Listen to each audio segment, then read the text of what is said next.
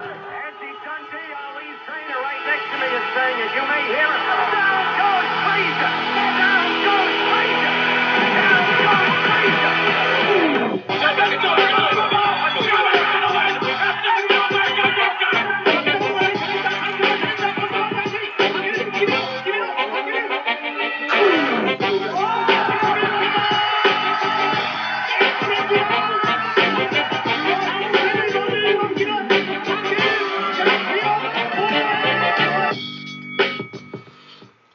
Bonjour et bienvenue dans Au bord du ring. On revient un peu plus tard que d'habitude, mais euh, alors, qu'est-ce qu'on a au programme cette semaine?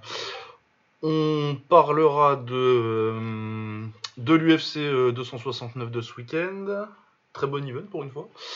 Euh, de, la victoire de José Aldo euh, la semaine dernière à l'UFC. Euh, un petit peu du K1 du 4 décembre, même si euh, on l'a pas trouvé forcément exceptionnel. Et puis euh, la victoire de Lomachenko et puis les derniers combats euh, en boxe anglaise. L'actualité récente en gros. Euh, pas d'invité cette semaine, mais Baba est avec moi comme d'habitude. Comment ça va Baba? Ça va et toi? Bah écoute, euh, ça va. Magnifique tirage de Ligue des Champions. Chelsea deux fois, c'est sympa. Ça vaut le coup d'être premier de son groupe. Il y a un complot contre Lille, je, je- je le dis. ici. Ah bah mais Je le dire. hein, c'est pas moi qui l'ai dit. Drogue, bière, complot contre le LOSC, excellent site. tu nous parlais de la fois où on a été éliminé contre le RC Lens euh, la dernière fois au, au nombre de corners. En coupe euh, de Drago, je sais pas quoi là. Truc Au nombre de 50. corner. Qu'est-ce Ouais. C'était un truc, euh, leur coupe dans les. C'était la coupe de Drago là. coupe, pas Yvan Drago, mais euh, Jacques Drago, je sais plus quoi. C'était une coupe de. Quand tu perdais en Coupe de France, on te reversait là-dedans en fait. Ah d'accord. Et euh, ouais, on tombe sur l'RC Lens et euh, ça fait 2-2, je crois, ou un truc comme ça. Et euh, finalement, on est éliminé au nombre de corners parce que la- il n'y avait pas de tir au but. La différence était au nombre de corners euh, obtenus à l'époque. Génial. Ah ouais, c'est c'est vraiment n'importe quoi. Et voilà, ouais, donc c'était dans les années 50 apparemment.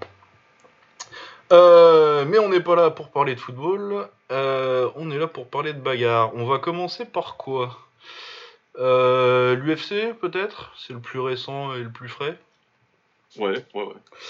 Et puis euh, je pense que c'est le plus le plus important, le, là où il y avait les combats les plus importants en plus, euh, relativement à chaque sport.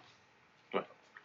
Euh, donc on a euh, on avait euh, Charles Oliveira qui défendait son titre des poids légers contre Dustin Poirier que certains considéraient comme le champion sans couronne, ce qui se justifie vu les vu les les routes pour le titre de chacun.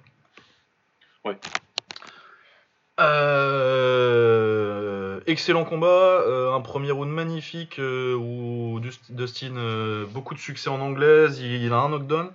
Par contre, j'ai trouvé que c'était un peu oublié par les commentaires, mais il y a un excellent travail au corps d'Oliveira sur tout le premier round où tu sens que bah, il perd le round hein, assez clairement vu qu'il va au tapis et qu'il prend quand même euh, assez lourd en anglaise au visage. Mais tu sens qu'il s'arrange pour que je vais perdre le round, mais euh, tu, vas, le payer quand même. Parce qu'il a des très bons front kicks, il y a des excellents genoux. Il fait un très bon taf avec l'uppercut aussi, euh, parce que euh, Poirier a tendance à, beaucoup tomber dans sa gauche.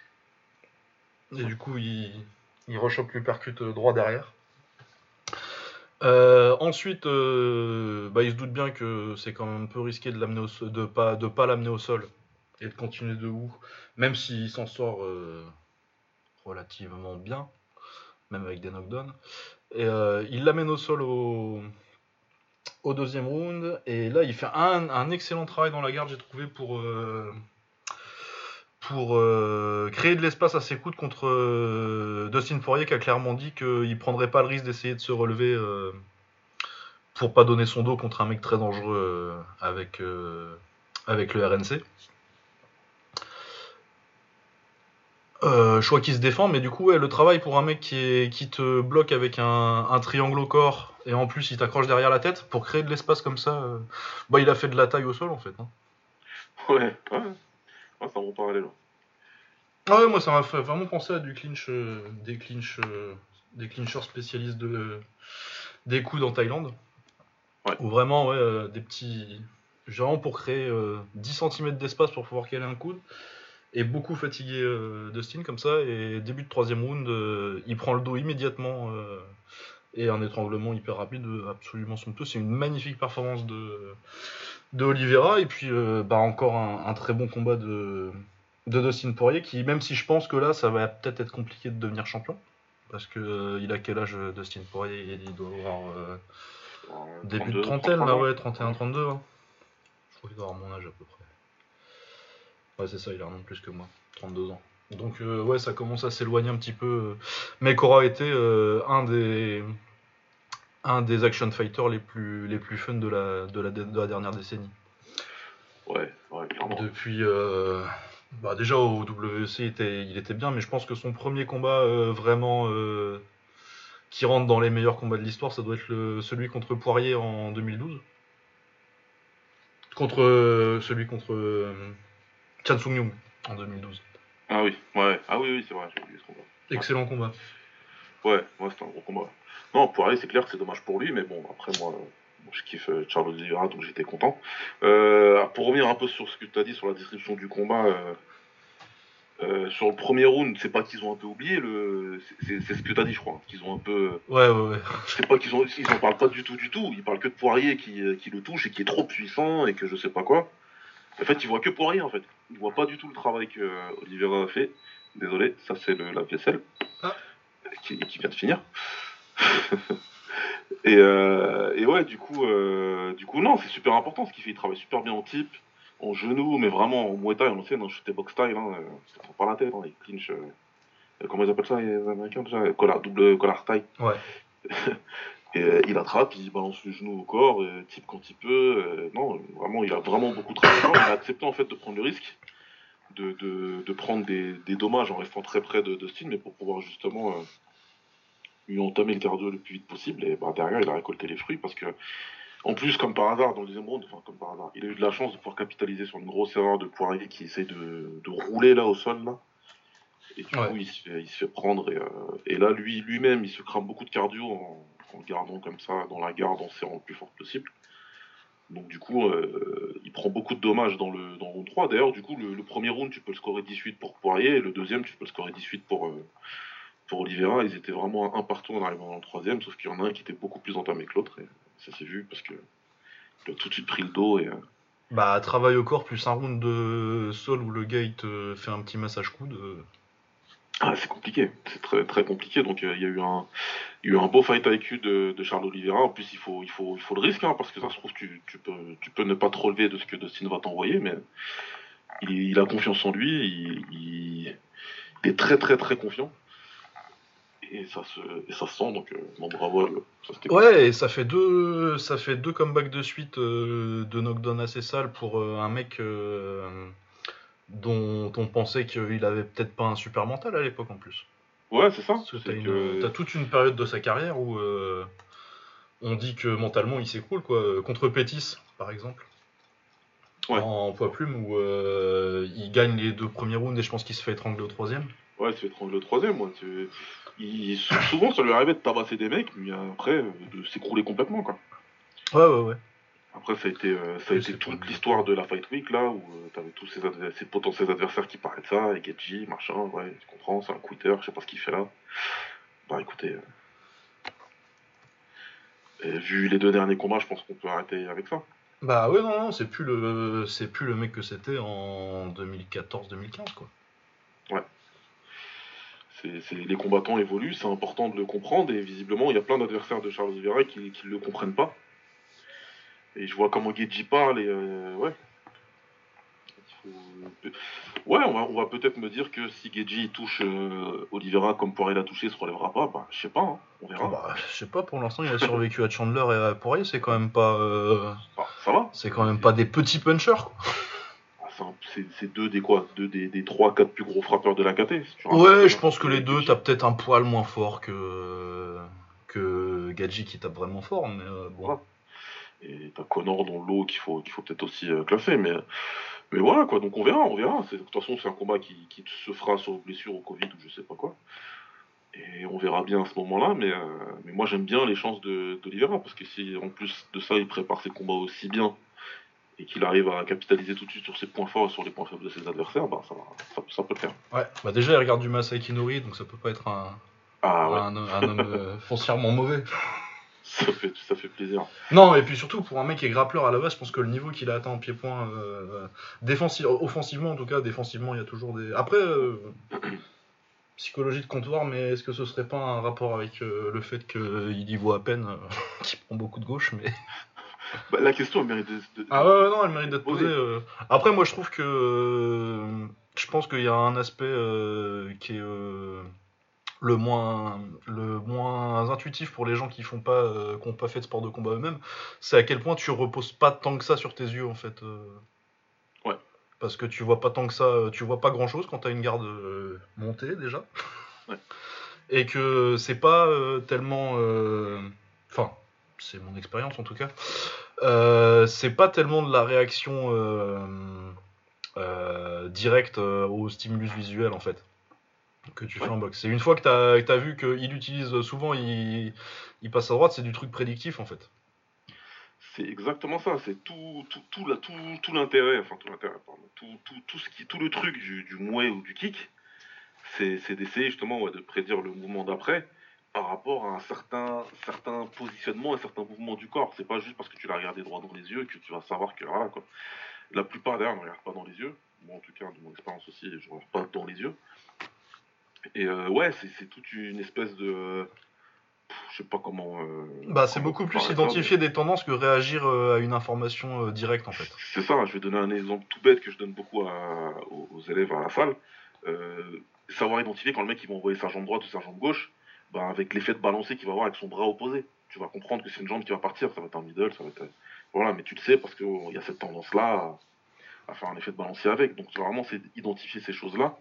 Et tu sens que, que, qu'Olivera, il a vraiment, euh, il a vraiment euh, appris comme ça. Maintenant, comment il voit, il voit pas, ça je sais pas. Mais vu la, la, la, la taille de ses verres, ouais, je me demande, euh, une fois qu'il les retire, ce qu'il arrive à voir en fait. Euh, Ouais, ouais. Ça va être Ça doit être un peu chelou. Mais ouais, après, euh, voler dans le public, la réaction qu'il a eu, ouais, c'est qu'il en a vraiment besoin. Quoi. Il doit y avoir des mecs qui, qui peuvent réagir à un stimulus visuel et esquiver, mais il faut des réflexes. Ouais. Ça va vite. hein. Ouais, ouais. Généralement, une esquive, euh, moi, généralement, les esquives, c'est parce que je me doutais qu'il y avait un truc qui allait, qui allait et j'ai esquivé de ce côté-là parce que. Pas parce que j'ai vu que j'ai fait Ah, la droite elle part, il faut que je me lance. Euh, Ouais, je pense que la droite va partir, du coup, je vais esquiver par là. Exactement. Euh, voilà. euh, on peut parler de son niveau au sol qui est absolument exceptionnel. Je pense que ça doit être un des meilleurs grappleurs en MMA aussi, euh, Oliveira. Ouais, clairement, euh, clairement. Après, moi, je suis pas spécialiste grappling, euh, mais, mais de ce que je vois, et puis surtout les résultats parlent pour lui-même. Ouais, ouais, ouais, bah c'est, euh, il est recordman de soumission à l'UFC. euh, il a pas fait ça en poids lourd en plus? Ouais. Il a fait ça en léger et en plume. C'est Il quand fait même, pas ça contre des peintres, il soumet des ceintures noires, après un ceinture noire, ceinture noire, pas de problème. Mais voilà. Mais ouais, et puis euh, bon, apparemment, il a accroché un gant euh, pour faire son retournement là. euh. Mais bon, la triche, hein. euh, fait partie du sport, tu peux finir ta phrase. tu peux, ouais. c'est ça. hein. Excuse-moi, mais C'est ouais, hein, euh, si l'arbitre il te dit rien, l'arbitre il te dit rien. hein. ah, j'appelle ça la shitauserie, moi. Ah oui, mais c'est ça. C'est très, très bon mot. Ils ont des, ils ont des bons mots, hein, les Anglais quand Ah. même. hein. Ah oui, ah oui. Et ça fait partie du game. Ah non, c'est ça. hein. Moi j'adore José Aldo. José Aldo, euh, il a deux trois fois où il a accroché la cage, euh, Shitauserie de haut niveau, Aldo. C'est... l'accrochage de cage tactique. Ah, bah Contre Mendes. Connor, il a- Connor, il a utilisé toutes les shitauseries du monde contre Khabib pour saluer ça l'a ramené jusqu'au quatrième monde. Enfin, il y a des choses, des fois, tu vas les faire, et puis c'est comme ça. C'est comme quand tu es en mouet et que tu es au corps à corps, au clinch, et que tu sais que euh, en, en te mettant d'un certain côté, de, en, en prenant un certain angle à côté, du, à côté des cordes, ouais, tu peux, tu, tu peux, tu peux, tu peux projeter, tu peux être aidé dans ta projection, ouais. Et Ouais, ouais. qui va bien sans faire exprès, tu vois. Ah, moi quand je, quand je jouais talonneur au rugby euh, en mêlée, tu mettais le genou dans le, dans le nez du mec d'en face quand tu mettais ton pied pour récupérer le ballon. Et tu disais ah bah ouais le genou il a été un peu haut, ouais. J'ai un défenseur aussi, quand je joue au foot en district, qui m'avait appris à comment marquer un attaquant sur corner. Pour pas qu'il saute. Tu mets ton pied juste au-dessus du sien. Personne qui voit rien, tu vois, lui il peut pas sauter. Donc ouais, ça fait partie du truc. Après, bon, euh, voilà, est-ce faire l'apologie ici de la tricherie Non, mais c'est pas un truc... euh, ouais. Même Dustin, dans son, interview, il a dit qu'il sait pas du tout. Il, c'est juste qu'il avait du mal à retirer son bras à un moment. Bon, il l'a pas senti, oui, des fois les mecs ils accrochent, bah, c'est même pas nécessairement euh, volontaire. Hein. Voilà. De là, de là à me dire que ça a changé la physionomie complètement du combat et que du coup c'est grâce à ça que... Bah, à la fin, le, le, le truc c'est que oui, effectivement, il y a son sweep et il se retrouve au-dessus pendant un round à côté, donc forcément, oui, ça a un impact, mais. euh, Est-ce que sans le. Moi je l'ai pas vu, en... très honnêtement, je l'ai pas vu en live le, le grab, mais. euh, Effectivement, il y a l'air d'en avoir un, mais bon, c'est des, c'est des, c'est des détails ça. Ouais, c'est pas, pour moi c'est pas ce qui est vraiment ce qui a changé la face du monde dans ce combat-là. Non, non, non, je pense pas que. ce- Puisque s'il faut. Oui, oui, si ça se trouve, euh, il aurait passé le round debout, euh, Poirier, il aurait gagné. Si ça se trouve, euh, il l'aurait euh, il l'aurait sweepé quand même euh, 30 secondes Ouais. après, tu sais pas quoi. Ça se trouve, il aurait continué son travail au corps et puis il y en a un qui serait passé et boum. euh, Merci, au revoir Dustin quoi. Enfin ouais, avec des si. Non, ouais, euh, je pense que de toute façon. Avec des si. il s'est en pas parlant fait finir sur justement, ça. tiens, Qu'est-ce que qu'est-ce qu'il devrait faire Poirier du coup euh, re- re- Remonter l'échelle ou alors euh, bah, reprendre Connor trois ou quatre fois là? Euh, bah, euh, si vraiment, il, ça, dé- ça dépend de ce qu'il compte faire de son reste de carrière en fait. hein. Euh, Est-ce que son but c'est de faire plein de sous pour les donner à toutes les charités du monde? Dans ce cas-là, vaut mieux prendre Connor? Ouais, c'est clair, c'est clair. D'ailleurs, c'est à noter hein, qu'il a offert 20 000 dollars à, Charles Oliveira juste dans la cage, juste après. Ouais, ouais, juste après s'être fait euh, taper pour la deuxième fois dans un combat pour un titre. Voilà, c'est quand même euh, sac- sacré mec quand même. Ouais, ouais. Non, Non, il ouais, peut faire ça, il peut sinon. prendre Connor et puis euh, et puis il y a Ned Diaz aussi euh, qui peut faire à 170. euh, Ouais, s'il veut monter, euh, faire du money fight ou s'il veut se remettre euh, dans une course au titre, parce que après c'est possible, hein, euh, 32 ans ça devient vieux pour un léger, mais euh, c'est Ouais. possible hein, de te remettre sur un cycle. En plus, t'es quand même euh, devenu une star relative maintenant euh, de l'UFC, du coup euh, tu vas pas avoir, si tu gagnes deux gros combats, tu peux en récupérer un, du coup ça peut être à l'horizon 33-34 ans et c'est possible encore. Hein. Ouais, ouais, ouais, ça le fait. Mais moi je pense que pour l'intérêt de ton compte en banque, vaut mieux reprendre Connor tout de suite. Mais direct là. De toute façon, c'est c'est ce qui va être fait. Enfin voilà, je vois pas comment ça Ouais, va. non, pas, je vois pas comment ils vont faire autrement. Clair, clair et net. À moins que. Connor devienne euh, malin sur sa carrière et qu'il prenne des two-neuf fights et qu'il travaille vraiment, mais je le vois pas devenir euh, malin sur ce point-là euh, tout de suite. Ouais, ouais. non, je pense pas, non. Non, déjà, euh, il, fait des, il fait ses comédies, là, il fait des. il fait des avec sa télé. Ah non, mais exceptionnel ça. Exceptionnel. Faut, faut... Ça doit être quelque chose de vivre avec lui. hein. Moi, chaque fois. Oh putain, ouais, euh, la Devlin, dans- là, la la pauvre. Elle se lève le matin, elle doit découvrir un autre truc encore. Tu vois, elle sort des toilettes, elle le voit là, en train de, en train de stare down sa télé. Je voulais juste te dire que les potes, elles sont prêtes. Hein. Euh, ouais, bouge pas, deux secondes. je finis ça, j'arrive. Mais non, mais de toute façon, c'est qui qui le filme? C'est elle. Ouais, Chérie, prends le que c'est portable. le génie du crime. Hein. Peut-être que on se trompe et que c'est le génie du crime en fait. Tu devrais faire ça. Ça, ça- ça va bien passer ça. J'ai étudié TikTok, c'est ça qui est, ça qui est bien. Ouais, ouais, il est chelou. Mais bon, c'est ce qui va se faire. euh, Moi, je vois bien faire ça. Prendre Connor, le fumer encore, parce qu'il va le fumer. Je Et prendre pense. Ned Diaz derrière, parce que ce serait drôle. Ouais, c'est ça, fais éclate-toi et fais des money fights. Bon. Bah, de toute façon, en plus, il a quand même plus ou moins. euh, Sinon, euh, vraiment, si tu veux du challenge, tu vas prendre Makachev, mais. Ah ouais, ouais, non mais ouais, vas-y, pourquoi pas. Mais alors là, euh, Ah, se passer. Ah, bah, avec tes problèmes de grappling. Ouais. Ouais. Euh, ouais, mais pour. euh, du coup, oui, pour Poirier, je pense que c'est Connor, et puis euh, c'est tout. Pour Oliveira, ça a l'air d'être Geji. Est-ce que c'est ce que t'aurais fait? Est-ce que c'est ce que moi j'aurais fait? Non. moi j'aurais mis Makachev, moi je préfère. Ouais, moi aussi, je trouve que c'est euh, hyper intéressant de voir euh, Makachev contre un mec qui a le grappling de, de Oliveira. Ouais, ouais. Je trouve que c'est vraiment un match-up qui, qui m'intrigue beaucoup. Après, je comprends pourquoi, euh, au niveau business, euh, c'est beaucoup mieux de faire. Je comprends. Je comprends, pas de problème, mais je sais que ça va se faire, il n'y a pas de souci là-dessus. Mais ouais, moi c'est. En termes d'intrigue, ouais, clairement, j'ai vraiment beaucoup envie de les voir les deux au sol.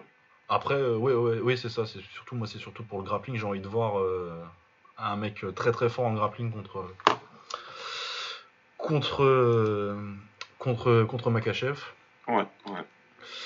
Après, euh, ouais, on va pas dire. Je me fais pas de soucis, ça va être un bon combat contre Geji. Et euh, même si c'est qu'une victoire de suite, c'est pas non plus euh, complètement immérité. Quoi. Non, non, c'est pas immérité, c'est pas immérité. Il est là, euh, il, avait perdu son combat pour le titre. Derrière, il a gagné le, le combat euh, tout de suite derrière contre un mec qui est aussi bien ranké que lui quasiment. Donc euh, c'est la logique. C'est la logique veut qu'il est censé recombattre pour le titre tout de suite. Ah oui, et puis ça va être combat de l'année en plus. euh, Il y a ça Et aussi. ça, va, Quoi. ça va être un gros, ça va être un bordel, ça va être un bordel. Donc euh, on est très bien. dans- encore une fois, on est très bien dans cette catégorie. Ah oui, oui, non, on n'est pas malheureux. Et puis, euh, c'est quoi Il prend Dariush euh, Makachev. Ouais, Makachev contre Dariush. Ouais. Ouais, le combat des mecs, euh, faut, faut qu'on s'en débarrasse d'au moins un. Ouais. Qu'on fasse reculer le plus loin possible pour laisser les mecs euh, fashion arriver comme Ouais. Fiziev. On en reparlera euh, Ouais, très, en très, reparlera. très, très vite d'ailleurs. pour, euh, parce qu'il était sur la carte de la semaine dernière. Euh, ouais, non, non, non, bah, c'était un excellent combat. Je suis très content pour la KT des, des légers. Et euh, quand c'est pas bien l'UFC, je le dis, donc quand c'est bien, c'est cool. Ouais, exactement. exactement. Je pense qu'on peut être vu comme des gros critiques de l'UFC, mais, Ah, euh, je suis un gros critique de l'UFC. j'ai pas- mais pour le coup. euh, pour Et le du MMA en général aussi, je trouve que j'ai de moins en moins euh, d'affection pour le MMA Ah, pareil. en général. Ouais. Je crois que ça se voit de plus en plus. Hein, mais, Oui. mais ouais, ouais, clairement, bah, si c'était pas cette carte-là. Oh, d'ailleurs, ça va se voir là. Bientôt pour Ah. le prochain combat. ah, oh là là.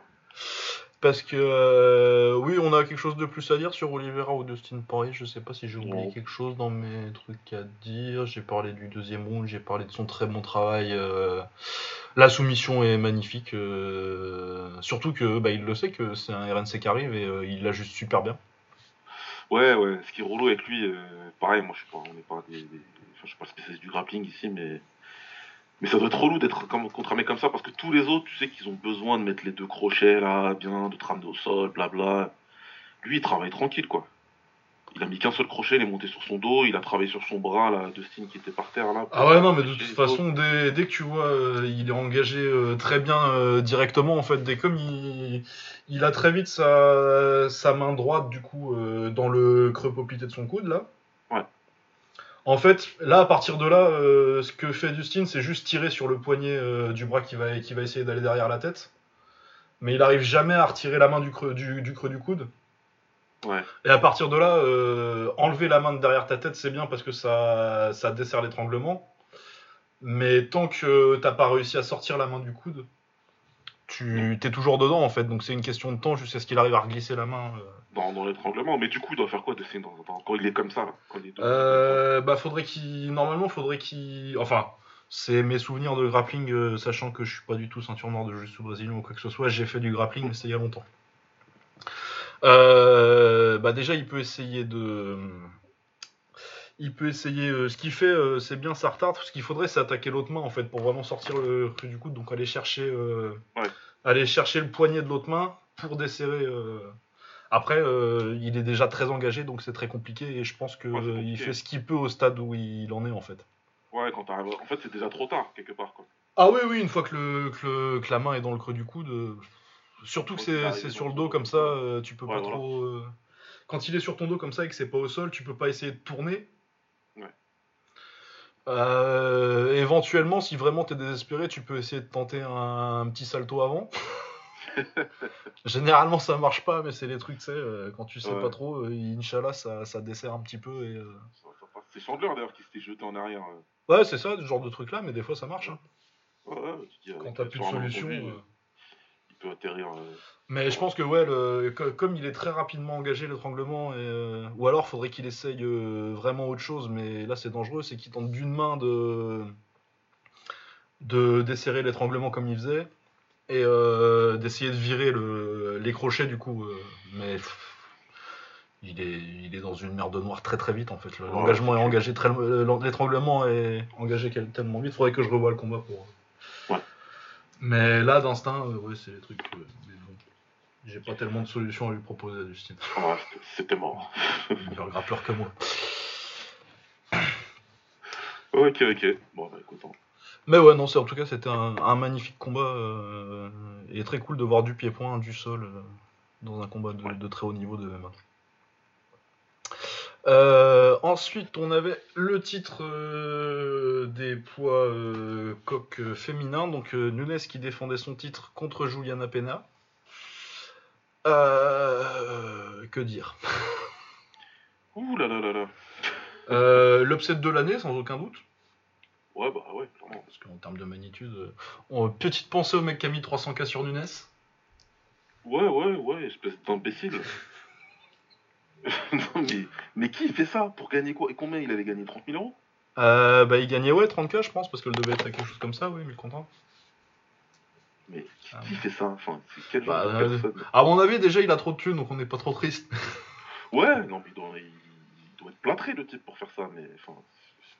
Ouais. Écoute, hein, pour lui, hein. Mais ouais, donc euh, vous aurez compris qu'Amanda Nunes a perdu, parce qu'on n'a même pas encore parlé du combat. Mais bon, j'imagine de toute façon, les gens qui écoutent, ils ont dû le voir. Ouais, je pense que là, ce séisme. Euh, du coup, elle l'amène au sol et elle travaille un peu au sol au premier, euh, Nunes? Ouais, elle contrôle bien dans le premier quand même. Ouais. Elle l'envoie au tapis déjà. Oui, c'est vrai. crois, un truc comme ça. Et puis après, elle, euh, elle utilise son judo pour la ramener au sol. Elle contrôle. Premier round, tu te dis c'est Nunes quoi. Ouais, c'est ça, tu te dis que. Que le gars qui a, fait, qui a mis ses 300k, finalement, Bah, il va gagner 30 000 euros, bon, mais. Ça fait beaucoup de risques voilà. pour pas grand chose. Ouais, et après, euh, bah, le deuxième round, c'est une bagarre de débile, quoi. Mais elle, elle se fait tout, elle, se- elle a fait un truc à la garbante. Elle se fait toucher. Elle dit comment ça tu me touches? On échange, sauf qu'elle se rend pas compte qu'aujourd'hui elle est ni rapide, ni, ni, ni, ni fluide, ni rien. Elle était stiff, elle était euh, dure, elle était. Ah ouais, elle a fait que balancer la droite. euh, Et euh, à son crédit, euh, c'est une des plus grosses puncheuses que j'ai vues dans les sports de combat féminin. Du coup, euh, forcément, euh, ça fait hésiter euh, un peu, mais enfin, ça fait, ça fait des dégâts. Mais euh, Peña, c'est une cramée aussi. euh, elle s'entraîne Bah. au Jitsu là où, bon, c'est des débiles ouais, ouais. qui disent que les coups au corps et les low kicks ça marche pas. c'est dans la tête. Mais bon, ça donne des combattants durs quand même que tu peux leur cogner dessus longtemps et ils vont pas reculer. Et elle fait juste mentalement, du elle- 1-2 euh, du 1-2 de base de base quoi. Et, Bah, elle a pris 1000 jabs, Nunes, parce que voilà, elle est- s'est retrouvée face à une combattante qui a dit Moi j'ai pas peur. Mais voilà, si tu me descends pas, moi je serai là en fait. Et là, Nunes, elle a pas compris. Elle dit, Bah, Elle descend pas, euh, mais moi je suis lente, je prends tous les coups. Et donc la, la jauge, elle est descendue à vitesse euh, grand V. Ouais, bah ouais, moi ça m'a rappelé euh, bah, ses performances de début de carrière en fait à Nunes quand elle quand elle quand elle s'entraînait pas à plein temps. Ouais. Quand elle perd contre contre Kadzin Gano où euh, elle a une défaite au Strike Force, je crois, contre je sais plus qui qui la grappe parce que euh, elle fait un bon premier round et après elle est cramée J'ai vu le combat hier, mais je saurais pas te dire le nom. Parce que euh, Fight Pass, ils, ont mis toute sa carrière quasiment à Nunes. Donc j'ai vu euh, le combat, ouais, euh, effectivement, ouais, elle, se fait dominer complètement. hein. Ouais, c'est Alexis Davis. euh, Ouais, voilà, c'est ça. Et puis elle a une défaite contre Sarah elle a une défaite aussi au à l'Invicta après euh, Non mais voilà, mais enfin, je, vais, je, vais, je vais- je vais avouer un truc là. Après, tant pis, hein, insultez-moi de casual si vous voulez, mais je le suis. C'est pas grave. Mais j'ai découvert hier que Nunes, elle avait combattu à, à l'Invicta. Ouais, ça c'était facile à oublier aussi. C'était vraiment le tout début, elle a fait deux combats. Je savais pas du tout, j'ai découvert. Je savais pas. Donc euh, ouais, ouais, ouais, effectivement, ça. Et vu que j'ai vu pas mal de ses combats hier euh, comme ça, bah ouais, on dirait clairement la Nunes du début de carrière. Ouais, donc je sais pas ce qui s'est passé. euh, si, euh, Bon, de toute façon, on va pas lui chercher d'excuses. Hein, euh. Non, non, et puis même si- Mais ouais, ouais, clairement, moi, ça m'a fait penser à son début de carrière et euh, je me dis même. euh, Bon, au niveau choix, je suis pas tellement surpris parce que d'habitude, ses, ses adversaires punchent pas. Et du Ouais. coup, elle peut se le permettre de balancer la droite et manger un ou deux. Et généralement, elle tombe assez vite pour qu'on se rende pas compte que c'est un peu sloppy, quoi. Mais euh, C'est rapide, voilà. Moi, c'est quand il y avait eu le, le combat contre Cyborg, je m'étais fait un petit peu, enfin, je m'étais un petit peu embrouillé sur Twitter avec des mecs, enfin, des inconnus comme d'habitude qui viennent dans tes mentions. là. Parce que moi, j'avais dit, franchement, elle a de la chance. J'avais dit, pour moi, c'est de la chance parce qu'elles elles ont brûlé, et elle a touché avant, quoi. ouais, elle a fait du 50-50, quoi. Elle m'a dit, ouais, non, n'importe quoi, t'as vu comment elle a timé? J'ai dit, non, de bêtises. Elle est venue, elle a envoyé un low kick, un gauche-droite, et c'est parti en cacahuète. Revoyez le combat. Et à l'époque, on m'avait dit, non, n'importe quoi, c'est Nunes, c'est la côte, machin et tout. Et moi, à l'époque, j'avais dit, on verra le prochain. Je sais plus si c'était le prochain, mais je crois qu'elle a pris Holm. Ouais, c'est Holm le suivant. Et contre Holm, elle domine quand même pas mal. Mais bon, Holm, vous savez très bien chez, chez AVDR ce qu'on en pense de Holm. Ah, bah, euh, c'est là où elle se fait contrer euh, son sidekick euh, tout nul. Voilà, là. contre, contre le Mais fait bon, là, je me high bon, ok, Nunes, elle, sait ce qu'elle- elle fait ce qu'elle elle sait ce qu'elle fait, euh, elle sait être patiente quand il faut, machin, etc. Donc je me suis dit, bon, ok, vas-y, je, je, je parle pas mal d'elle, pas de problème, elle est là. Mais voilà. Là, euh, clairement, euh, c'est peut-être un jour sans, c'est peut-être une mauvaise préparation, il y a plein de choses qui peuvent rentrer. en Ouais, peut-être le petit fait pas ses nuits, quoi. Tu sais Ouais, pas, hein. aussi. Enfin, moi, je sais pas. Le truc, c'est que j'ai pas assez de données sur Nunes déjà concrètement quand je regarde le combat, parce que j'ai vu des combats hier, encore une fois. Et là, je découvre qu'elle a fait certaines choses, qu'elle a perdu de certaines manières. Tout ça, je le savais pas. Et je connais pas du tout, mais alors pas du tout. Euh... Merde, j'ai oublié son nom. Alexis Peña, Davis euh, Ah, Juliana- Peña, ouais. Ju- Juliana Peña, ça Ouais, c'est ça. J'ai- J'avais jamais vu combattre avant. J'avais zéro donné. Euh, bah si, tu as dû l'avoir contre Shevchenko quand même. J'ai pas vu le combat à l'époque. T'as pas vu le combat à l'époque contre Shevchenko? Non, je l'avais pas revu et je l'avais pas rattrapé. tout simplement. Et, euh, et- et d'ailleurs, là, tout de suite, je sais même pas comment elle avait gagné Shevchenko. euh, Par euh, Juji Gatame. Tête de bras. Ah, c'est elle, elle lui avait fait un, un petit peu reverse là. Ouais. Ah, ok, c'était elle Ah, d'accord. Bon, bah voilà. Ok. Ok, ok, ok. Donc j'ai vu le résultat de ce combat. Oui, et elle s'était fait euh, soumettre par Germaine de Randami aussi, donc euh, elle a le palmarès incroyable d'être une grappleuse qui s'est fait soumettre par deux kickboxeuses. Ah, et, et contre Germaine, c'était très vite donc combat, non, c'est ça? Non, c'est troisième round. Ah, non, bah c'est n'importe quoi. Bon, bah écoute, je me souviens pas d'elle, j'y arrive pas. Ouais, bah euh, généralement hein. c'était un profil de lutteuse plutôt à la base, euh, qu'amenée au sol et puissante physiquement, ça on peut pas lui retirer. Ouais. Elle avait fait, euh, elle avait fait la finale à l'Ultimate Fighter, je crois. Elle a gagné d'ailleurs. Ouais, elle a gagné priori, la ouais. saison, euh, la saison priori. 18 là. En, en étant un petit peu une île, donc il y a pas mal de gens qui l'aiment pas apparemment. Ah oui, oui, non, elle est pas, elle est pas très appréciée. Ouais, bah écoute, ils feront la revanche et on verra bien, c'est ce que je te dis. Ouais, ça mérite une revanche parce que je suis pas complètement sûr que ce soit. Bah déjà de toute façon avec le règne qu'elle a eu, euh, Nunes, Ah, je pense qu'elle a mérité. euh, Obligatoire. Pas- Elle a mérité parce que ça fait quoi C'est les championnes depuis euh, avant Rouzy parce que c'est une défense contre Rouzy, mais contre Tate en 2016, ça fait 5 ans de règne. euh, Je pense que on n'a pas besoin de voir Juliana Pena contre euh, je sais pas qui c'est qui est troisième des rankings, mais bon. Ouais, Voilà. Je pense que pas la peine. Non, non, non, rematch immédiat, euh, ça me paraît tout à fait logique. Non, ouais, on verra bien, mais euh, je pense qu'il y a euh, un combo de, de sous-performance de, de Nunes qui, je pense, n'était pas à son meilleur niveau, mais il y a aussi un problème de faire la bagarre, euh, bêtement comme ça, c'est un truc qu'elle aurait pu faire, et euh, cette fois, il y avait quelqu'un qui pouvait, qui pouvait encaisser les coups un petit peu et, et rendre en Ouais, face. c'est ça. Et qui mentalement était prête à. À, à se dire, euh, si, vas-y, tu veux faire un 50-50, on va faire un 50-50. Ouais. Ce qui est pas facile. Puis surtout que la plus, pour la plupart des gens, c'est que c'est pas un 60 un 50-50 aussi, d'aller faire ça contre Nunes. Bah, c'est ça. C'est qu'à la base, sur le papier, déjà, tu pars avec. euh, Ah bah, euh, vu le punch de Nunes et le punch de la plupart des gens en- dans cette caté là, pour la plupart des gens, c'est au maximum un 70-30 quoi. Ouais, bah, le punch, il est non existant pour toutes les autres. Hein. c'est ça. Ouais. Non, ouais, mais bon, en tout cas, au niveau, euh, même si je trouve que le niveau technique euh, du deuxième round était affligeant, au moins c'était fun et euh, c'est un événement notable. C'est un très, un très très gros upset dans l'histoire du MMA. Ouais, clairement, clairement. C'est pas très loin de. gros, à mon sens. Non, je pense que moi, Matsera contre, Ouais, contre. GSP, c'est quand même un truc beaucoup plus. Ouais, moi, ça reste devant. Après, je sais pas, peut-être que c'est euh, à cause de notre génération, j'en sais rien. Mais... Ouais, après, ça, il y a, il y a aussi le truc que. euh, ouais, moi, euh, JSP contre Serra, j'avais 17 ans quoi. Bah, c'était un truc de fou quand même. Euh, Ah oui, oui, non, c'était de la folie. Après, euh, tu peux dire que JSP euh, était moins, moins établi à l'époque que, que Nunes l'était dans sa, dans sa KT. Après, c'est pas la même KT. Il a quoi? Il a déjà deux victoires contre Matthews à l'époque? Il... Non, il en a une. Il a il en a premier, une, il en a une parce qu'il vient de récupérer la ceinture, mais bon, c'est c'est- c'est le mec qui était en train de monter, etc. Qui a récupéré la ceinture, alors que Matsera, c'est le mec qui s'était fait couper par l'UFC et qui revient par la petite porte parce qu'il a gagné le teuf, quoi. Ah ouais, c'est ça. c'est- Ouais, donc ouais, c'est- c'était un feeder, le mec. Oh oui, non, c'était, euh, c'était, c'était, c'était incroyable. Et puis en plus, euh, oui, euh, Georges Saint-Pierre, tu le savais à l'époque que c'était le meilleur combattant euh, qu'on ait vu au niveau technique à ce point-là, ça se voyait Ouais. déjà quoi. Ouais, voilà. Je veux dire, Georges Saint-Pierre 2006, c'est incroyable. Ouais. L'arrivée de ce mec-là par rapport à ce qui se faisait à l'époque, c'était pff, athlétiquement, en termes de lutte, en termes de pied-point. Jour et la nuit, ça n'existait pas. C'est Ah ouais, non, c'était, de toute façon, c'était un mec qui avait une génération d'avance, peut-être même deux. Parce que euh, moi, tu mets un, tu mets un Georges Saint-Pierre de 26 ans euh, en welter là, euh, Bah, je pense. Bah, je Moi, pense je, moi, je mets les pieds dans le plein. hein. Ah, moi, je mets pense les qu'il est pieds dans le champion, plat, ouais. Moi, je mets les pieds dans le, bas et, dans le plat, il bat Camaro, je te le dis, moi. Ah oui, J'ai pas peur de le dire. hein. Pourquoi? Parce que, parce que je vais donner une différence toute bête. Je vais juste commencer par ça. Je vais même pas faire un breakdown technique, machin et tout.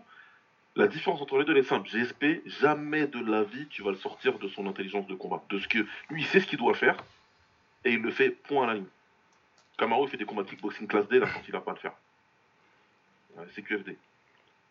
Quand il s'agit de faire ce que tu dois faire, personne dans le MMA, dans l'histoire, ne l'a fait aussi bien que GSP. Ah bah en termes de, de cuit combat, euh, Personne. C'est voilà. Contre Nick Diaz, il aurait pu dire on vient, on se, on se bagarre. Oui, jamais. jamais de la vie. Non, bah non, il fait pas ça. Et il a fait, mais mille fois, mille fois. Et même les combats que, en fin de carrière, là, qu'il est censé perdre, enfin, après ça c'est très discutable, et machin, Johnny Hendrix et tout, on peut, on peut parler, y a pas de problème. Mais même ces combats-là, à quel moment il est archi dominé? À quel moment GSP, il a, il- voilà, comme tous les autres d'ailleurs, les autres champions là, machin et tout. Moi, mon goat c'est Aldo, mais Aldo, il, il y a trois combats où il est archi dominé. Mais Ouais. GSP, ça n'est jamais arrivé. Bah euh, ah Matsera, ça se discute. Parce que c'est pas juste euh, il le touche quoi. Il se fait, il se fait, ouais, il se fait Il se fait bien euh, Il se fait setup bien, au corps avant et tout. Il... Il se fait marrer. Bon, allez, d'accord. On va dire il y a un combat, c'est vrai. D'accord. Parce qu'il y a une tendance à dire aussi euh, que Matsera c'était genre un lucky punch euh, et Non, tout. non, et, non, Là, je me remets le truc en tête. Non, non, il, le- il le Il le, il, setup très bien avec, Ouais. sa, avec sa droite au corps. Ouais, avec sa droite, ouais. Non, il le domine très bien. Mais la revanche, euh, c'est. Ouais, bah, la revanche, Cassage de gueule. Les genoux au corps dans la revanche. Voilà. Il lui a rendu et un peu plus. Ah oui, il y a, il y a la monnaie, ouais. Il fallait, fallait, fallait- fallait pas me faire ça. Donc voilà, ouais, il y a une occurrence, effectivement, voilà. Mais quand il est arrivé en fin de carrière, quand tu arrives au moment où tu dois prendre la génération d'après, bah, il a montré qu'il était Oh, là. Et puis derrière, il est revenu 4 ans plus tard, il a pris la ceinture de Bisping. Alors tout le monde me dit que c'était facile de prendre la ceinture de Bisping. Ouais. C'était pas le match-up le. Est-ce qu'il revient si c'est Whitaker le champion? Je suis pas sûr. Non, il a même dit. hein. Mais mais c'était pas si Et une facile que ça. opportunité, mais il faut le faire, t'as pas, t'as pas combattu depuis 4 ans. euh, Tu montes de KT, euh, tu prends un mec qui. euh, c'est pas le meilleur champion de l'histoire, Bisping, loin de là. Mais c'est un mec qui, avait, qui a mérité son titre, quoi. Donc, euh, Ah ouais?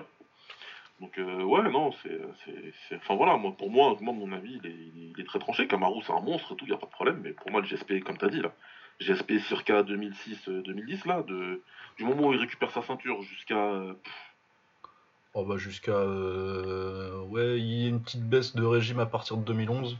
ouais, Mais après, euh, 2011, je pense que c'est à partir de. Donc, euh, Jack Shields. Ouais, ouais. Et t'as un côté où tu commences à sentir la fatigue mentale de. Enfin, Ouais. je cherche pas d'excuses, mais euh, il l'a dit lui-même, euh, Ouais, ça ça l'intéressait moins, quoi.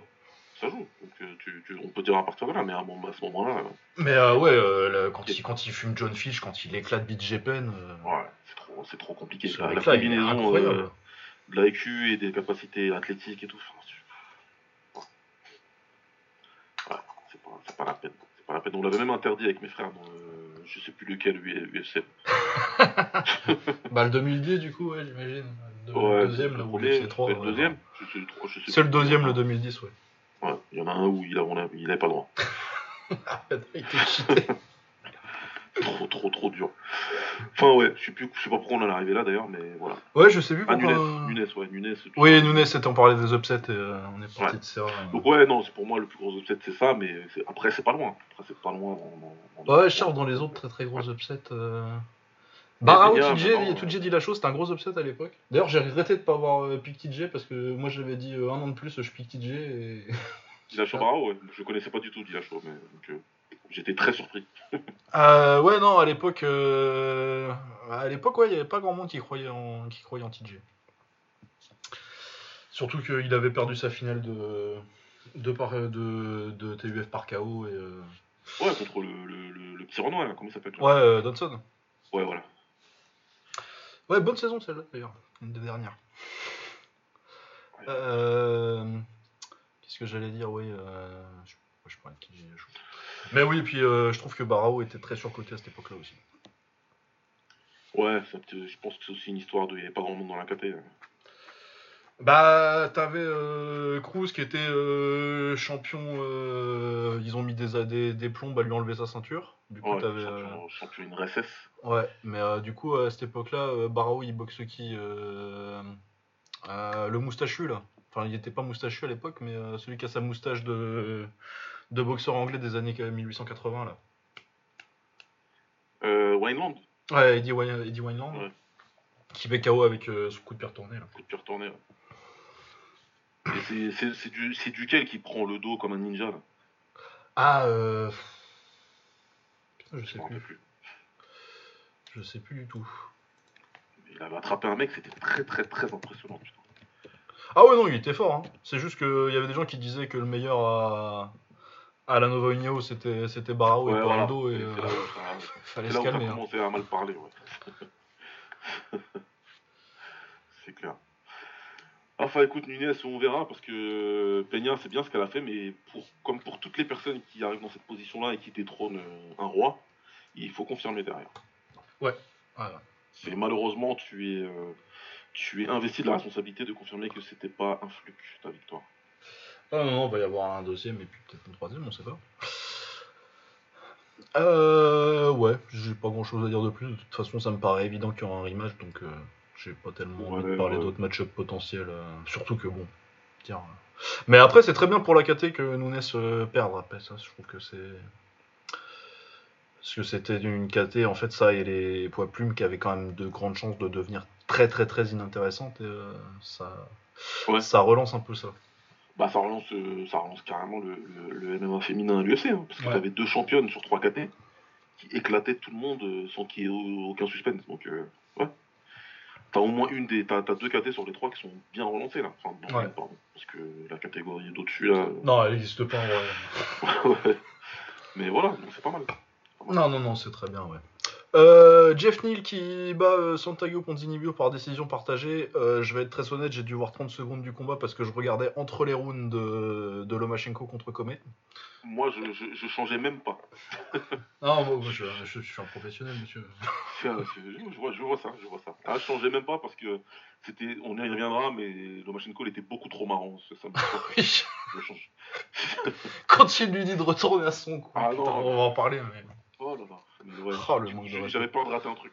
Ouais, non, mais puis en plus, euh, de ce que j'ai vu, c'est, ça avait pas l'air euh, super euh, emballant, et de ce que j'ai lu ensuite, ça avait pas, ça m'a pas donné envie d'aller, d'aller remater le combat. surtout que moi, Jeff Neal, je l'avais vu contre, contre Thompson et je l'avais pas trouvé ouf, donc Ouais, ouais, voilà. pff, gros potentiel athlétique, techniquement, c'était quand même très limité. Euh, Kai Kara France contre, contre Cody Garbrandt. Ah, Ah là là, quel, euh, quel combat euh, garbrantesque encore. hein. C'est c'est exceptionnel, hein, la capacité à, à répéter, répéter. Ah, ne jamais apprendre euh, rien du tout. Mais ouais, c'est c'est ce qu'ils disent, hein, répéter la même chose, je ne sais, indéfiniment. Oui, la définition et- de la folie. Hein. Et, et- et espérer un résultat différent, c'est la folie. Donc euh, je crois qu'il tombe dans cette catégorie-là, notre ami euh, Cody. Ah ouais, non, non. Mais moi, ce qui, qui me fait marrer, c'est que j'imaginais euh, Cruz backstage qui se dit Putain, j'ai perdu contre ce gars-là et il doit. La victoire qui a le plus mal vieilli de l'histoire. quoi. ah ouais, non, mais surtout qu'en plus, euh, je pense que euh, Cruz, ça doit le. Parce que euh, il, est, il est intelligent quand même. du coup, il doit savoir que euh, ce que ce qu'a fait, ce que ce qu'ont fait Cara France euh, et tous les autres qui ont mis KO Garbrandt de, euh, depuis, lui, il peut pas le faire. Ouais. Ouais. Parce qu'il tape pas assez fort pour, euh, pour, rendre, con- pour, pour rendre Garbrandt débile.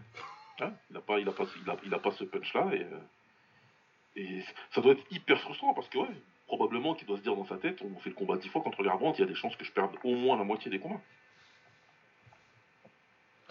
Et ouais. Ah, c'est con, c'est con, mais c'est comme ça.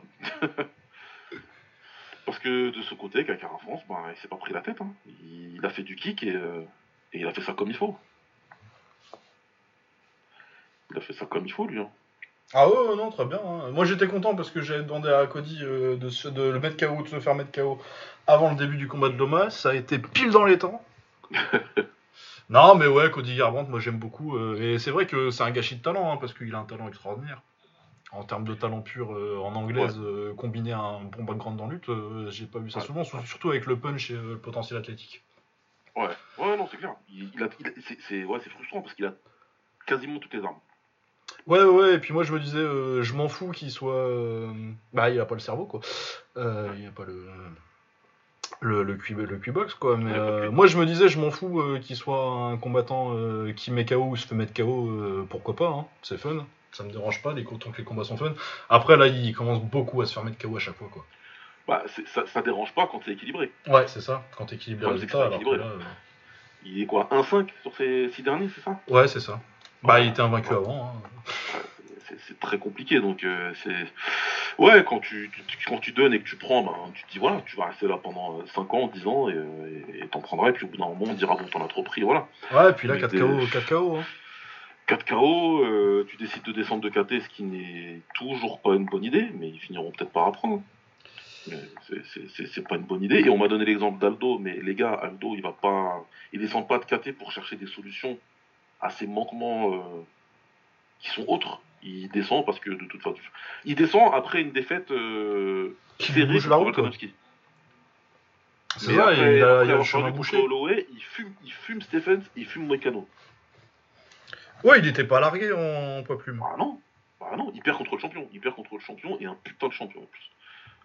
Donc est-ce qu'il aurait battu Volkanovski et Holloway s'il serait resté euh, en featherweight? Ça aurait été compliqué, très compliqué même. Mais les autres featherweight, euh, Ouais, non, et je pense que le fait d'être en, d'être en bantam, ça lui permet aussi de, d'être le gros et euh, de jouer sur le physique maintenant que. exactement, exactement. Lui par contre, le- il, il peut être là-bas et boxer en mode euh, voilà, je vais boxer sur deux coups, mais quand je vais vous toucher, bah voilà, vous allez faire mal. Et c'est ce qu'il a fait pendant 5 rounds contre Font.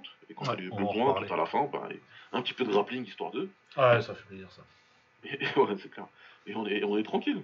Donc, euh, donc ouais, lui c'est très très très différent de- des, des mecs comme Cody. Eux c'est le changement de classe de, de désespérance.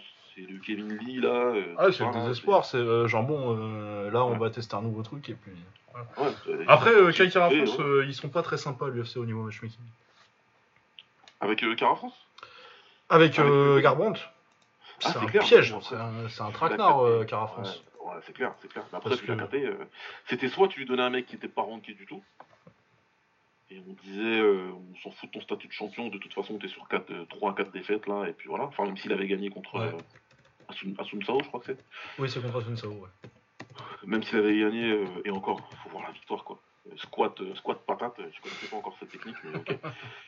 mais, mais voilà quoi, donc euh, il- ou soit ouais, soit tu disais non c'est Cody Garbrandt et du coup on est obligé de lui donner euh, un minimum un top 10. Bah après, tu peux lui un mettre un top 10, mais t'essaies de lui mettre un. Mais moi, moi euh, le truc, c'est que j'avais l'impression que c'est quand même un mec qu'ils essayaient. ils- Le, le but, c'était de le relancer quand même. Du coup, Ouais. je suis un peu surpris qu'ils mettent un mec. euh, un, des- un des mecs qui punch un peu. euh, tu vois, tu peux trouver un match Nell, tu vois, par exemple. Mec un peu plus profil, un peu plus grappling, un Team Elliott. Ouais, regarde les classements, tu vois. Des mecs qui sont un peu moins. euh, un peu moins à même d'exploiter, d'exploiter ses, ses défauts. Ouais. Mais bon, après, hein, ça. C'est comme ça. Euh, ouais, du coup, bah, très bien pour Cara France qui il est, il est sur quoi comme série? Il a eu une défaite il y a pas longtemps, je crois. hein. Il peut pas trop prétendre à. Euh, Ouais, il perd contre je crois. Il- et contre Royval, il l'a perdu, mais je crois qu'il est sur deux, Ouais, il est sur deux victoires par KO là. Ouais, voilà, ouais, c'est pas mal. Ouais. Donc Donc, ouais, il va t'es pas, ils vont pas lui donner la ceinture, mais euh, comme disait euh, euh, Samir et Omar, euh, merde, ils ont cité un nom, mais j'ai oublié. Mais euh, parce que ils- ils pensent que c'est Askarov qui va, qui devrait avoir. Ouais, c'est Askarov qui, qui tient la corde là, je pense. Pour, euh, Voilà, pour, pour la ceinture, mais euh, euh, lui redonner le combat contre Royval, a priori, ce serait une bonne idée. Ah, ce serait pas mal, ouais. Surtout que c'était un très bon combat le premier. Dit, hein? C'est pareil, un ça c'est euh, qui, délivre. hein, donc, euh. Ouais, ouais, non, c'est très bien. Euh, Sean O'Malley qui met KO euh, Rolian Pavia- Paiva. Bon, bah, il met encore KO un mec euh, à sa portée. euh, ce qui est normal vu qu'il a dit que tant qu'il aurait pas un nouveau contrat, il boxerait pas des mecs rankés. Ce en quoi il a tout à fait raison. Ouais, ouais, ouais. ouais. J'aime pas sa gueule, mais ce qu'il dit, c'est vrai. Hein. Ah bah non, mais t'as raison. hein, euh, T'es pas payé à l'adversaire, donc. euh, Donc oui, non, t'as pas de raison de boxer des mecs classés sur, euh, sur ton salaire d'entrée en fait. hein. Non, c'est clair, c'est clair. Tu, tu peux te contenter de faire ça et continuer à monter ta hype, c'est ce qu'il fait. Donc tant mieux pour lui, tu peux styler, tu peux prendre de l'expérience en plus, alors qu'à l'UFC, t'es pas spécialement autorisé à prendre de l'expérience. Ouais. Bah, Bah surtout oui, c'est un mec qui a compris, euh, qui a compris un truc que euh, Scott Coker, le patron du Bellator, comprend très très bien. C'est que en vrai, pour le grand public, c'est pas tellement important euh, en termes de viralité euh, que, que ton combat, euh, les qui, qui, qui, te- qui tu boxes. Si, Ouais. que, si le chaos est spectaculaire, il va faire le tour de l'internet de toute façon. Exactement. Exactement. Sans tape, après. La plupart des chaos vraiment spectaculaires, machin, qui ont fait le tour de la toile et tout, ouais, il y, a les- il y, y a les dégénérés comme nous, on savait, on savait que souvent le combat était déjà déséquilibré à la base, mais les autres, qu'est-ce qu'ils s'en foutent en fait? Ah ouais, non, non, c'est ça. hein. C'est pas les gros combats ou avec qui se terminent par un chaos qui font Sport Center, hein, on s'en fout de ça. C'est les Joaquin Buckley qui tapent les Kassan Ganaï, là, etc. Je dis pas qu'il est pas bon, hein, Kassan Ganaï, c'est juste que c'est pas des mecs. euh, c'est pas l'élite, quoi. Ouais, ouais, bah ouais. C'est pas, c'est pas. Donc ouais, il, il a raison de faire fait. C'est un mec, euh, voilà, je peux pas, euh, je peux pas, je peux pas encadrer, très franchement. Et c'est pas parce qu'il se fait les cheveux bleus, j'en ai rien à foutre. C'est juste qu'il est con quand comme on mange à balai, hein. Ah bah c'est que le, le Connor Light, euh, bon. Oui, non mais voilà. Et puis, en plus, j'avais vu passer un truc là où il était en train de, il avait un bébé dans les bras, et je sais pas trop ce qu'il faisait là à côté, mais bon bref. C'est, voilà. Mais après, en termes de gestion dans sa, de sa carrière à l'UFC, ah non, non, tout ce qu'il fait, il a raison. Et Dana White, il a dit après la conférence qu'ils vont lui, qu'ils vont, il a littéralement dit, on va le payer plus et on va lui donner des gros combats. Bah voilà. Quand est-ce que. Dana White il dit de quelqu'un, je vais le payer plus? Quand? Où vous l'avez entendu dire ça Il dit jamais ça. C'est- Ça se passe en coulisses et puis t'apprends que le mec il a re-signé pour 4 combats et puis voilà. Non, là il lui a dit carrément en conférence de presse, ouais je vais le payer plus, il le mérite, je vais le payer plus et puis après on va lui donner des gros combats. Ben signe ton gros contrat et après derrière... euh, Et après on verra, ouais. c'est- c'est- voilà, tu vas te faire euh, low kicker jusqu'à la mort par, par, par les mecs de l'île. Ouais, ouais, ouais. Euh, le reste de la carte, euh, Josh Emmett contre Danny Gay, je crois que je regarde un peu plus la boxe. Euh, Cruz contre Pedro Munoz. Euh, ouais, j'ai vu très gros comeback de Cruz et tout. euh. Alors oui, il est mieux dans le deuxième et le troisième. euh. Pour moi, je pense que j'aurais donné nul. Nul, ça ça me va moi. Ouais. Et même le troisième, je trouve que euh, bon, c'est pas grand chose, mais les meilleures touches, elles sont sur Munoz, mais bon, il y a un peu plus de volume pour Cruz. Mais ouais, moi j'aurais, moi j'aurais donné match nul. Oui, après c'est pas un secret ce que je pense du style de Cruz. J'ai toujours trouvé que c'était un, ah bah c'est, c'est un très bon ouvrier avec des très mauvais outils. Ouais, mais ça s'est encore vu. Il bouge beaucoup euh, dans tous les sens. Il envoie des, il envoie des crochets avec le dos de la main. C'est, alors techniquement, c'est, c'est, c'est, c'est, c'est fort hein, de faire ça. Ah ouais, on dirait les punches. Dans... Tu te rappelles le premier jeu de MMA de Yé là, avec les trucs qui, étaient, qui se balançaient comme c'était au stick. Ouais, ouais, exactement. Il les balance exactement pareil. C'est trop bizarre comment il envoie ses coups. Sais, son, gauche, son gauche, droite, gauche. Ouais. Ah ouais. J'ai, rarement vu un truc comme ça. Ah, ouais, c'est kick avec le pied aussi. euh, ces petits trucs Ouais. où il remet les jambes au même niveau à chaque fois, là, ça me rend ouf qu'il n'y ait pas Ouais. quelqu'un qui fasse Ah bah tu fais ça, bah jab kick, après, frérot. Ah ouais, non, mais c'est, assez particulier. Mais bon, comme il met beaucoup de volume et qu'il bouge beaucoup et que, il, quand même, il arrive à, à mettre pas mal dans le vent son adversaire. Bah voilà, ça, ça fait que les juges sont vite impressionnés, ils se disent non, il est en train de gagner le 2 et le 3. Le problème pour moi qui se pose, il est très mathématique après. Hein. Ah bah, que quand tu prends Il a gagné le Knockdown. 2 et le 3, 19-19, mais le premier il est perd 18, donc on fait comment en fait? Ah ouais, pour moi c'est match nul. euh. C'est- Enfin, tu vois, c'est là où le K1 ne freine pas la tête. Hein. Ah, extra round. hein. Extra round. Tu vois? Ouais, encore que là, au ouais. au OK1, c'est même pas extra round. Hein. C'est la victoire Pedro, Pedro Munoz. Hein. Deux knockdowns et, euh, et euh, un mec qui a fait pas grand chose. c'est c'est des 10-10 au Japon les rounds. Hein. Ouais, c'est vrai vrai qu'il note les 10 10 oublié. Ouais. Donc c'est vrai, t'as raison. T'as raison. Mais en tout cas, ouais, c'est bon, voilà. Après, voilà, je suis pas, je suis pas, je suis pas en train de chipoter, machin, euh, vol et tout. hein. Je m'en fous complètement. hein. Non, mais puis en plus, oui, si tu donnes 19 euh, au premier round, bon, c'est ce que j'ai scoré. puis- Voilà, c'est, c'est, y a pas, y a pas mort d'homme. hein. Mais après, voilà. Ce qui peut être intéressant de savoir, c'est ce que c'est Cruz, parce que euh, moi, de ce que je regardais hier, tu mets Yann. Tu sais, je vois Yann rigoler dans la cage. ah, moi, je fais pas manquer de respect à Cruz, hein, vraiment. Ah non, je sais non, qu'il y en a certains d'entre vous qui le kiffent depuis le Wake et y a pas de problème. Mais vous l'imaginez contre Yann là? Mais non, mais euh, imagine le contre Aldo déjà. Contre Aldo, contre Sandagen Contre, euh, contre Rob Font, hein. Ouais. Bah, moi je suis désolé les gars, mais je vois pas ça. hein. Je vois pas ça, je sais pas quel âge il a Cruz.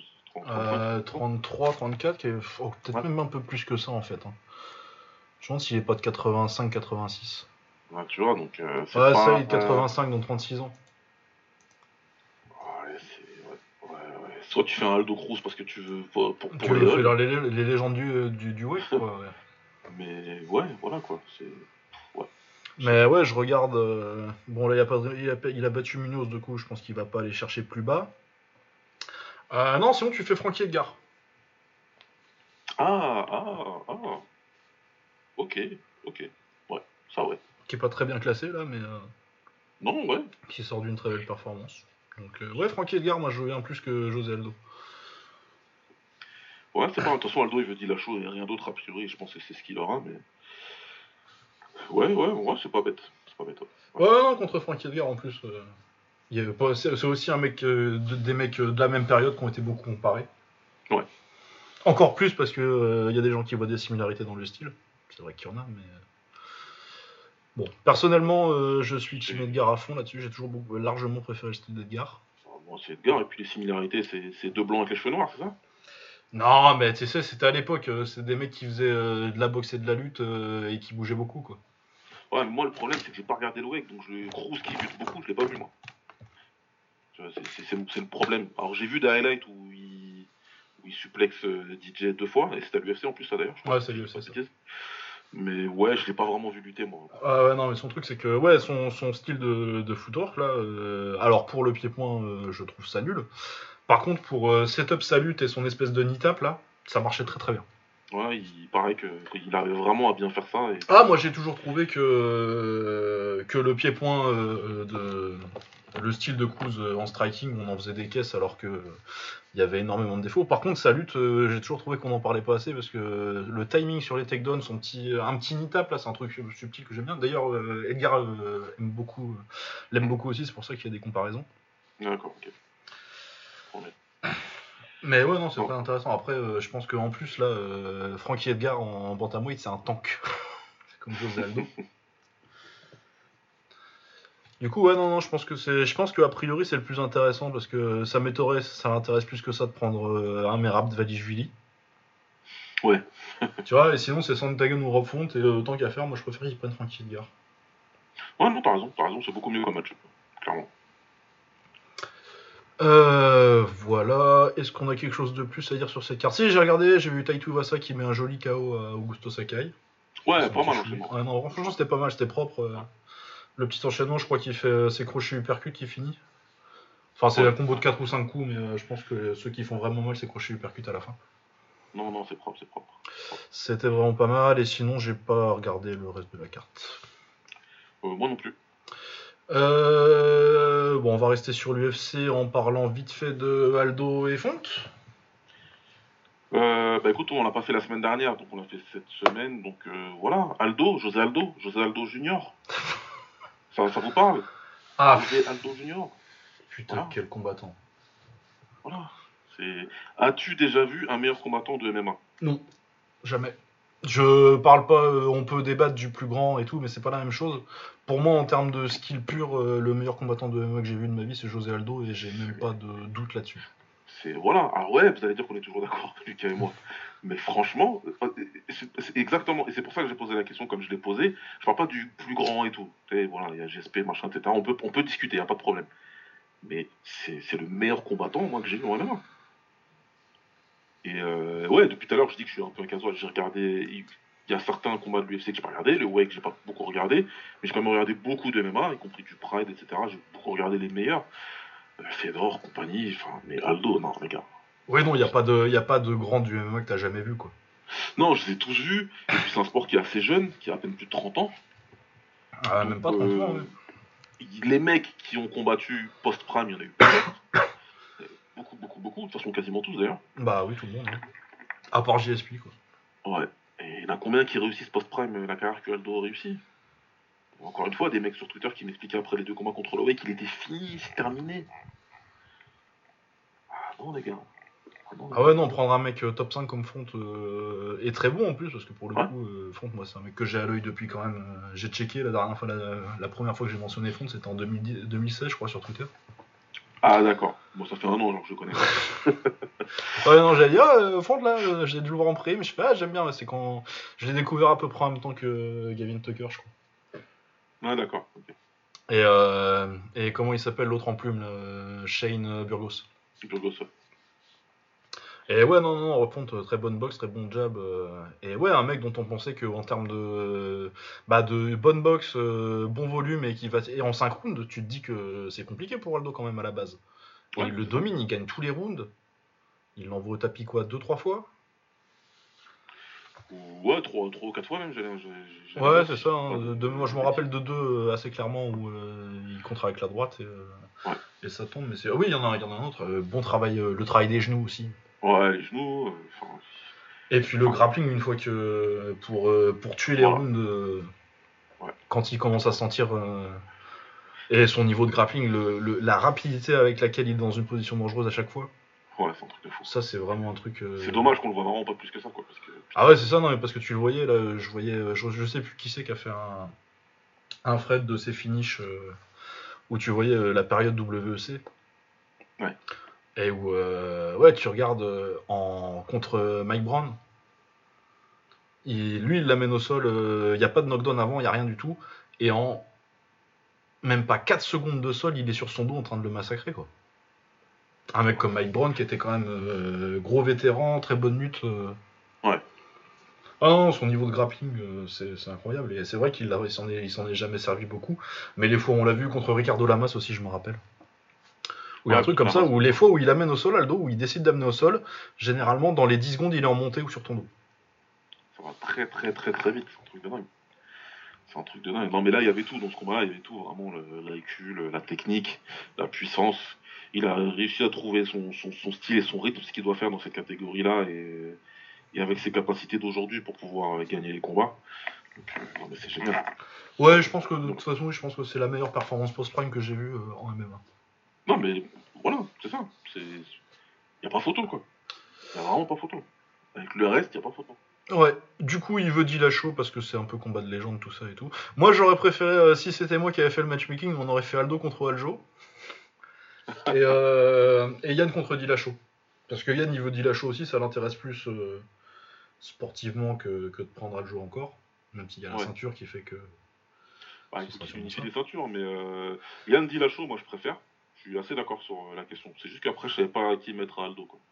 Ah ouais, moi je mets Aljo parce que, euh, parce que euh, aucune pré- prétention d'objectivité ou de, ou de mérite. Hein. ça devrait être Yann, euh, logiquement. Mais ça devrait être Yann Ouais. le champion. Moi, c'est juste une question de profiter et de donner à Aldo une chance d'être champion monde de KT. Ouais, c'est ça. Mais c'est parce que c'est de la justice karmique. C'est pas de la justice logique tout de suite. Mais c'est non, de la justice karmique façon, parce que. ouais, de toute façon, c'est pas comme ça que ça marche déjà. Oui.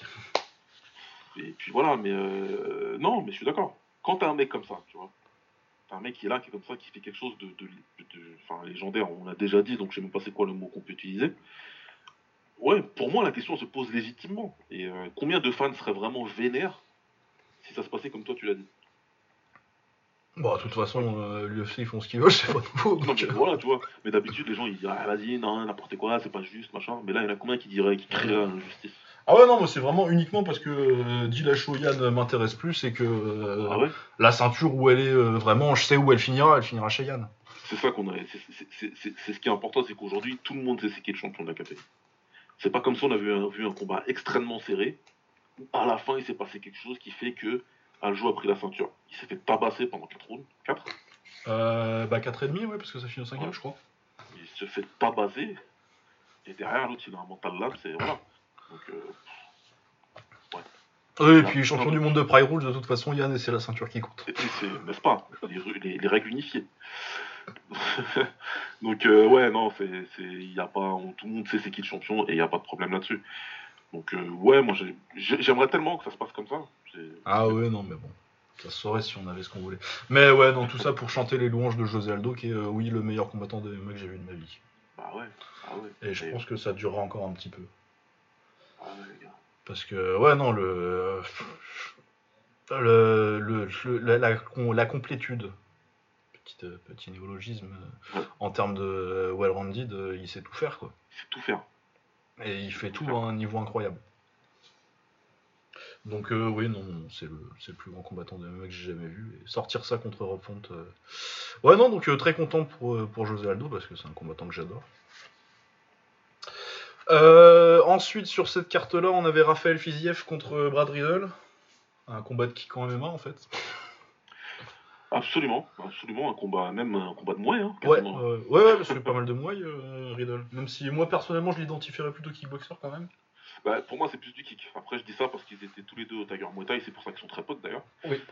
Et que l'un a pris la suite de l'autre en termes de, de, de coach, c'est-à-dire que Riddle était le coach de la team euh, en Thaïlande, et quand il a arrêté, c'est Fiziev qui a pris le la a suite. le euh, C'était un combat fratricide.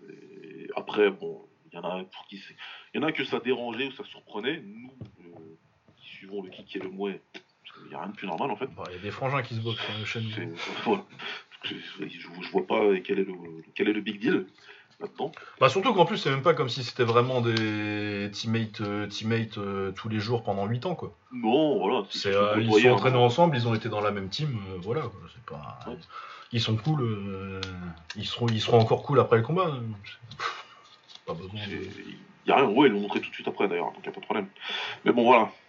Le combat, il, il s'est fait et c'était un très bon combat. Oh ouais, très bon combat, très bon niveau.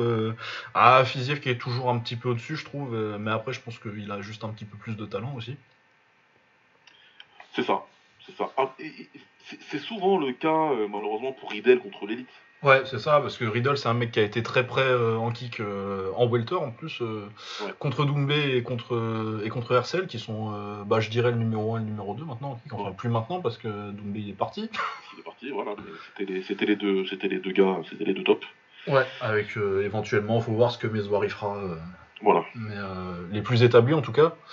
Et il les a tous les deux. Pour moi, il méritait un extra round contre contre contre Hercel et, euh, et il fait un très très bon combat où il perd par décision partagée euh, Contre Doumbé. contre Doumbé, ouais. Et C'est vraiment parce le talent qui fait la différence entre les deux pour moi. quoi?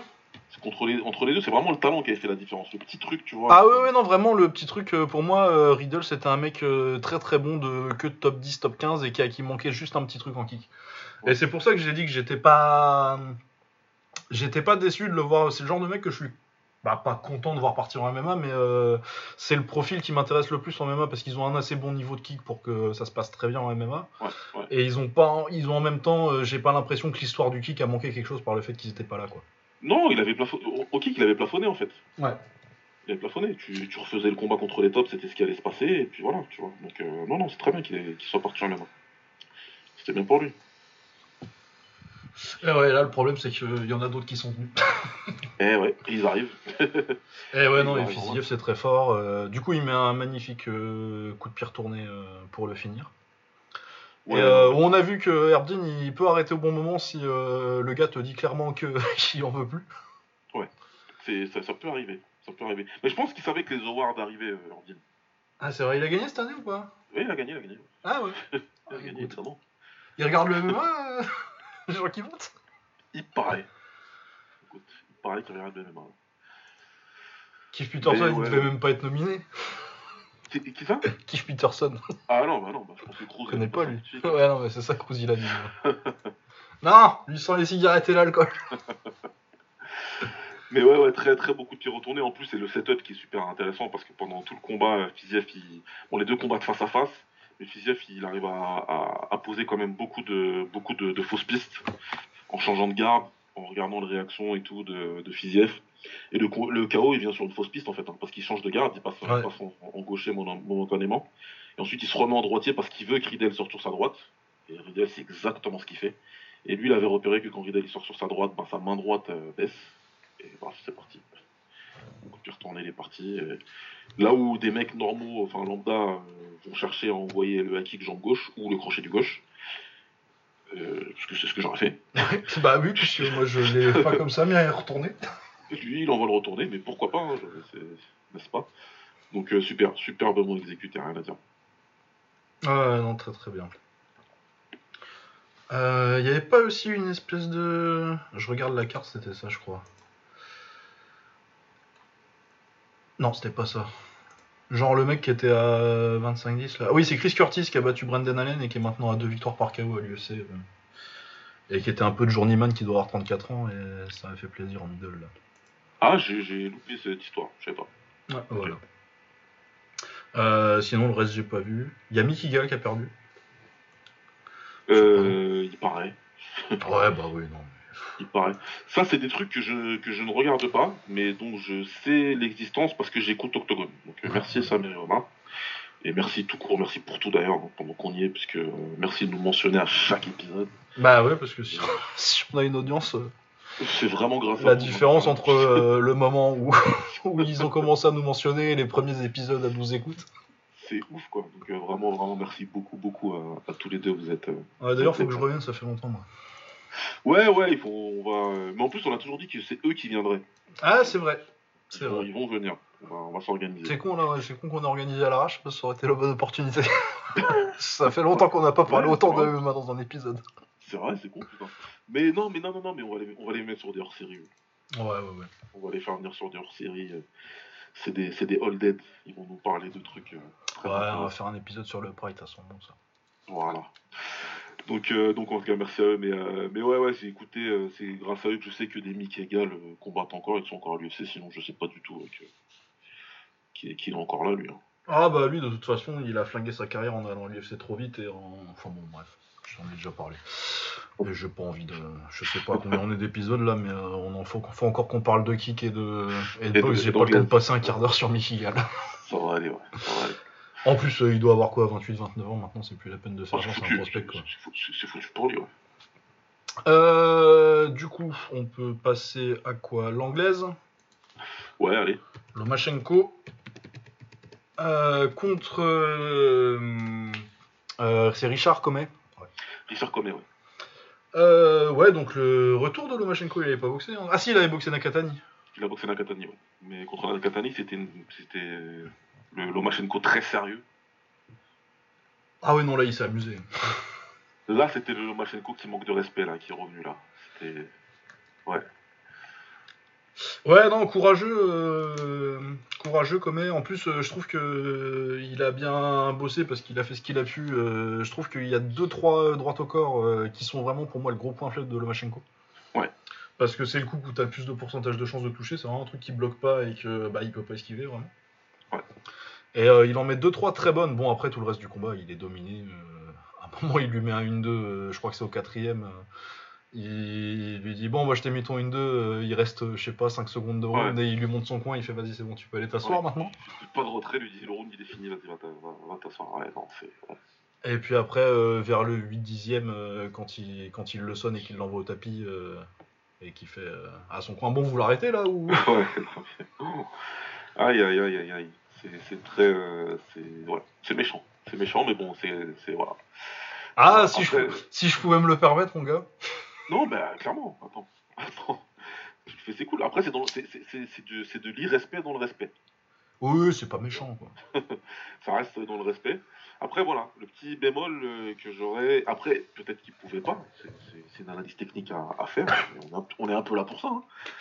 Bah, pour moi, il peut le finir, mais en même temps, est-ce qu'il se dit euh, peut-être que c'est dangereux parce que quand même, il était bien plus gros quand même. Ah non c'est ça, je pense qu'il y a aussi le fait que euh, c'est pas un vrai léger euh, Lomachenko.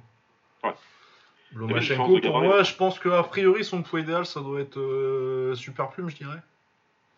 Ouais, Je pense que en poids plume, il est un peu dans en poids plume, il est un peu dans les gros, mais je pense que ouais, son meilleur poids, ça doit être super plume, et que les gros légers, pour le coup, vraiment, un, il y a un impact physique qui est, qui est notable, quoi. Ouais, clairement. Tu, tu sens, c'est pour ça qu'au début, je me suis dit non, mais il le finit pas, il abuse. Et puis après, un moment, quand tu le vois et que tu, tu vois Comey envoyer des séries là de, de, de 4-5 coups, et même s'il les bloque, il est secoué quand même. Tu vois, tu sens, tu dis ouais, non, mais quand même. il- Ah ouais, ouais, non, moi, je comprends que la droite au corps, elle les fait réfléchir aussi, tu vois. Ouais, ouais, je me dis, bon, bah, du coup, je vais peut-être être moins. euh, Il n'y a pas à être sévère, quoi. Il, il a fait son combat et euh, si- s'il avait pu finir, il aurait probablement fini avant.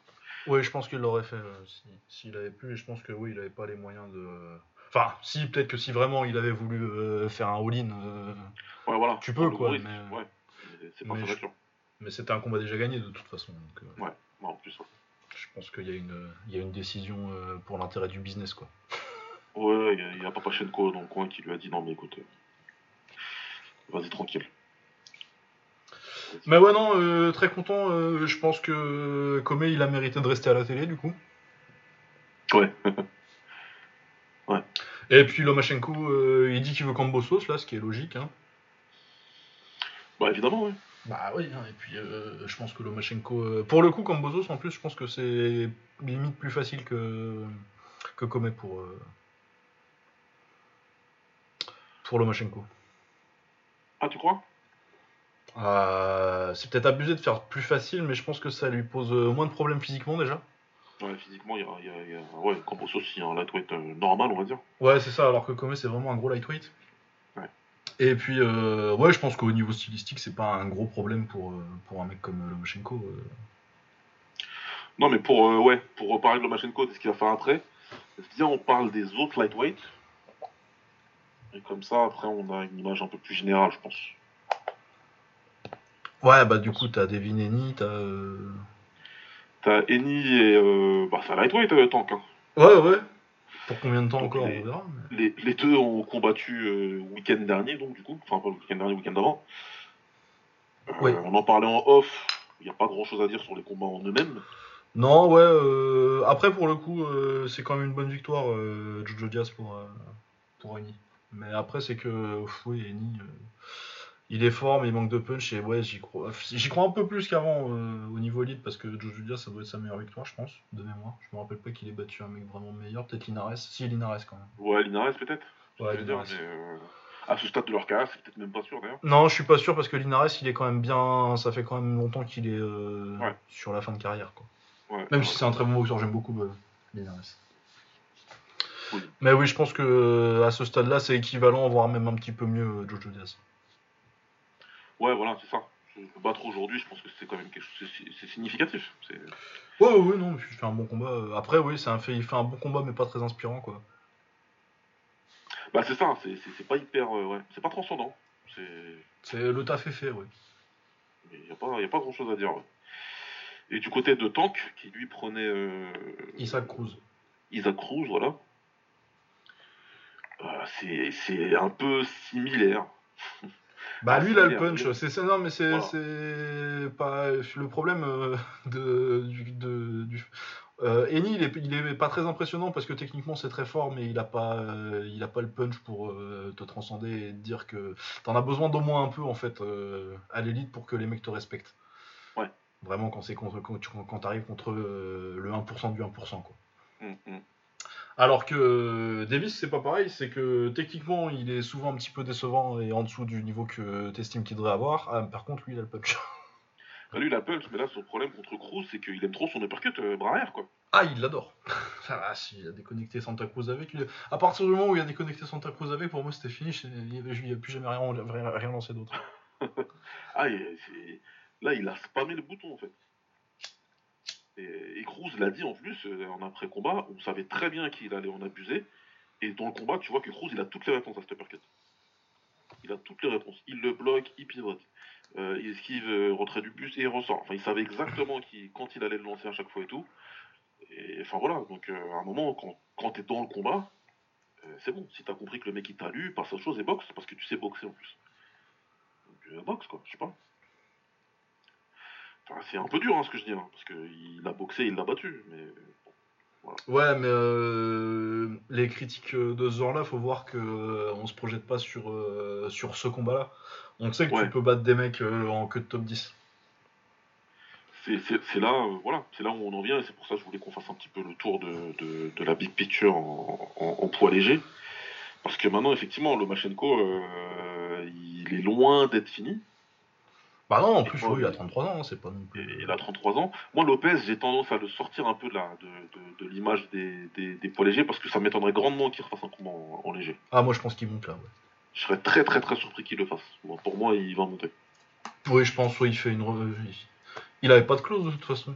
Non, il n'y a pas de clause de, de, de, de revanche. Et, Ouais, euh, il va monter alors. et même comment il parlait, euh, voilà. Ouais, non, ça fait un bout de temps qu'il a quand même l'air plus intéressé par le fait de monter que. Que de rester en léger. C'est ça. Et puis en plus, vu qu'il a eu un énorme problème de santé pendant, euh, pendant le combat et qu'il a con- concrètement il a combattu avec de l'air, euh, avec de l'air euh, là où il fallait pas.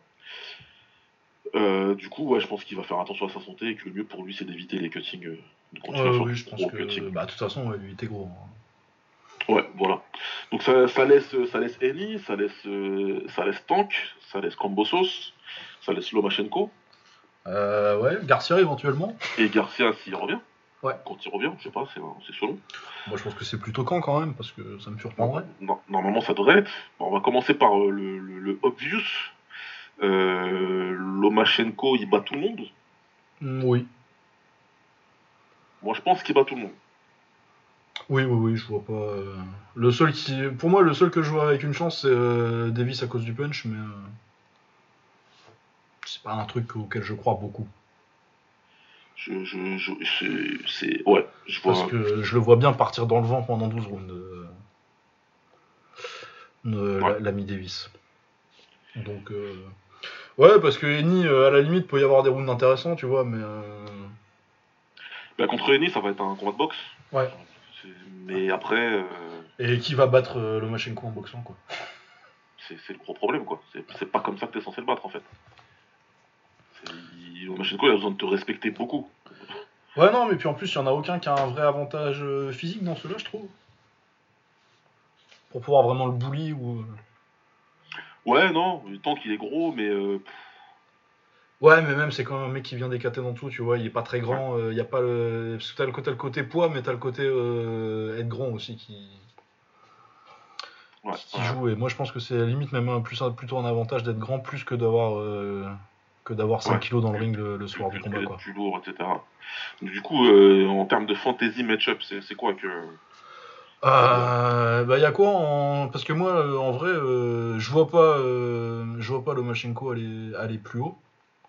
Ah, faut pas, j'espère pas. Non, non, non, parce que c'est pas du tout. ça se voit là contre Comet. tu vois que c'est pas. En, en 140, ce serait trop. Il Ouais. y a des limites, c'est comme. Euh, Tu me diras, Chocolatito, il a fini par rattraper le truc, mais je pense qu'il y a vraiment une. C'est comme euh, Lomachenko en super, euh, en super mouche, où vraiment tu sens que c'est sa limite et euh, faut jamais aller en bantam, quoi. Ouais, faut pas, faut pas. Donc, euh, bah, attends, je vais mettre les classements euh, Boxrec pour regarder s'il n'y a pas des trucs plus intéressants à aller chercher en, en super plume. Ouais. Ah, ouais, en super plume. Ouais. Ah, c'est ça, tu vois, parce que moi, faut, faut redescendre hein, pour. euh, Enfin, là, ici, il a, il a des combats à faire en léger, tu vois, mais euh, ça va pas prendre non plus euh, des années, puis il faut que, faut que les mecs aient envie de le boxer aussi. Ah, c'est pas gagné, ça. Ce qui sera pas le cas de tout le monde. Ouais. Camboso, je pense qu'il le boxera. Cambosos, de toute façon, Cambosos, là, il faut qu'il ouvre le compte en banque, il envoie le RIB et euh, Ouais, c'est ça. hein. faut, faut profiter. Hein. mais ouais, parce que bah, t'as Rakimov aussi, le russe qui a 15-1, 15-0-1 là. Ah oui, que... oui il vient oui, de faire oui, nul oui, avec oui, Diaz. oui. Avec Diaz, ouais, voilà, c'est ça. J'avais oublié lui. Je l'avais pas vraiment compté dans, dans l'image, mais bon, pourquoi pas. Ouais, sachant que de toute façon, en plus, euh, là, Vassili, il vient de faire deux combats, pas pour des titres, il veut des ceintures. Ouais. Donc, euh, pour moi, je vois pas qui ce sera, à part Combosos. euh, Davis, je pense pas qu'il ait du tout envie de le boxer. Non, et puis Davis, euh, c'est la gestion Mayweather et tout, là, c'est... Ouais, c'est ça, non, mais c'est Mayweather qui. qui, qui...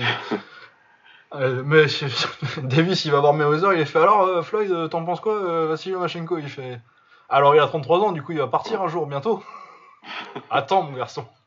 Ah ouais, suite. Ouais, non, Eni pareil, Lopez, je pense qu'il monte. Puis il n'y a plus de ceinture, de toute façon, du coup, le seul qui a des ceintures, c'est Camboso. C'est... Voilà, donc euh, clairement, pour moi, je pense que c'est Cambosos ensuite. Après, euh, si vraiment je suis dans le fantasy, euh, pour moi, tu vas, tu vas regarder plus bas. Et donc en super plume, euh, t'as Shakur Stevenson, t'as Oscar Valdez. euh, Bon, c'est pas non plus. Il n'y a pas de super fight vraiment, mais. euh, Ouais, c'est pas des super fights parce que parce qu'il y a cette espèce de, enfin il y a le il y a l'aspect il y a le volet médiatique on va dire. Ouais. Mais après pugilistiquement parlant, Lomachenko Stevenson, Ah, c'est très intéressant, ouais. ah, moi je le prends hein, parce que le petit Stevenson, euh, Ah, il y a du talent. ah, autant il est con mais autant il est fort. Hein. Ah, il est con, il est con. C'est lui hein non dans un garage là, qui, a, qui fait n'importe quoi là. Ah oui, oui, oui, non, mais oui, il y avait, c'est vrai qu'il y avait des histoires comme ça. Ouais. Mais ouais, ouais, là, il vient de, il vient de mettre KO euh, Jamal Herring, Jamal Herring, Ouais. bonne victoire. Qui venait de battre. euh, Il a dû le mettre à la retraite en plus, euh, Frampton. Non, Frampton, je crois qu'il a refait un combat après. euh. Ah non, non, non, non, c'est lui qui a mis, qui a mis Frampton à la retraite. Ah il y a pas eu de dernier? Ah ok, je pensais. Ouais, je pensais, mais euh, non, bah, visiblement, c'était le dernier. Mais non en termes de fantasy ouais non, je, vais m'arrêter à Stevenson. Ouais. Bah ouais, parce que là, sinon, je regarde un petit peu le reste. Il y a pas. Il y a Oscar Valdez, mais euh, là, au niveau du match-up, tu te dis que c'est quand même vachement facile pour. euh, vachement facile pour, euh, pour le Machenko. Ouais. Et sinon, euh, ouais, t'as du Varkas, du Navarrete si vraiment tu vas jusqu'au jusqu'au plume quoi. Mais ouais, il n'y a pas tellement de de grosses grosses options. euh. Parce que de toute façon, là, on peut arrêter de penser à, à Mickey Garcia qui revient en, en léger. Ah bah non, il, veut pas, hein, le mec. Hein. Ah non, non, non, il s'obstine. hein. Il y a même plus de chances qu'il aille en Super Welter que. C'est exa- ce que j'allais dire en plus. Dans, dans sa tête, euh, je sais pas, il doit se voir plus gros qu'il l'est. Ou... Ah non. Mais ouais, ouais, c'est. Ou alors il a juré qu'il ferait plus. Il a juré sa mère c'est une pute s'il refait un cutting dans sa vie. Voilà, je ne veux pas de régime. Et puis c'est tout. Ça se trouve, il aura un resto, il se met bien. Mais euh, clairement, pour lui, c'est hors de question de redescendre. Donc ce combat-là, je l'ai oublié, moi, depuis longtemps. Ah ouais, ouais, ouais, non, parce que, parce que euh, ouais, on a tendance à oublier, mais euh, il y a quelques années, c'était c'était le grand rêve, là, un, un Garcia Lomachenko. Ça, Ouais. ça change vite, hein. Ça clair. change vite. Mais ouais, non, bah très bonne perf de Lomachenko, et ouais, Cambozos, euh, je pense que c'est la solution la plus logique. Est d'accord. On est d'accord. Et puis après, du coup, derrière, euh, euh, ce serait bien si euh, Eni et Davis réglaient leur compte. Mais bon. Ouais, mais ça, Ouais, faudrait qu'ils aient envie de le boxer et que c'est une envie qui dure après leur café du matin, quoi. Ouais. Parce que c'est le genre de truc où un matin tu te lèves, oh, aujourd'hui je suis en forme. Ouais. T'appelles ton promoteur et puis à midi tu dis ouais finalement. Ouais, c'est là où tu vois que c'est dommage parce que euh, aujourd'hui, les lightweight, euh, c'est quand même. euh, je sais pas si je peux la qualifier de meilleure catégorie dans, dans- en boxe aujourd'hui, mais bon, en tout cas, c'est pas loin. Mais ouais. Bah le problème c'est que t'as vraiment deux qui sont. Remarque tu me diras Davis il a quel âge mais euh, des mecs qui sont vraiment assez tôt dans leur carrière avec un mec super fort euh, qui est plutôt vers la fin. Ouais. C'est vraiment un truc qui t'incite pas à. Ouais il a quand même 27 ans euh, Davis. Hein. À un moment. Euh, Faut arrêter de le traiter vraiment comme un prospect. Parce que Eni, je veux bien, Eni, euh, il a 23 ans, donc euh, tu peux euh, raisonnablement penser qu'il est pas à son meilleur niveau et que. Mais Gervonta Davis, son prime, il devrait y être là. Bah ouais, normalement il est en train de faire des gros combats, enfin de prendre tous les mecs qu'il est censé prendre quoi. Sans discussion possible, sans machin, sans. Mais ouais, c'est malheureux, mais bon, c'est comme ça. C'est la boxe. Euh, on a quelque chose de plus à dire sur, euh, sur ce brave Vassili? Euh, pas vraiment, non. Non, hein, je pense pas. Du coup, on peut passer à Nonito Donner. Pareil dans les performances post-prime, bon, c'est pas le même niveau d'adversaire, je trouve, mais. C'est pas pareil, mais ouais. Putain. Bah, tu me diras, il a fait. tu, quand, quand, quand tu parles de Oubali, c'est à peu près le même niveau d'adversaire. Là, un peu Ouais, moins, mais. puis, et puis il a pris le, le, le plus fort de sa catégorie et il lui a donné, euh, il lui a donné l'enfer quoi. Ouais, ah ouais, non, c'est incroyable. En termes de science de la boxe aussi. euh. Quel, euh, quel, Et puis c'est relou Nonito Donner parce que c'est le mec quand même qui la veille est assis en tailleur sur une chaise et qui fait le traducteur pour son adversaire et puis le lendemain il lui casse la gueule. On fait comment hein? Il est trop gentil en plus. C'est un mec, c'est une crème. Euh, mais derrière, c'est une fois que t'arrives euh, en- entre les quatre cordes, putain, mais quel boxeur Ah ouais, le crochet gauche. Parce que là, euh, on est sur un mec qui va arriver à la maison de retraite et qui va mettre des crochets gauche à tout le monde à 89 ans, quoi. C'est- mon sens de la télé. Le gars, il a 39 ans en bantam, quoi. Et il est Ouais, euh, voilà, top ouais. 5. Parce que ce qui, ce qui est quand même super fort, c'est qu'il il a fait ce que tous les boxeurs font. Donc il a pris une ceinture dans une catégorie très petite, il a pris la caté d'au-dessus, il a pris la caté d'encore au-dessus, et puis après il est redescendu une caté et d'encore une caté. Ah ouais, non, il est sa première. euh, Il commence en quoi euh, Dans l'histoire, il n'y a, pas- il y a pas beaucoup de boxeurs euh, qui ont fait ça. hein. Je- je- je- en tête là, j'ai même pas d'exemple, mais euh, Non, qu'il soit redescendu, bah généralement les mecs redescendent pas, quoi. il redescend plus, il redescend plus, il monte, et puis après une fois que c'est fini, c'est fini, quoi. Mais lui, il est redescendu, il a repris une ceinture, et il met KO les, les, les petits jeunes qui ont 20 ans de moins que lui, quoi. Ah ouais, là, le crochet au corps. euh, En plus, euh, il- c'est c'est- c'est mes crochets au corps préférés, ça, ceux où le mec il se relève à 8 et il Ouais. fait Oui, ça va, non, ça va pas. Ah, il se relève, il se rend compte que c'est mort. c'est mort, c'est pas la peine. Donc, euh, voilà. Non, super, super boxeur, euh, Nito Donner, vraiment. Ouais, non, mais puis esthétiquement, et, euh, c'est- c'était un- c'est- ça a toujours été un très beau boxeur à avoir boxé. Et ouais, un mec qui est revenu euh, d'un mec où euh, il y a. C'était il y a longtemps maintenant. euh, Nicolas Walters, c'était en 2014. Je veux dire, tu, tu- tu le vois se faire démonter par, te- Ouais, par, par Walters en 2014. Ouais. Tu te dis, c'est fini. Ah, tu, là, c'est mort. Tout le monde a dit que c'était mort. Tout le monde a dit que c'était cuit. Ça y est, c'est bon, bon, on a compris. euh. Et voilà, Walters d'ailleurs, putain, qui a eu son haut et son bas, mais en 6 mois. Ouais, ouais, ouais, c'est un- étoile filante, euh, Walters. C'est, c'est- à chaque fois, je pense à lui, moi. À chaque fois, je pense à lui quand il marche vers le coin de Lomachenko, tu vois. Ouais. Parce que tu sais, il marche d'un pas décidé. On voit pas beaucoup ça, tu vois. Ouais. Lui, il va vraiment en mode euh, Ah, tu m'as défoncé. Franchement, euh, Mais moi, je me rappelle ouais, d'une une vidéo. euh, Bah, c'était le combat suivant de Lomachenko, je pense. Ouais. Où il passe euh, backstage euh, à un truc où euh, Walters et, euh, Lomachenko ils discutent. ouais, dans le couloir là. Ouais, dans le couloir, là, et Walters il lui dit euh, Euh, Bah, t'es là. Donc, euh, t'es pas, t'es pas porté pour que je te touche. Et toi, tu me touches et t'as l'impression qu'il explique un mec qui triche à Counter-Strike, quoi. Ah ouais. Il est, il, est, il est très passionné dans son explication de comment il s'est fait marbrer en fait. Je trouve, je trouve ça impressionnant, vraiment. C'est... Ouais. Enfin bref. Mais ouais, ouais, t'as raison. Quand euh, Walter s'il éclate, tu dis que c'est terminé. Et ça, c'était il y a 7 ans. Ouais. C'était il y a 7 ans, quoi. C'est, putain, derrière, il perd 3 fois. Ouais, mais à chaque fois, c'est genre euh, en plume contre Frampton où il fait un putain de combat. Après, en plus, ils sont toujours sympas, ils sont devenus super potes après. Ouais. Au resto et tout. Ouais, ouais. Ouais, non, mais l'image, elle est géniale. Ça, ça aussi, c'est, magnifique. Après le combat, Frampton, il le ramène chez lui. Le lendemain, il le ramène au resto. Euh, les, tout le monde qui vient le voir et tout. Non, mais ce mec-là, euh, Mais ouais, hein, Ouais. euh, c'est, magnifique. Je, je, je- je sais pas. J'ai pas en tête là tout de suite, euh, je vais pas faire un classement, mais euh, dans les meilleurs boxeurs que j'ai vus de mes yeux vus, quoi. Ouais, c'est un des meilleurs. Ouais. Ouais. De, de- ouais, clairement. Dans les mecs que j'ai vus depuis que je regarde la boxe. C'est quand même très très fort et c'est pas un mec euh, qui revient. J'ai pas l'impression qu'il revienne si souvent que ça euh, dans les meilleurs boxeurs des 20 dernières années. Non, dans, dans les classements, tout ça, pas vraiment. Il, euh, visiblement, c'est peut-être discret, mais après, tous les spécialistes. Mais ouais, parce que que tu dois voir, c'est- 2011-2014, c'est très très haut dans les, dans les classements point for point, quoi. C'était Ouais. t'es trouvé dans les 3-4 premiers, quoi. ouais, ouais, non, un Quand il monte à partir du moment où il, où il tabasse Darchinian, Ah putain, ouais. c'est vraiment ça, et c'est 2007, ça, putain.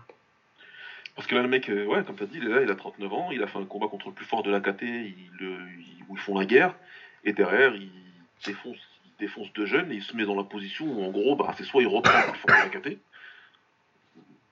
soit on sait pas, quoi. Bah, de toute façon, euh, il a dit, hein, lui, ce qu'il veut faire, c'est. euh, il a dit J'ai jamais fait champion euh, incontesté. euh. Ouais. Bon, je pense pas qu'il le fera, mais. Bah, il le fera pas, non, il le fera pas. Maintenant, euh, Mais euh, c'est beau d'avoir des objectifs, quoi. Et surtout qu'il a les moyens de le tenter, au moins. Ouais, ouais. Tu vois, ce serait un mec. euh, Il y, a y des mecs de 32 ans qui me disent euh, Je veux essayer de devenir champion, champion incontesté. Je me dis Tu leur, as envie de leur dire Mec, tu veux pas passer le week-end avec tes enfants plutôt Ouais, c'est clair. Mais pour moi, c'est c'est un objectif. euh, je pense pas qu'il soit euh, réalisable, mais je pense qu'il est tentable. Ouais, ouais, ça peut se tenter, ouais. Ça peut se tenter, puis s'il gagne, bah, ce sera. Ce sera... Oui, et puis bah, s'il perd, euh, il aura pas de regret, mais t'as pas l'impression que c'est euh, genre euh, qui se fera exécuter. Bah d'ailleurs, de toute façon, tout le monde se fait exécuter sauf lui. Donc, euh, Ah, voilà, c'est ça. C'est c'est- c'est quand même incroyable. donc ouais, moi je suis, je suis tout à fait open pour voir une revanche inouïe Ouais. d'honneur. Moi, je c'est- Voilà. Bon, c'est soit cette revanche-là, ils la font et c'est super. Soit une autre revanche, hein, puisqu'il y a un autre vieux qui est dans cette catégorie-là aussi, maintenant. Donc, écoute, euh, pourquoi pas une revanche contre Rigondo hein C'est vrai. C'est vrai. ah, Rigondo, il est là, il vient de perdre contre Casemiro, mais bon, c'était pas. Oui, c'était bon. hein. C'était rigondesque. mais écoute, pourquoi pas, hein, écoute. Ouais, ou alors sinon, il peut toujours euh, faire la suprématie nationale et taper Casimiro. hein. Ouais, en plus, ils ont un vrai bif, euh, les deux, pour le coup. Et pour être en bif avec Donner, c'est pas facile, quand même. Ah ouais, non, faut le faire. comment, comment tu te rembrouilles avec ce gars-là Performance, là, de Casemiro, il faut y aller, ouais. Ah ouais, non, non. euh, le gars, il va te boxer. euh, son défi, c'est une dédicace de ses gamins qui t'ont fait un dessin. Et il y a déjà la résa, la résa du resto où vous allez après. euh, Comment tu, comment tu Ouais, veux c'est- c'est- Le mec, il arrive avec sa réserve de la fourchette, quoi, dans- dans le vestiaire. Au fait, euh, t'oublies pas, hein, tout à l'heure. hein. Ouais, ouais, ouais, t'amènes tes parents. Ouais, non, bah du coup, ouais, c'était une, euh, une, un bon deux semaines pour, euh, pour les vieux. Pour les vieux Ouais, combattants. ouais. Ah ouais, ouais, là c'était vraiment deux semaines nostalgie. euh. Ceux, c'est- ouais, ceux qui aiment pas les vieux, ils étaient pas contents pendant semaines. Euh, voilà, je pense qu'on a fait le tour de ce dont on voulait parler en anglais, parce qu'on a fait les. Par la force des choses, on a fait les légers qui avaient boxé la semaine dernière. Ouais. Euh, De toute façon, on avait fait dans un épisode hein, Cambosos euh, Teofimo Lopez. Oui, Oui, on l'avait fait. Euh... Et gros upset, c'est quand même cette année, tiens. Je me dis, je réalise avec, Ouais, avec c'est- Nunes, euh, d'upset. ouais. on a Ouais, eu des puis beaux upsets cette année. C'est vrai qu'on est en fin d'année, donc euh, les awards vont. Ah oui, les awards vont, euh, pour le kick, ça va être compliqué, tiens. Enfin, non, ça va pas être compliqué parce que je, vais donner le. Il y en a un, c'est facile. C'est- c'est- Il y a le chaos de la. Je vais donner le chaos de la décennie tout de suite. Moi, c'est fait, c'est la première année, c'est pas grave. Ce sera Ouais, super bonne, euh, Petrosian. Merci à tous. On se retrouve en 2021 pour le, en 2000, euh, 2041 pour le reste. Ah ouais, ouais. Comment tu veux, comment tu veux Euh, ouais, du coup, le kick, d'ailleurs. Le K1. Euh, que je vais faire euh, très vite parce que je crois que Baba tu l'as pas trop vu. Non, non, malheureusement, je l'ai pas trop vu. J'ai. Voilà. J'ai pas, j'ai pas trop vu. Mais après, c'était pas euh, non plus. Ah, c'était pas une carte qui donnait envie de, de passer toute sa matinée dessus. hein. Très honnêtement, moi je l'ai mise. Et euh, j'ai rarement eu un event comme ça de kick où euh, ça me fait comme euh, un event UFC un peu mauvais où au bout de deux minutes du combat, euh, je vais checker Twitter. Et, euh, Ouais. et ma save de football manager. Du coup, on avait euh, que Minoru Kimura qui était la star de la soirée. C'est parce que c'était son dernier combat en kick du coup ou un truc comme ça? Ouais, c'est ça, c'était son dernier combat. Déjà, il voulait se retirer, mais je pense que le K1 lui ont sûrement dit euh, Tu te retires pas comme ça, c'est pas comme ça que ça marche. Tu viens en faire un dernier, et puis après, c'est bon, tu peux partir. Donc, euh, il... c'est ce qu'il a fait. Bah il est venu. Mais clairement, c'était pas le, le Kimura des, des, des deux, 3 à 4 dernières années. Là. Physiquement, déjà, Ouais ouais bon il, est quand même euh, bien stock mais euh, ouais non il est venu il a balancé les crochets. et, euh, pour le coup Hirumi qui avait déjà perdu deux fois contre lui quand même. Ouais. Par KO euh, a très bien bossé hein. il l'a matraqué euh, dès le début de dès le début de combat au corps avec des petits front kicks tu sais les petits front kicks qui fouettent comme ça. Beaucoup et puis après au troisième round il est complètement cramé par le travail au corps Kimura et il arrête à 2,50 euh, du troisième. Mais oui bon bah très bien pour Hiromi que je trouve euh, je trouvais un peu malchanceux d'avoir perdu deux fois contre euh, Kimura parce qu'il a il a du talent pour le coup. Et en 70 kg c'est pas si courant pour un japonais c'est sur cette génération. ouais, c'est clair. Mais euh, ouais, du coup, bien pour lui. euh, Bon, bah, Kimura, il est venu faire son, faire son devoir, quoi. C'est exactement ça. Il est venu mourir comme il fallait. Ouais, c'est ça, il s'est allongé sur le dos, il a pensé à la France. Et puis c'est tout. Il va faire tranquille. euh, Il est dans un autre délire, lui, de ce que j'ai vu. J'en parlais beaucoup avec, euh, avec notre ami Shunsuke, puisqu'il lui avait fait des highlights et tout, donc il discutait. euh, clairement, euh, Kimura est dans un délire de skater et tout. et On n'a plus rien à foutre de, de la- de la boxe. quoi. Non, bah, quand, euh, quand on a plus rien à foutre, euh, faut arrêter. C'est tout simplement. Euh, combat pour le titre euh, 55 kg du coup Gunji Taito contre euh, Tatsuya Tsubakara. Euh, pff, C'était un peu décevant, ça va à l'extra round et ça gagne euh, pour Taito. Décision partagée. Euh, le problème c'est que c'est un combat où il se passe pas grand chose et où tu sais qu'ils vont favoriser le style de Taito parce que c'est un style qui parle plus au. Parce que c'est du vrai style de kick par rapport Ouais. à, à Tsubakira, qui est le, le karatéka. Quoi. Oui, oui, donc euh, c'est. Quand j'ai regardé, j'ai dit c'est serré, j'étais pas surpris que ça allait aille à l'extra round. J'étais pas surpris que ce soit pour Taito. Ça me. Ça me scandalise pas, mais je suis pas entièrement d'accord non plus, quoi. Mais bon, j'étais pas. Pas une très grande performance de Tsubakira, euh, de toute façon. Au final, il aurait la ceinture que, que- que- c'était sa première défense à lui, je crois. Bah oui, parce que euh, il bat euh, Egawa une fois, mais c'est pas pour le titre. Et, euh, Et après, il le rebat pour la ceinture. Après, je pense qu'ils étaient pas forcément très intéressés pour euh, l'avoir lui en champion et que, que ce soit plutôt Taito et que Igawa vienne ensuite la reprendre, ça les intéresse plus que, que Ouais. Ouais. Euh, Kenta Hayashi qui se relance avec une victoire sur Fukashi. Bon. Ah, Fukashi, le mec qu'ils amènent pour, pour perdre, hein, on peut le dire maintenant, je crois. Ah, euh, c'est pour faire une bagarre et perdre contre un que tu veux relancer. C'est c'est tout à fait ça. Le reste du temps, il tape des mecs au crush.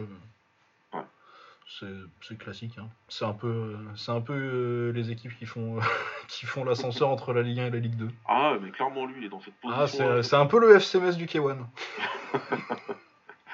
C'est vraiment, euh, à chaque fois que tu le vois, tu dis, ah, bah, ah, c'est- ah bah tiens, c'est encore lui. Ah bah euh, c'est des carrières hein, d'être un petit bagarreur marrant qui perd contre les bons. C'est une carrière. Euh, Kong Napa qui bat euh, Yuma Saikyo, c'est une bonne victoire qui se relance bien. Il a fait du travail propre, euh, assez tranquille. Ils ont fait, ils ont donné 30-29, euh, c'est du jeu à la japonaise ça. Il y en a un qui a mis 30-30 et 2-30-29. C'est bon, t'as gagné, allez, on est sympa parce que vraiment on peut pas, mais. Mais ouais, Saikyo, bah, je préfère son frère, mais on j'ai pas l'impression qu'on l'ait revu depuis, depuis sa cheville en vrac là. Ah oui, que Aroma, Aroma. Aroma, ouais. Ah ouais, c'est vrai. ouais, ça Ah, il a un peu disparu, mais je pense que lui, la cheville, du coup, la blessure a dû être. euh, Du coup, lui, c'est le petit frère, euh, Yuma, alors. Oui, c'est le petit frère, ouais. Il a quoi 15 ans? C'est quoi ça? Attends, je vais dire non, mais parce qu'il a commencé à être vieux maintenant. euh. Il a. Il... C'est un 2000. Il a 21, il a 21 ans. C'est un vétéran. Ah ouais, putain, merde. Euh, Bientôt fini, il a quoi. 12 combats quand même. Hein. Ouais. 8-4, non, c'est plutôt un bon combattant en plus. euh. Ouais. C'est que Yuma, bon après, euh, oui, quand t'as t'as 12 combats, euh, qu'on n'a pas, il y en a 250. Ouais, il y a une petite différence, un, tout petit gap d'expérience, mais rien de méchant. Euh, Rukia Mikao Kaito, je me rappelle même plus vraiment comment parce que c'est pas le Kaito intéressant. c'est. Euh... Ah, bah, je vais dire, Kaito et Fukashi, je les confonds un petit peu. Ah ouais. ouais,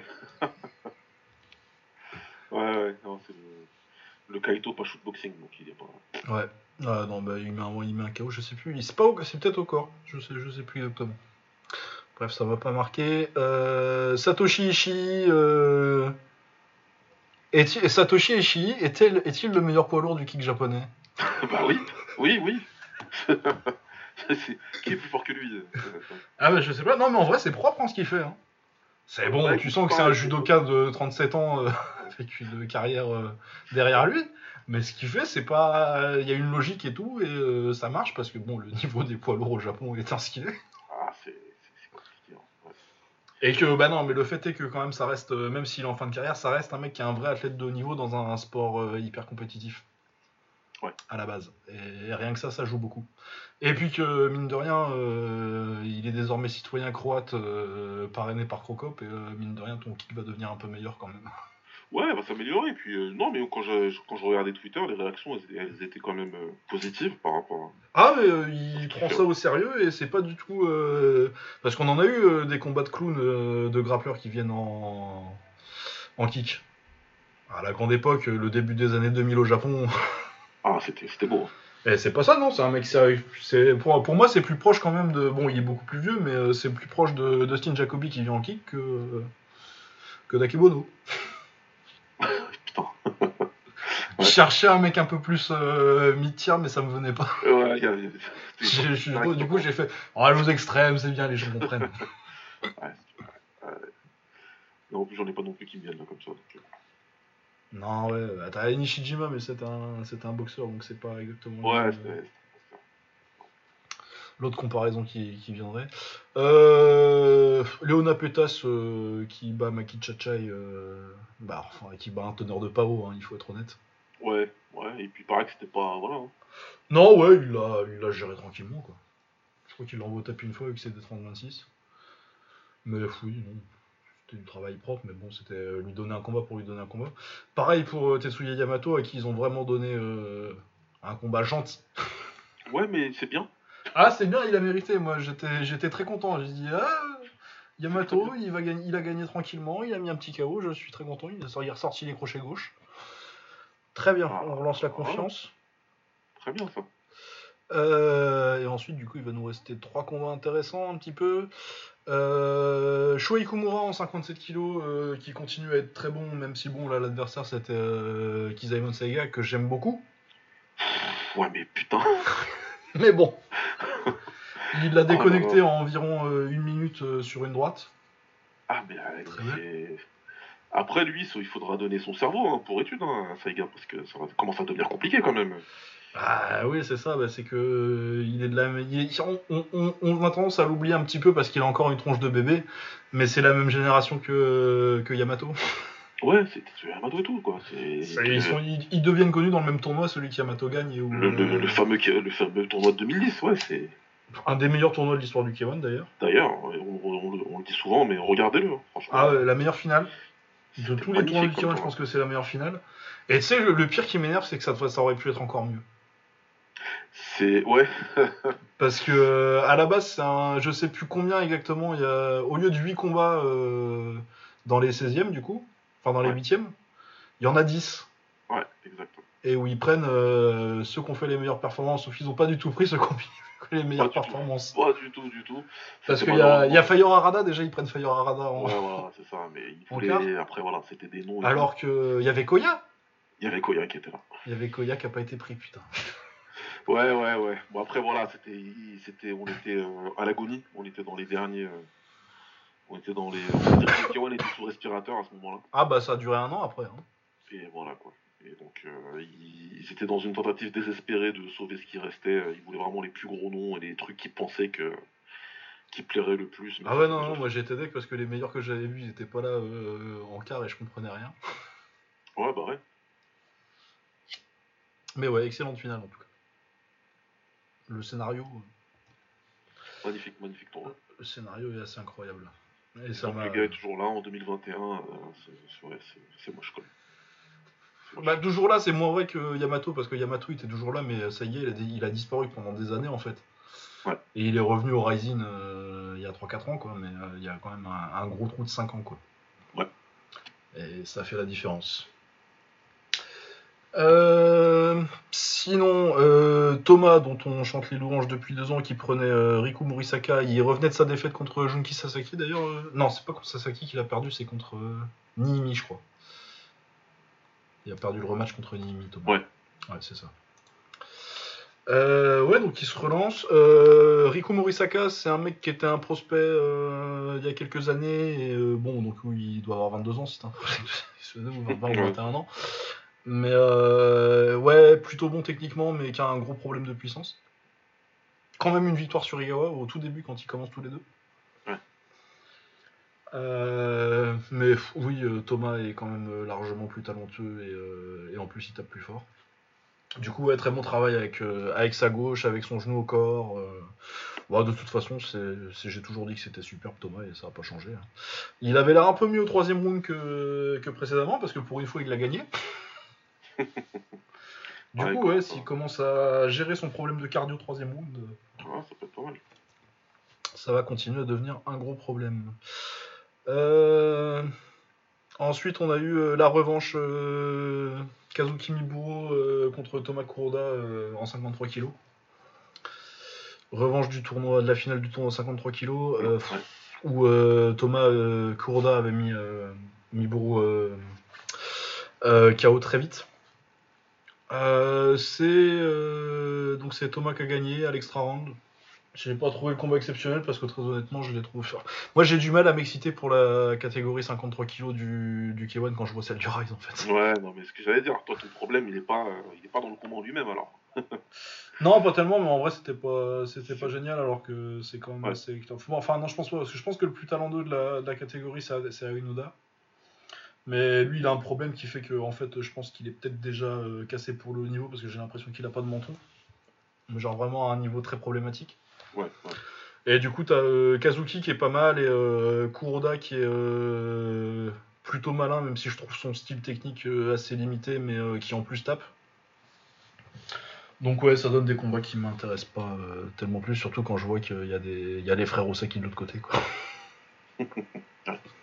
ah non, mais t'as, t'as, t'as pas que les frères Osaki, t'as Issei Ishii, t'as, t'as un mec comme, euh, un mec comme Jin Mandokoro, tu vois, qui est euh, un peu le, le gatekeeper de l'élite, de l'élite de la KT. euh, je pense qu'il roule sur les, sur les 53 kg du K1, quoi. Ouais, comme une grosse différence. Il y a quand même une grosse différence de niveau, du coup, j'ai du mal à me à traiter ça comme comme des gros combats en fait. Donc voilà, euh, il y avait Chinois Ryuto qui, qui fait un combat euh, honnête euh, sans être spécialement convaincant contre un adversaire largement à sa portée, du coup c'était pas... Et le reste c'est du prospect de Crush qui... qui fait du combat d'activité quoi. Donc ouais, non, Ouais. pas une grande carte du K1. Ouais, ouais, pas terrible. Hein. Pas Non, terrible. vraiment pas terrible, surtout pour un truc de fin d'année. Surtout qu'on n'aura pas a priori pas de... rien avant janvier. Ouais, ouais, il n'y a pas de, de New Year's Eve cette année. En tout cas, pas chez le K1. Après, chez le K1, il y a peut-être des combattants, ils iront peut-être ailleurs, mais... euh, Bah, le Rising, ils le font, mais je crois qu'ils ont pas tout annoncé. Si je dis pas de conneries. Ouais. Mais euh, ouais, ouais. D'a- D'ailleurs, hein, pour les believers de Takeru Tenchin, Ah, euh, c'est, je pense, que- je pense qu'on peut dire que c'est mort, là. bah, Tenchin, euh, Takeru, il a, il a tweeté que pour lui, il y a toujours de l'espoir, que le 31, ça- la date du 31 approche, mais que le combat se fera, mais qu'il faut être patient. Bon, écoute. C'est. Voilà, hein. Ouais, on- ok. On demande qu'à croire, mon pote. Ah, il y a un grand débat sur euh, Agnel dans mes mentions, apparemment. Dans tes mentions? Ouais. J'ai fait un truc que j'aurais pas dû. Mais enfin, quel débat enfin, Non, bah, euh, je, je, je comprends même pas pourquoi il y a un débat, moi. je, je comprends pas pourquoi tu veux avoir un débat, mais. Ah, et c'était pas un débat que j'ouvrais, hein, moi. C'était un truc très péremptoire, ce que j'ai dit. À quel moment c'est un débat quoi J'ai la position très controversée de dire que coucher avec une fille de 13 ans quand on a 24, c'est de la pédophilie, donc... euh, Voilà. Apparemment, ça c'est débattable. Bah, Ah, écoute, moi je n'en débat pas, personnellement. chacun fait ce qu'il veut, pas de problème. Euh, non, justement, non, non, chacun fait pas ce qu'il veut. Ouais, non, mais n'importe quoi. À quel moment enfin, Ah non, terrible. Euh, Est-ce qu'on a oublié quelque chose euh, dans nos sujets? Je ne pense pas. On a fait la boxe, on a fait J'ai pas l'impression, non. Non. Est-ce qu'il y a des trucs intéressants qui viennent bientôt? Euh, en anglaise. En anglaise. En euh, anglais, il doit rester 2-3 trucs euh, de fin si, d'année. si, si, si, il y a des choses. euh, Il y a Beterbiev Beterbiev, contre ouais. Brown, c'est la semaine prochaine. Il y a Madrimov contre Soro aussi euh, sur la même carte, j'imagine. Ouais, c'est exact, c'est sur la même carte. Donc c'est vendredi, c'est pas samedi. Vous faites, vous faites pas avoir d'ailleurs. Ouais. C'est vendredi soir, ça. C'est au Canada au Bell Center. Si S'il y a des gens à Montréal. Euh, Euh. Il y a un mec à Montréal d'ailleurs, et grand salut à toi, Mukendi, tiens, pendant qu'on y est. Euh, après, il y a quoi Parker Chisora Ouais, pff, euh, faut. Non. non. Ou attends, je viens de voir un truc que je savais pas qu'il allait se faire. Luis Ortiz contre Charles Martin. Oh oui, 1er, 1er, jan- 1er janvier. Bonne année On vous a mis un petit cramico de l'année Ah ouais. dernière, il nous en restait. Ah ouais, joli ça. Ah, il est, il est pas mal. Il est pas mal. Euh, Batir Gaziev, c'est du, c'est du champion olympique de cette année, ça Ah ouais, ça parle ça. Oui, oui. Qui était déjà pro. Hein, euh. Ouais. Et oui, qui prend un certain Franklin Manzania. Bon, c'est un combat euh, de prospect qui a 5 combats. euh, mais ça se. Si, ça, se- ça- si, si on tombe dessus, ça se regarde, ça. Andrew, il y a un des frères Molony qui boxe aussi. Là, je connais pas l'adversaire, donc ça doit être un combat de rentrée. Euh, Il y a Berinchik, tiens. Toujours fun. lui. Ouais, ouais, bon, bon combattant Berinchik. Toujours à 15-0, un de ceux de. C'est un de ceux de la. De la génération dorée euh, de la boxe amateur ukrainienne qui a pas vraiment percé en fait. Ouais. Une des meilleures victoires. euh, Lomachenko il a battu en amateur aussi alors qu'il était deux KT au-dessus.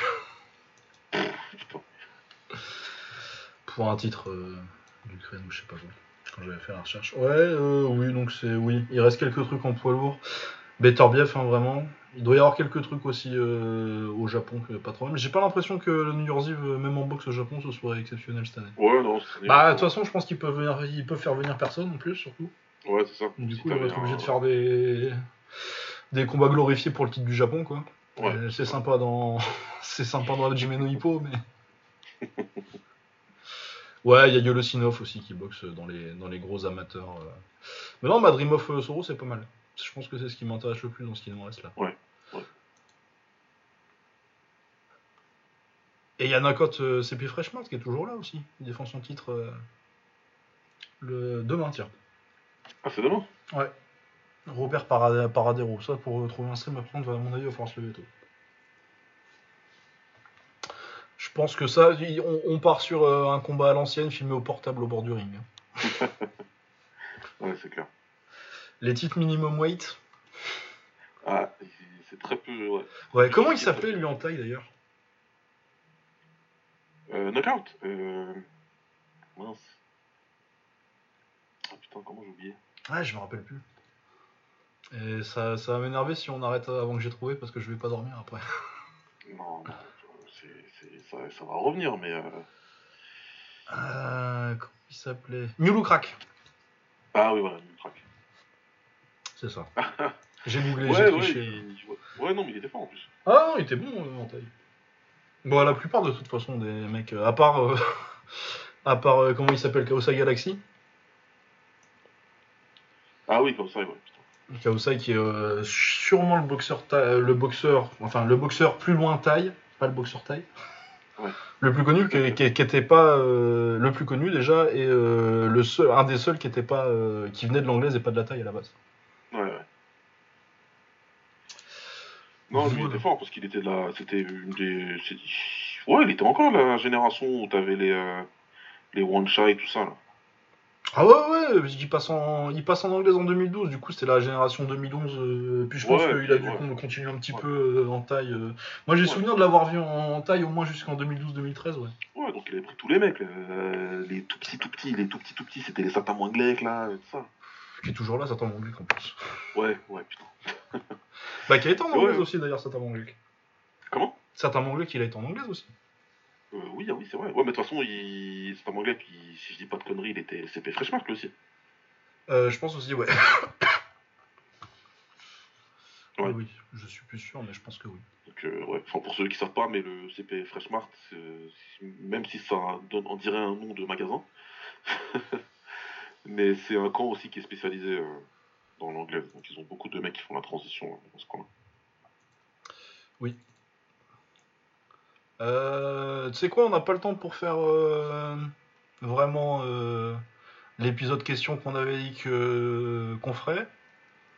Mais si on en prenait une, Ouais, vas-y. Euh, attends, je vais regarder. euh, ça va, on est qu'à deux heures là. Ouais, ouais, ouais, c'est ça, tranquille, on a le temps de faire une petite question, de discuter un petit quart d'heure encore. Euh, alors, on a le puncher, le plus gros puncher de, de l'histoire du, du K1 en lourd. Ça, je peux le faire rapidement, c'est. Jérôme Le Banner. Il n'y a pas vraiment besoin de débattre. Une mention honorable pour, pour Mike Bernardo, et puis c'est bon, on est fait. Ouais, On est bon, hein. C'est bon, c'est fait. Euh, Est-ce que Corbett aurait battu Spong si les coups d'étaient légaux Il les a battus. Il l'a battu sans les coups de Lego en vrai. Il l'a battu. enfin, Il l'a battu. euh, De toute façon, euh, tu demandes à Spong, il te dira que, que Corbett l'a battu. donc, euh. Prime pour Prime, Corbett, il a mis KO Spong. Oui. Il y a pas, la question, elle se pose pas en fait. On a eu le combat. Techniquement, c'est un no contest, mais en vrai, euh, Spong comme euh, Voilà, Corbett. mais- D'ailleurs, je pense que les deux l'ont dit euh, qu'ils considèrent que c'est une victoire pour euh, Corbett. Non, Spong, il a dit ce que j'aime bien d'ailleurs de Spong, c'est Ouais. qu'il a dit clairement et qu'il s'en est jamais. Et même au début, hein, Ouais, ouais, non, il s'en est jamais caché. Il a dit il m'a battu. Il a dit moi, il m'a battu, il faut qu'on refasse un combat. faut Ah oui. Après, je pense qu'il y a aussi une raison pour laquelle ils se sont boxés sans les coudes. Bien sûr. Bien sûr. Après, est-ce que, euh, est-ce que si la question c'est est-ce que Corbett aurait battu à chaque fois euh, Spong euh, avec les coudes, je pense pas. Non, non, parce qu'on a un début de réponse dans. Alors, il n'y a pas des coups de certes, mais en même temps, Corbett, il n'arrivait pas dans un combat en spammant des coups de coude déjà. Oh oui, non, c'était pas juste les coups de coude. hein. c'est pas ça. Deuxièmement, boxé, euh, Spong, c'est pas si facile que ça de, de- de- c'était pas si facile de ça de le toucher. Et puis, euh, et puis surtout, c'est un combat de Muay Thai qu'ils ont fait, donc il n'y a pas les coudes, mais il y a le clinch, il y a ce qu'il faut. Et euh, le premier, hein, je parle. Et, euh, et Spong domine quand même assez largement les deux premiers rounds. Ouais, ouais, ouais. Il le domine assez largement. C'est juste que Corbett, il a été très intelligent. Et c'est un des meilleurs ajustements, moi, que j'ai vu, en tout cas, dans un combat euh, de, de. On va dire de combat de westerner. Hein. On va Ouais. prendre des batailles et tout. Parce que sinon, allez voir Namsat Noy contre Atashai. Quand Namsat Noy crache son protège-dents. Allez voir ça. Bref. Euh, sinon, ouais, il passe dans le troisième. En gros, Corbett, il se fait dominer les deux premiers, pas de problème. hein. Il se fait envoyer au tapis sur un genou sauté, si je dis pas de bêtises. Et dans le troisième, il passe en gaucher. il passe en gaucher, il envoie plein de middle jambes barrière, il envoie plein de middle jambes barrière, et du coup, du coup, il- il garde Spong très occupé sur le corps, et puis après, il le descend en envoyant euh, euh, gauche, direct euh, du gauche au corps, et crochet du droit, et Spong, il le prend plein pot, plein pot, et il tombe, et il peut pas se relever, mais après, là, il y a un truc avec le Herb Dean jamaïcain, ou je sais pas c'est qui arbitré, mais qui a fait n'importe quoi. Mais bref, ouais, non. moi, moi, ma- réponse à cette question-là, c'est euh, non. C'est, pas garanti du tout que s'il y avait eu les coudes, Corbett aurait, aurait battu Spong. Mais maintenant, pour moi, la question, elle a pas besoin, elle est pas très importante, dans le sens où le combat, on l'a eu quand il fallait qu'on l'ait. Ouais, c'est dommage qu'on n'en ait pas eu trois, mais bon. Voilà. Idéalement, on aurait eu trois combats dans cette catégorie-là, ça aurait été génial. Maintenant, on les a pas eu. On a eu un combat qui s'est fait dans, le- dans les règles du Muay Thai. Euh, et voilà. Dans la catégorie où tous les deux étaient très forts. Il n'y avait pas d'histoire de l'un est trop lourd ou je sais pas quoi. Et, euh, et ça s'est fait. Et on a vu deux facettes très intéressantes du combat avec le résultat qu'il y a eu. Oh ouais, non, très bien. Euh, je vais sortir les, les faciles que on peut répondre, où je peux répondre en une phrase. Euh, historiquement, la KT la plus compétitive en kickboxing, 70 kilos. Ouais, ouais. Voilà. Ah, on parle de kickboxing. euh, Ah, les gars. Les règles idéales du kickboxing pour ton divertissement personnel. Les règles originelles du World Max. Euh, C'est-à-dire circa euh, 2002 jusqu'à 2004. Où C'est presque du Muay Thai. Ouais, c'est ça. Moi, j'aurais dit les règles 90 du K1. Ouais, voilà. Où tu... On laissait les mecs travailler en clinch. Ouais. On séparait pas. En tout cas, on séparait pas tout de suite. C'est ce qui a fait que Boaka euh, a fait ce qu'il a fait à Takeuki Korumaki. Hein. Ce, ce combat légendaire. Parce qu'on séparait pas à l'époque. Donc voilà, les règles idéales, c'est ça. C'est on te laisse saisir, on te laisse, euh, on te laisse un peu de clinch, on te laisse travailler en genou. On te laisse balayer même. On te laisse balayer, projeter. hein. Et, et- et voilà, ça pour moi c'est les règles idéales. Après, je suis pas, euh, j'ai pas de grosses frustrations par rapport aux règles du kick. euh, aujourd'hui. Euh, J'en ai moins depuis que les arbitres sont un petit peu mieux au Glory. Ouais, voilà. ouais. La période début de Glory où c'était vraiment arbitré euh, par, euh, par l'autre criminel, là, euh, Wiggers. Oh là là, putain, ouais. Ouais. Je dis criminel parce qu'il y a un mec qui est mort dans un combat qu'il a, Ouais. qu'il a arbitré. Ad- Ad- Je, Giger. me- c'est Ouais. pas, je dis pas ça. euh. C'était un- vraiment un arbitre pour le coup dangereux et qui en plus euh, gâchait des combats avec des, des avertissements débiles pour euh, dès, que, ça. dès que quelqu'un posait les mains, il y avait t'avais avertissement, ça me, ça me rendait ouf. Là, ça va un petit peu mieux maintenant quand même. Mais ouais, moi, mon, c'est à peu près pareil, soit c'est les règles 90. Je dis spécifiquement 90 plutôt que les règles euh, K1 Max du début. Parce que, euh, remarque, non, c'était déjà, c'était encore synchrone de, je dis des conneries, vu que c'est la principale différence que j'allais, mais non, Bon, c'était, synchrone. Ouais, mais ça va pas durer longtemps. hein. Ça n'a pas duré longtemps les, les synchrones au, au World Max euh, dans les combats qui n'étaient pas pour des, pour des tournois. Je peux même les compter sur le d'une main, les synchrones. hein. Bah, euh, t'as euh, celui de, t'as le Masato Cross 2 où il faut match nul Cross, là. Ouais, ouais c'est ça. Et euh, après, ça, ça arrête très vite après. hein. Après, il y a d'autres combats qui étaient prévus en synchrone, mais bon, ça s'est terminé avant, mais il y en a pas, il y en a moins de 10. Ouais, c'est ça, il y en a quasi pas. Alors que, que tous les super fights, euh, tous les super fights dans les années 90, euh, tout ce qui était pas dans un tournoi, c'était synchrone. C'était synchrone, ouais, quelle époque, putain. Du coup, euh, ouais. Moi, ça, euh, ouais, donc euh, le, les règles 90 euh, K1 euh, où c'est du Muay sans les coudes. sauf que ça score pas techniquement de. Tu vois, je pense pas que ça devrait scorer, qu'on devrait scorer les, les projections. Mais je pense qu'on devrait les tolérer et que le fait que le mec doive se relever et un peu fatigué, c'est sa, sa récompense en soi-même et ça rapporte pas de points, mais tu as le droit de C'est ça. C'est faut que ce soit un aspect du combat. Faut que ce soit un aspect du combat et que ait son importance. Mais après, ouais, je veux pas qu'à la fin d'un synchrone, on te dise euh, il a gagné parce qu'il y a eu deux projections. C'est pas le même sport. Oh, ouais, non, non, c'est que, mais je pense qu'elle devrait être tolérée, moi. C'est, c'est, tu, tu les tolères, tu les scores pas, mais tu les tolères. Ouais, ouais, ouais je suis d'accord.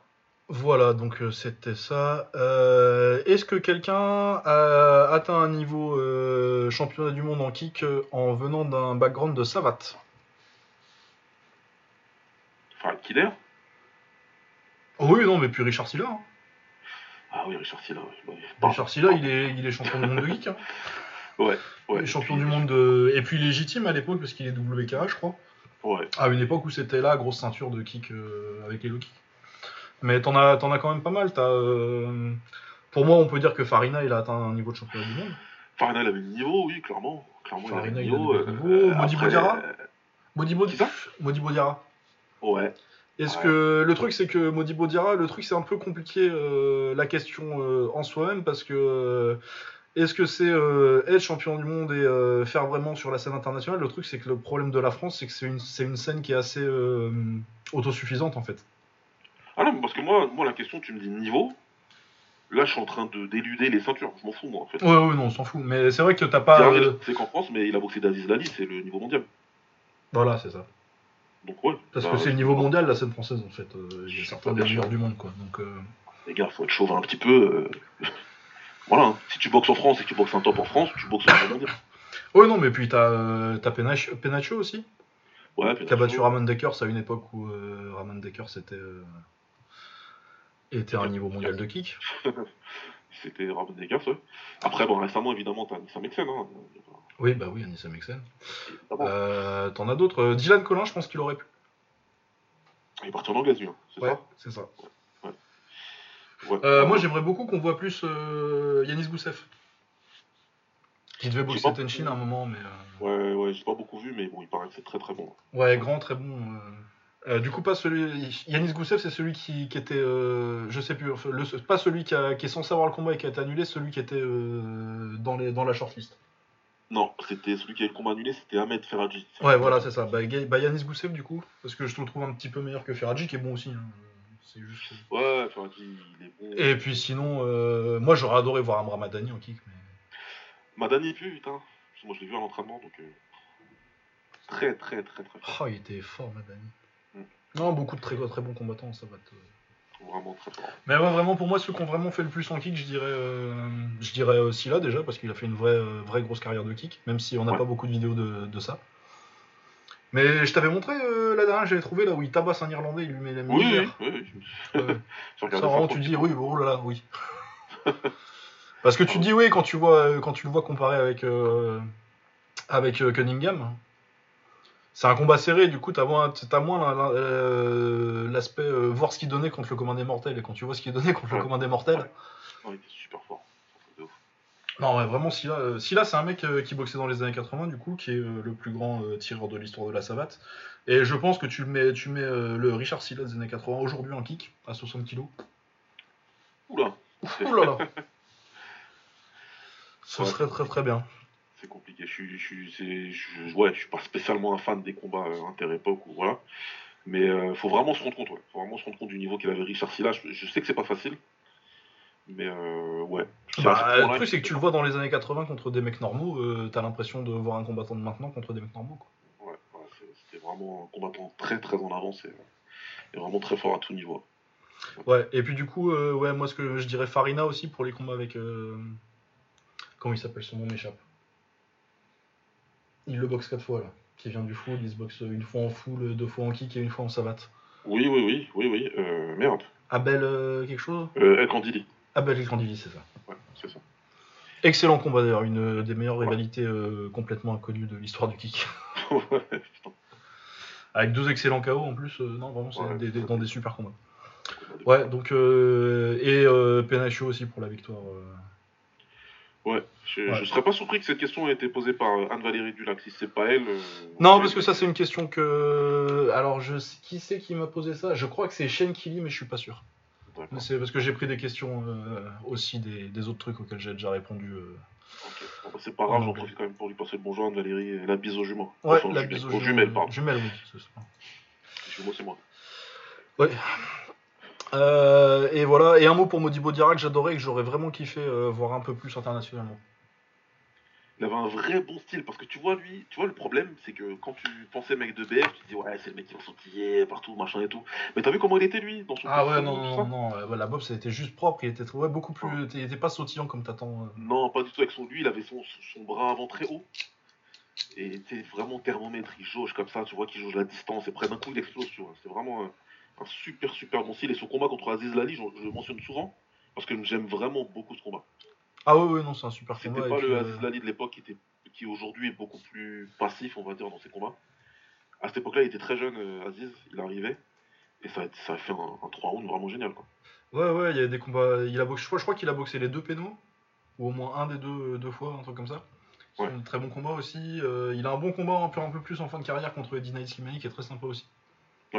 Et ouais, non, j'aurais kiffé le voir. euh, C'était un 63 kg en plus, du coup, j'aurais j'aurais vraiment aimé le voir en K1, même en fin de carrière, tu vois. Euh, Là, sur Ouais, les 3-4 ça- dernières années, j'aurais bien aimé, mais bon, malheureusement, ça s'est Ouais, pas ouais. fait.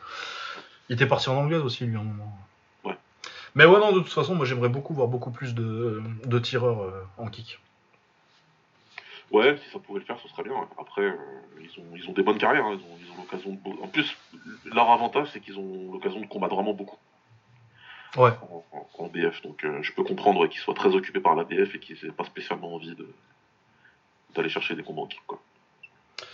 Euh, ouais. Euh, Qu'est-ce que j'ai d'autre comme question? Euh, Ça, on en a déjà parlé il y a pas longtemps. comment Rico s'en sort dans la, dans, la, dans, dans la Golden Era. Ouais. Parlons mon linge en travers, ça. Ouais, ouais. Euh, ah, si tu pouvais amener un kickboxer euh, à l'époque moderne, qui, ce- qui ce serait? Si je pouvais amener un, un kickboxer, Ouais. de- tu le prends du passé et tu le ramènes ici. un kickboxer du passé à aujourd'hui. À cette époque-là. Quand on dit du passé, j'imagine qu'on parle des années 90, là. On parle pas. euh, Bah, quand tu veux. Si, si tu veux prendre un mec des années 60, tu peux. Euh... Ah, ah. Une bonne question ça. Vas-y, je te laisse répondre si t'en as, si t'en as. Euh, bah, je vais voir ce que j'ai répondu la première fois déjà, parce que j'ai répondu déjà sur Twitter, je vais googler, je me rappelle plus ce que j'ai répondu. Mais ouais, déjà, ce serait, je pense pas que ce serait des poids lourds parce qu'il il faudrait ramener une génération complète pour tout ça. Euh, Richard Silla, allez. Ouais, celui-là, il serait intéressant, c'est clair. Euh, par rapport aux catégories que j'ai aujourd'hui, où t'as des combats intéressants. Ouais, ouais, je sais pas trop, je sais pas trop. Euh... Ou Demetrius Savanas, avec euh, une méthode moderne. En fait, ouais, ce qui m'intéresserait, c'est pas spécialement de ramener un Boaka dans les 70 kilos d'aujourd'hui, par exemple. Enfin, c'est pas ce délire-là qui Ouais, ouais, m'intéresserait. ouais. Ce serait plus de voir, maintenant que j'ai découvert ça ces dernières années, merci Lucas, ce serait plus intéressant pour moi de voir les mecs du full, enfin, ou les mecs enfin, du kickboxing, comme on l'appelait dans les années 80. Ouais, ouais. Donc je prends dans sa globalité, hein. ça va de- des Benny Urquidez euh, au Don Wilson, au euh, Havaianas, tout ça, tu vois. Vraiment ce- tous ces mecs-là, tu vois. Et les mecs, et les mettre dans l'époque ouais, du World Max, tu vois, des mecs à 70 kilos comme ça. Ouais, un, voir un. Bob Furman, Bob Furman c'était 70 kilos. Voilà, tu vois, des mecs comme ça, et de les mettre. Voilà, Crowder, c'était, il était à quel point lui? Ah, euh, vers les 70 kilos à peu près, ouais. Tu vois, un mec Soix- comme ça 67, 70, ouais. Contre un mec vraiment traditionnel kickboxing, tu vois, à 70 kilos.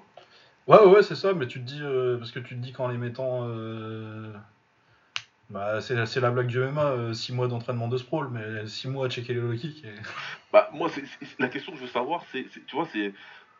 Maintenant que j'ai vu plein de combats de ces mecs-là, et de cette époque-là, j'ai- j'ai aucun problème à être persuadé que leur style était efficace. J'ai pas de problème Ouais, avec ça. ouais, non.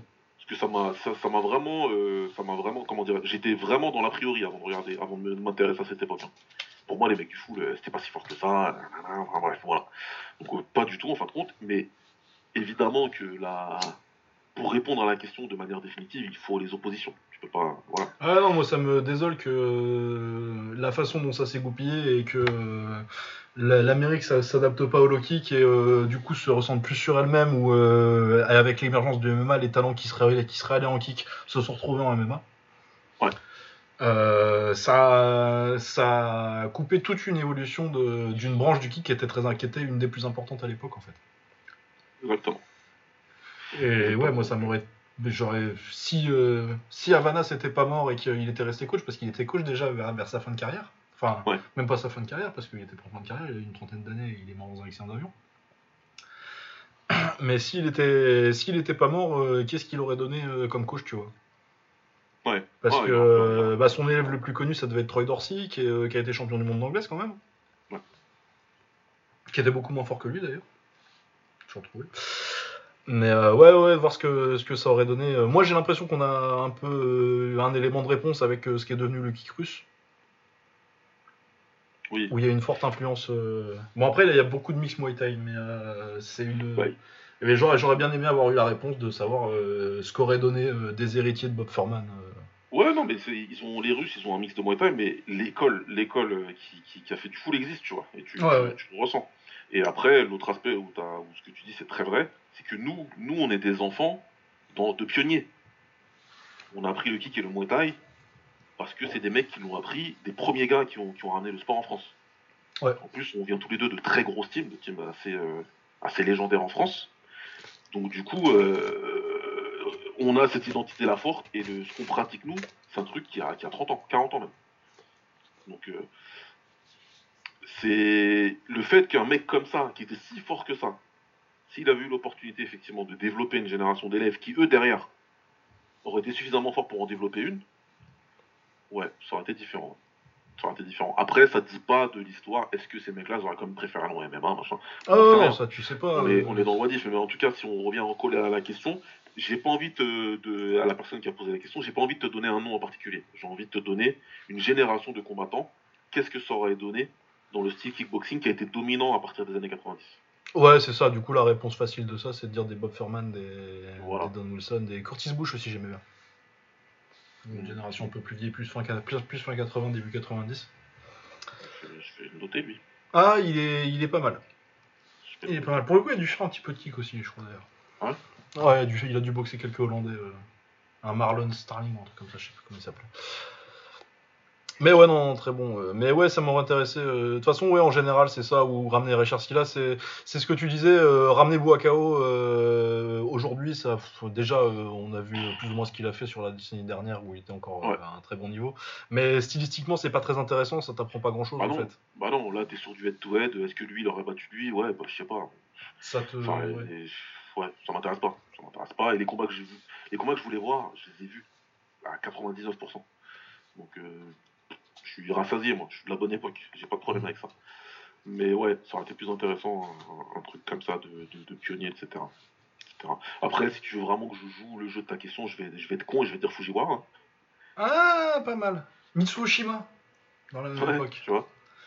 Était-il Ouais, ouais. si fort que ça Ouais, là je pense qu'il y a, ouais, il y a un aspect. euh, Il boxe vachement différemment en fait. Euh, surtout que moi, le truc que j'ai vu int- intéressant, c'est que. euh, Il boxait différemment aussi à cause. de- Enfin, c'est une théorie, j'ai pas euh, regardé s'il y avait. Il n'y a pas d'études dessus. Mais un mec qui disait que les mecs boxaient plus. euh, si tu regardes la boxe des. Le kick euh, des années 70, euh, 70 japonais. C'est beaucoup de très gros coups en anglaise. Il, il- Ouais. il se focus sur l'anglaise parce que t'as un côté rivalité avec. euh, faut trouver un moyen de battre les tailles. Et il se focus beaucoup sur l'anglaise et avec des très gros coups. C'est beaucoup, c'est pas, c'est pas vraiment des combos rapides à la, à la hollandaise. C'est focalisé sur l'anglaise, mais avec des gros coups. Et il y avait un mec qui disait qu'il disait qu'il faisait ça parce que euh, comme c'était deux minutes de de temps de repos à cette époque-là, Hmm. bah t'avais vachement plus de temps de, Ouais. de récupérer pour réavoiner derrière. Enfin, bon, bref. Ouais, c'est clair. Ouais, ouais, puis tu sens l'école, hein. Tu sens l'école, tu regardes euh, Kozo Takeda, Oui. c'était- c'était son style, quoi. Ah, lui, euh, grosse anglaise, gros low kick, hein. Il se prenait pas la tête, hein. Ah ouais, c'est ça, et le côté euh, vraiment, euh, on balance tout à 100% et que Ouais. ça aurait été lié au fait que bah, t'avais deux minutes à chaque fois pour récupérer. Ouais, bah, Plutôt ça, qu'une. ça, ça aide quand même. Ah bah c'est quand même pas mal. hein. C'est, attends. Je dis, c'est, beaucoup deux minutes. Ah, deux minutes de récup, c'est bien. C'est beaucoup. Quand t'arrives à la fin de la minute, tu commences à retrouver ton souffle bien. Pour ceux qui ont un cardio normal, hein, je parle pas des Max qui sont pas normaux. Mais euh, à deux minutes, ouais. Quand t'es à la salle et que tu fais un sparring, tu te prends tout ton temps et que t'as récupéré deux minutes, ouais, t'es, bien, t'es content. Ouais, voilà.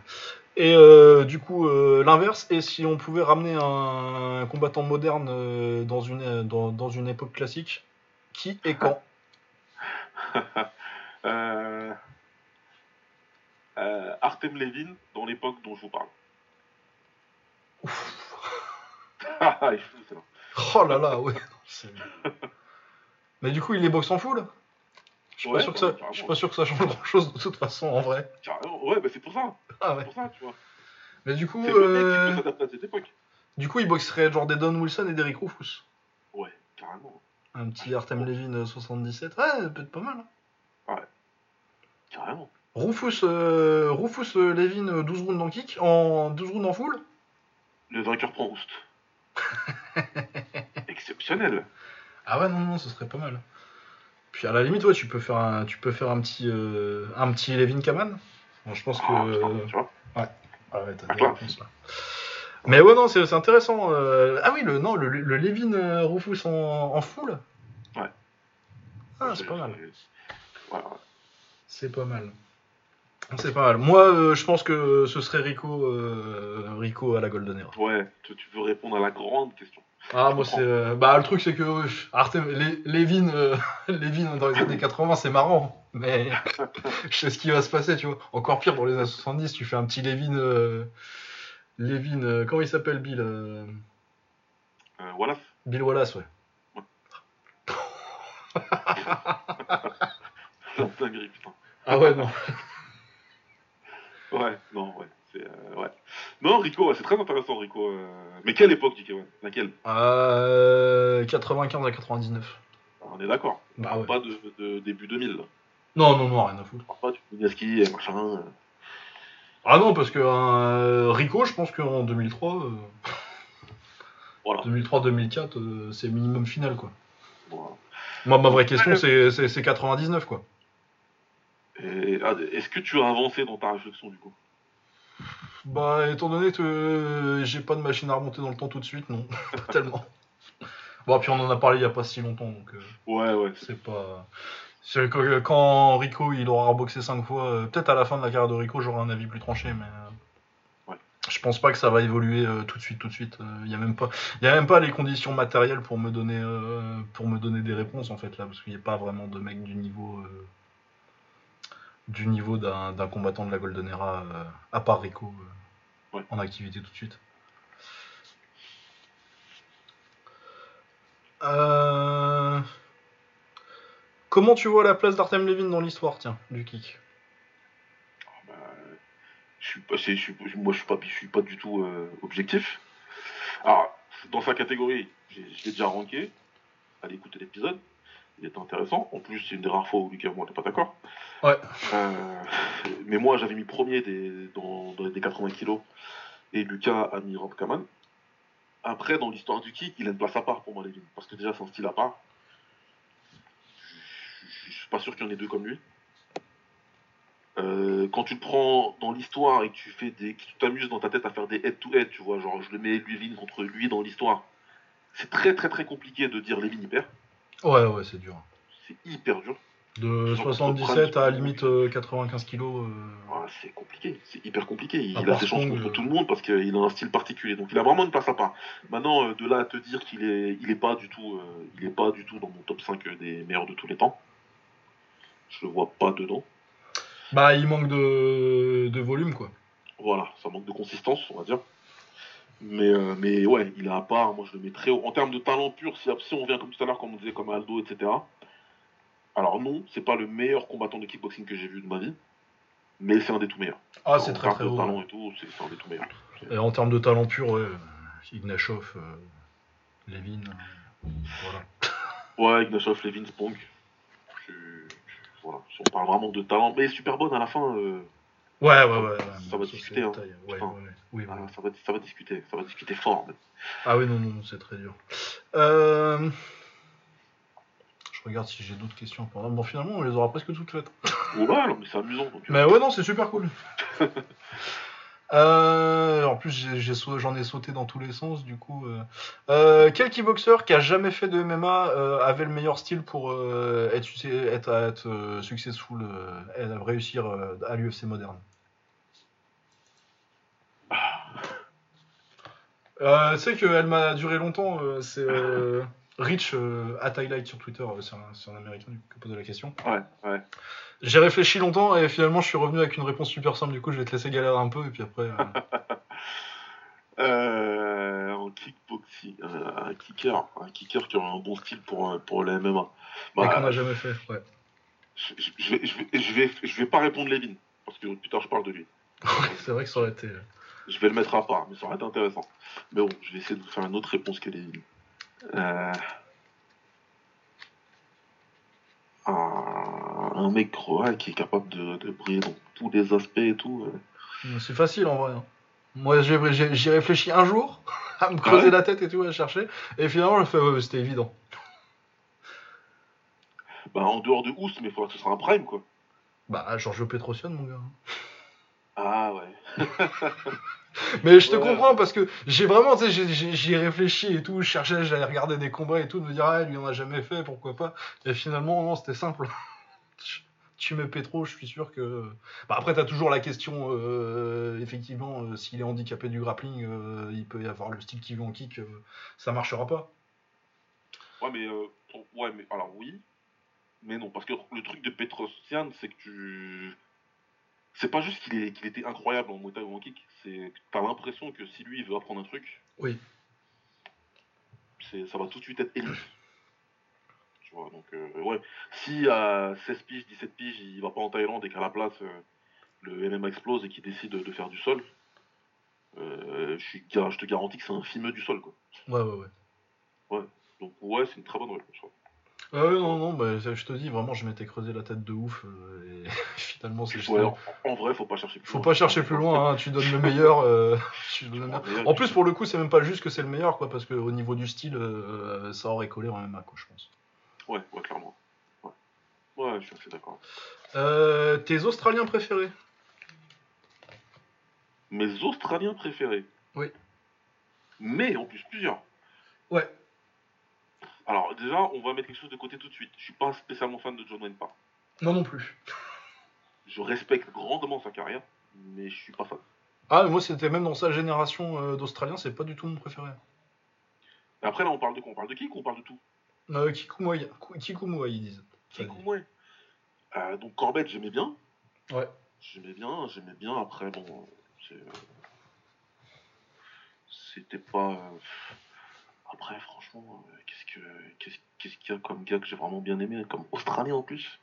Il y en a pas. tant. Pourtant, ils avaient une bonne scène. hein. Après, c'est des mecs. euh, Ils étaient cool, mais sans plus. Alors après, c'est vraiment des mecs que j'aime bien, mais c'est pas des mecs qui étaient spécialement forts. hein. Ah, vas-y, bah, balance toujours. hein. Mais t'as un mec comme Soren Mokonton que j'aimais bien. Ouais, ouais. Moi, il y, a- y y mieux comme réponse, je trouve. Et- Moi, euh, j'ai Dan Dawson. Ah, Didi, il était fort lui, hein, putain. Ah, et lui, pour le coup, il était vraiment fort, et euh, même génération que John Wayne Parr, du coup, Ouais. avec un style fait. beaucoup plus kick, et, euh, Ouais. et que pour le coup, euh, autant John Wayne Parr, je, je re- je respecte beaucoup, mais j'aime pas beaucoup le style. Ouais. J'ai jamais vraiment, j'ai jamais vraiment, je respecte, hein, mais j'ai toujours trouvé le style de de, de, de, de- John Wayne Parr, euh, ça m'a, il m'a jamais fait kiffer plus que ça, c'est tout. Non, non, moi non plus. Alors que Daniel Dawson, pour le coup, vraiment un kiff beaucoup plus. Et euh, Corbett, évidemment. Ouais, en plus, il a fait. euh, Dawson, il a fait tout, hein. Il a fait anglaise. Il, il a Ouais, fait- ouais, il a fait une belle carrière full, en hein. anglaise. Et Je crois même qu'il a fait du full, lui. Peut-être que je dis des conneries, mais. Ah non, c'est bien possible qu'il ait fait du full, ou peut-être même qu'il a commencé par là. Ouais. Mais sinon, euh, plus ancien, auquel on ne pense pas tout de suite, euh, Stan Longinidis. Ouais, Longinidis, ouais. Longinidis, j'aimais beaucoup. Thunderman, il était fort. Vraiment un des, un des premiers poids lourds vraiment techniques et complets. euh, En kick, euh, non, ouais, j'aimais- j'ai- j'aimais bien. Mais ouais, Dan Dawson aussi, euh, je pense que ce serait mon préféré. Après, il y a vraiment un problème de renouvellement de la scène euh, où, euh, la après la génération de John Wayne Parr, euh, Soren Ouais, Mokonkong, Dan ouais. Dawson, tout ça. Il n'y a, pas- y a pas grand monde. Il y a des mecs qui ont pensé qu'ils allaient être pas mal, et puis au final, ils... ça n'a pas, été, ça a pas été fameux. ouais. Bah, je veux dire, à part Riddle, j'ai pas le souvenir d'un Australien qui a fait vraiment. Il y avait le Non, petit non, ça- 55 kg en K1 là, mais qui a pas fait grand chose finalement. Daniel Non, il y avait des gars euh, qui faisaient des choses sur la scène euh, un peu domestique, parce qu'à un moment, il y avait les, il y avait les évolutions. Ouais. Et ils faisaient beaucoup d'events, donc tu voyais beaucoup de, de, de, de combattants australiens combattants Muay et tu voyais qu'ils étaient bons. hein. Il, il y en avait un qui était. Comment il s'appelle lui? Putain. Il était, j'aimais bien son style, mais c'était trop fonceur, donc du coup il a perdu beaucoup de combats. C'était Eli, Eli quelque chose, je crois. Ah oui. Il y a un Et surnom à la con, je me rappelle plus. Ouais, voilà, ils sont vraiment flingués. Mais euh, Et Il était Boom ouais, je crois que c'était ça. Ouais, je crois que c'est ça, Nickel Boom. Ouais, il y avait lui, il y avait euh, Bruce McVie, Ouais, Butcher, avec ses cheveux roses. ses cheveux violets, ouais. Ouais. Mais Ouais, non, c'est une bonne génération. Après, voilà, c'est pas non plus une scène que j'ai kiffé plus que ça. Donc de là à sortir des noms, franchement, ouais. Non, ouais, c'était pas. Je suis d'accord, c'était. Il y a vraiment, ouais, moi c'est Dan Dawson qui, qui vient en premier et qui ressort. Ouais, Dawson, ouais, il était, il était bon. Euh, sur une île déserte, euh, tu prends quelle euh, playlist de quel combattant de, de ma chaîne YouTube? De ta chaîne YouTube? Alors, je les, ai pas tous en tête dans ta chaîne. Bah, dans ma chaîne, en fait, si tu veux, il y a tous les kickboxers de l'histoire maintenant, donc Bon, bah, ça. Voilà. tu, tu peux prendre n'importe qui, je pense que je l'ai. Après, euh, je ouais, c'est. J'hésiterais, j'hésiterais si on parle que de kick. Euh, kick ou euh, du coup, si le- tu peux prendre. tout- Le mouet, le mouet, je vais me refuser à vous répondre, c'est pas possible. Ouais. Par contre, hein, si je prends que le kick, euh, ce serait probablement Tyrone Spong. Ouais, c'est pas mal. Moi, euh, ma réponse instinctive, euh, c'était toute ma chaîne, du coup j'ai dit Muay Thai aussi, c'était Danny Bill. Ouais. Ouais, euh, c'est- Danny Bill est mon combattant préféré. Mais euh, je pense qu'un autre, un autre très bon choix, c'est Masato. Oui. Parce que Masato, tu vas voir tous les grands euh, de la génération K1 Max. Ouais. Il y a un seul combat qui est un peu chiant, c'est le deuxième contre Koirumaki.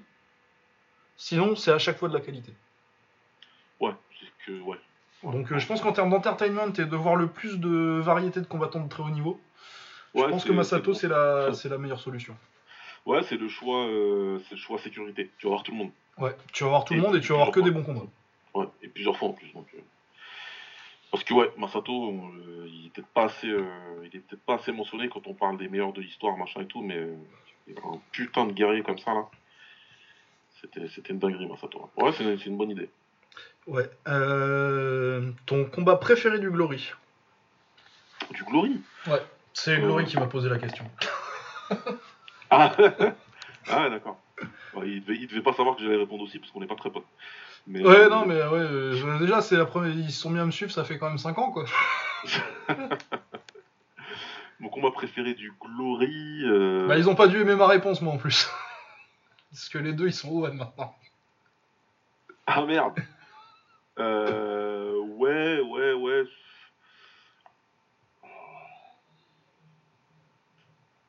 Moi, c'est euh, Marat euh, contre City Chai, euh, le deuxième, donc leur deuxième combat, donc leur premier au Glory, en finale à Paris. C'est, je pense que on est en termes de niveau technique, c'est le meilleur combat que j'ai vu de ma vie en personne. Ouais, c'était un putain de combat. Et en termes d'action aussi. Non, je. là, là, comme ça, c'est dur. hein. J'y ai pas réfléchi du tout, donc. pff, j'ai pas de. C'est c'est difficile de donner une seule réponse, mais. euh, Bon, après, c'est la discussion qui est intéressante, hein, c'est pas la réponse. Ouais, ouais, c'est pas mal. Après, franchement, peut-être que c'est euh, mémoire récente qui fait ça, mais euh, j'aime beaucoup le premier entre euh, Vakitov et Pereira. C'est vrai qu'il est pas mal, mais il me serait pas du tout venu euh, dans mes préférés, moi. C'est parce que là, c'est récent. Après, Ouais, que je ouais. réfléchisse et que je me rappelle de, des combats qu'il y a eu d'avant, etc. Mais, Ouais, moi, vraiment, c'est le City Chai Marat, mais. euh, mais, mais ouais, c'est. euh, ouais, on va dire que ça va être quelque chose comme ça, ouais. Ouais, je pense que la réponse la plus commune, ce serait peut-être le Holscan euh, Valtellini. Ouais, mais après, ça, c'est toujours, euh, c'est toujours pareil. C'est toujours pareil, ça va dépendre des goûts des gens. Les bagarres, c'est trop bien. Ouais. Mais c'est jamais mes combats, mes combats préférés. Ouais, moi aussi, c'est. Ah bah, hipster du sport de combat, hein. euh, Moi, tu me mets le combat entre un taille et. euh, Voilà, c'est parce que je cherche l'exemple le plus criant pour moi et le plus parlant de cet euh, état de fait. C'est dans la même soirée où tu as eu euh, Adesanya euh, contre Gastelum et Poirier contre Loé. Et très souvent, les gens vont te dire que euh, Adesanya contre Gastelum, c'est le combat. euh, de Ah ouais. Je suis d'accord. Alors que pour moi, il n'y a pas photo du tout. Parce que déjà, il y en a un où c'est plus un cassage de gueule qu'un combat de l'année. Et alors que voilà, que Holloway, euh, Poirier, c'est un truc de fou. Mais Ah ouais, ouais, mais il y en a un, où il y a plus de drama, quoi. Ouais, voilà. Et C'est exactement ça, voilà. C'est que le drama joue une grosse part, je pense, dans, dans, dans l'œil des gens. Alors que moi, je recherche beaucoup, c'est beaucoup plus, euh, enfin, Lucas et moi, on est beaucoup plus dans, dans l'aspect technique des choses, dans l'opposition. Et j'aime vra- et, vraiment, Vakito Pereira, l'opposition de style, euh, Ah voilà, ouais, c'est promesse, donc c'est ce qui était cool, quoi. Euh, Le non, premier, hein. très bien. J'ai- Ouais, ouais, le premier, le deuxième, c'est bon. J'ai chiant. Après, ça va être d'autres choses euh, un peu plus, euh, un peu plus voilà, parce que bah, si tu me parles de bagarre et tout, ça se finit par un chaos, mais euh, après, c'est- très probablement que le souvenir, il est attaché avec. Et c'est un de mes meilleurs souvenirs, franchement, de, de combat live. Mais le, le Doumbé Nabiev, Ah oui, le Doumbé Nabiev en termes de.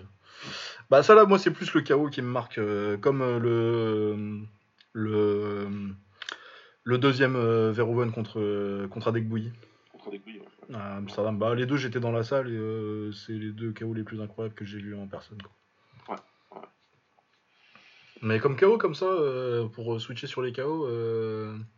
peut-être pas Namong et Sbiri à Lille aussi. Le high kick dans les cordes là. Ah, le King Record, il est incroyable. Après, moi, le, le, le chaos que j'ai vu le plus impressionnant en live, bah, j'étais au pied du ring et c'est. C'est Orno Vorpechpoon contre William Dinder. Ah, je me rappelle plus très bien dessus. C'est le slam euh, Hollande-Thaïlande et il lui met un high kick, de, de- high kick dans la tempe. Après, après l'avoir bombardé de middle pendant à peu près une minute et demie, et il envoie un high kick euh, dans la tête et je t'ai dit c'était euh, à 2 cm de moi. euh. J'ai cru que mon cœur allait tomber par terre. Parce qu'en plus il tombe en convulsant quoi. euh, William Dinder. Donc, En fait c'est particulier parce que c'est plein de choses. Tu vois, j'ai comme j'étais dans les coulisses et tout, j'ai vu Dinder s'é- s'é- s'échauffer, c'est vrai qu'il tapait fort, tu vois, hyper fort. Et tu prenais ça et la différence de poids, même si j'étais très confiant sur l'aspect technique des choses, on parle de Oron Overpage quand même, C'était pas n'importe qui, ouais. un, combat, et un combattant exceptionnel, vraiment. Mais Orono, c'est un combattant qui à l'époque combattait à 61 kg. Ouais, là, c'est un vrai 70 bien. Voilà. Un 70 kg bien tassé. Euh, C'était. Voilà. Mais euh, dès le début du combat, au bout de 10 secondes, je me suis dit, Dinder, il a aucune chance. Vraiment, il a aucune chance. Les déplacements, machin, c'est un truc de fou. Et puis l'impact des middle, je me disais, putain, mais il tape super fort Orono en fait. Et ça n'a pas loupé. Ils lui ont envoyé un high kick, l'autre il a baissé les bras et il le prend et allez le voir le combat. C'est. euh, ouais. C'est- Ce jour-là, j'ai pu aussi me rendre compte que à Nuat, euh, les points, c'était pas du mytho. ah, il a, il a mis KO Hassan Bassou. Oh putain, ça Ah, fait longtemps que j'avais pas pensé à Samuel Bessou. Ah, il a mis un gauche-droite. Le bruit que ça a fait en live. tu sais, le wa, tu sais, le wa, mais pas le wa, la clameur. Euh, le waouh, ouf, j'ai peur. Ouais, tout le monde a eu peur. tout le monde a eu, oh merde. Mais il est normal, lui, tu vois, il est pas normal. Ah ouais, non, euh, Ali Watts. euh, Après, il s'asseoir à côté de moi, il mangeait une formule, et je voulais même pas le regarder, moi. Je suis- euh, le petit taille d'un mètre 60 là. Pour ceux qui ont jamais vu, qu'on- pour ceux qui ont jamais vu Baba, il fait un petit peu plus d'un mètre 60. Ouais, non, mais ouais, et il me fait peur, je le dis clairement. Ah ouais, non, Anouat à l'époque. euh, les premiers highlights d'Anouat, moi, c'est des trucs qui m'ont éveillé au Muay Thai. Donc, euh, Ah, Le Iron Man of, Siam, là, je rappelle Ouais. la musique encore. en deux parties. Ah, c'est une histoire exceptionnelle, on pourra en parler dans un futur épisode, mais Anouad, c'est un mec qui était même pas censé faire du mouet, c'était un mec qui faisait les ménages dans les camps. Et, euh, et l'histoire comme dans les films, il y a un mec qui l'a vu taper au sac, qui s'est dit, mais toi, peut-être tu toi, peux monter sur un ring, toi. Et il est arrivé, il a mis KO, et c'était une époque, c'était pas la Golden Era, mais c'était un peu la Silver Era. Ouais, ouais, c'était la fin. ouais. Ouais. Donc, il, il a Début des années sacré- 2000, les Singdam, euh, l'arrivée de Singdam, euh, début. Sunshine qui explose, qui, qui explose Ouais, vraiment, quoi. Qui, qui explose complètement, Sindam, Bovi, euh, Puja, enfin, on avait trop de mots. hein, Oui, Bo- Bovi. euh. Pour ceux euh, qui connaissent pas Bovi, c'était le, le porn sané de son époque qui était le sexan de son époque. c'est bien dit ça. c'est ça. Faudrait qu'on décide qui c'est le nouveau sexan d'ailleurs. Parce qu'il va, il va être temps. Ouais, ça y est, même s'il a combattu il y a un mois et qu'il recombat là. Ouais. Faudrait que on se remette d'ailleurs. euh, Bonne Ouais, résolution ouais. 2022, on va se remettre un petit peu à la taille. Bon, on, va, on va regarder. Euh, quel est le combat le plus important de l'histoire de ton, de l'histoire du kick à ton avis? Waouh. Ouais, non, mais c'est c'est facile parce que c'est des questions qu'on m'a posées sur Twitter et moi j'avais euh, jusqu'au lendemain pour répondre. du coup, moi je peux vous donner ma réponse. Moi personnellement, je pense que c'est. Il y a, y a beaucoup de réponses possibles. après, Mais moi je dirais euh, Bernardo contre Hug euh, en finale 96. Parce que je pense que la victoire de, de Hug, c'est ce qui fait vraiment exploser le K1 au Japon. Ouais. Ça, tu passes dans une autre dimension une fois que, que Hug a gagné. En plus, euh, le, la, le combat, c'est un combat final de film. Ouais. Le scénario du combat est incroyable. euh, finish sur, euh, sur, euh, sur la Hug Tornado, quoi. Ouais. Le public qui compte avec l'arbitre et, et Hug. La pose, de, la pose, tu peux faire un freeze frame, c'est un film des années 80 euh, quand il fait sa pose de karaté, là. À la fin et tout. Non, rien à dire. C'est... Non, vraiment, Ouais. c'est. Et je pense que du coup, oui, euh, je pense qu'on n'est pas. Le monde n'est pas pareil euh, si, ce combat... si Bernardo gagne ce combat. De ce combat, il découle beaucoup de choses. On est d'accord. Donc, Donc je pense qu'en termes d'impact, de scénario et tout, je pense que c'est ça. Ensuite, qu'est-ce qu'on peut chercher Qu'est-ce qu'on peut aller chercher d'autre? Moi, Toi- je vais dire le, deux... le combat qui, qui kickstart la deuxième, euh, la deuxième Golden Era du K1. Donc je vais dire euh, Masato contre Moratsari. C'est vrai que c'est pas mal. Et que pour le coup, euh, en plus, euh, c'est un combat que quasi personne a vu. Voilà. pas beaucoup de gens l'ont vu et euh, peut-être des gens qui vont se demander mais pourquoi je parle de ce combat-là? Parce que le K1 World Max n'existe pas encore, c'est en 2000, 2001. Et Masato, c'est un mec qui a fait ses armes et qui est connu maintenant au Japon dans la scène. euh, alors, euh, c'est la NJKF. C'est NJKF ou c'est la GKF, je sais plus, mais c'est une des deux. Il commence avec la J, puis ensuite il est le NJ. Et Masato, là, c'est vraiment le rebelle. Pourquoi c'est le rebelle? Parce que euh, Masato, il n'est pas comme les autres. En kickboxing au Japon, à l'époque, il faut avoir une espèce de diplôme si tu veux commencer à combattre en pro. Masato, et il faut être en high school. Masato, il leur dit allez tous faire foutre, j'en ai rien à péter, j'ai arrêté l'école, et qu'est-ce qu'il y a? Et il fait son truc tout seul, il arrive quand même à monter, il arrive quand même à devenir une star, en tout cas au niveau domestique. Et là, c'est euh, il faut que tu deviennes international, Masato. Et on lui ramène Morat Sari, qui, voilà, est très connu dans les années euh, 2000, champion du Lumpini.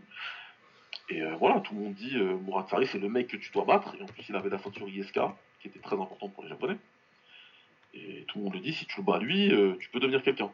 Euh, Masato lui met un KO monumental. Dans le deuxième round, monumentale, une droite euh, de l'espace. Et euh, il passe de bonne star du Japon à méga star, parce que c'était sur une carte du K1. Et, Ouais, euh, là, le t'as K1 le J-Max K1 2000. Ouais, exact. Et là, le K1 se dit, tu sais quoi, on peut peut-être, euh, on peut peut-être donner plus de combats aux petites catégories. Et puis Masato, en plus, il fait un très bon discours avec, en disant, moi, je veux devenir, je veux surpasser les poids lourds en termes de, de, de stardom, etc. Je veux être plus important qu'eux. Donc ramenez-moi des combattants et je vais tous les mettre en l'air et puis vous verrez qu'on fera mieux. Et Narrator's Voice, il avait raison. Ouais. ouais, parce qu'ensuite, après, euh, bon, après, il part euh, se faire fumer à- par Surya sur plein shit. Euh. Ah, D'ailleurs, euh, j'avais une question de. c'est- Shunsuke euh, qui m'avait posé la question d'ailleurs, qui m'avait dit euh, Tu penses que ça donnerait quoi, euh, Masato euh, Enfin, il voulait que je lui fasse un play-by-play de Masato contre Petrosian, et je lui ai dit Pourquoi tu veux faire ça alors que tu peux la regarder Surya contre Masato? Ouais, la, ré- la réponse, la réponse est dans la tête de Masato à la fin de la, Sueur- la, la finale, Petros Sueur.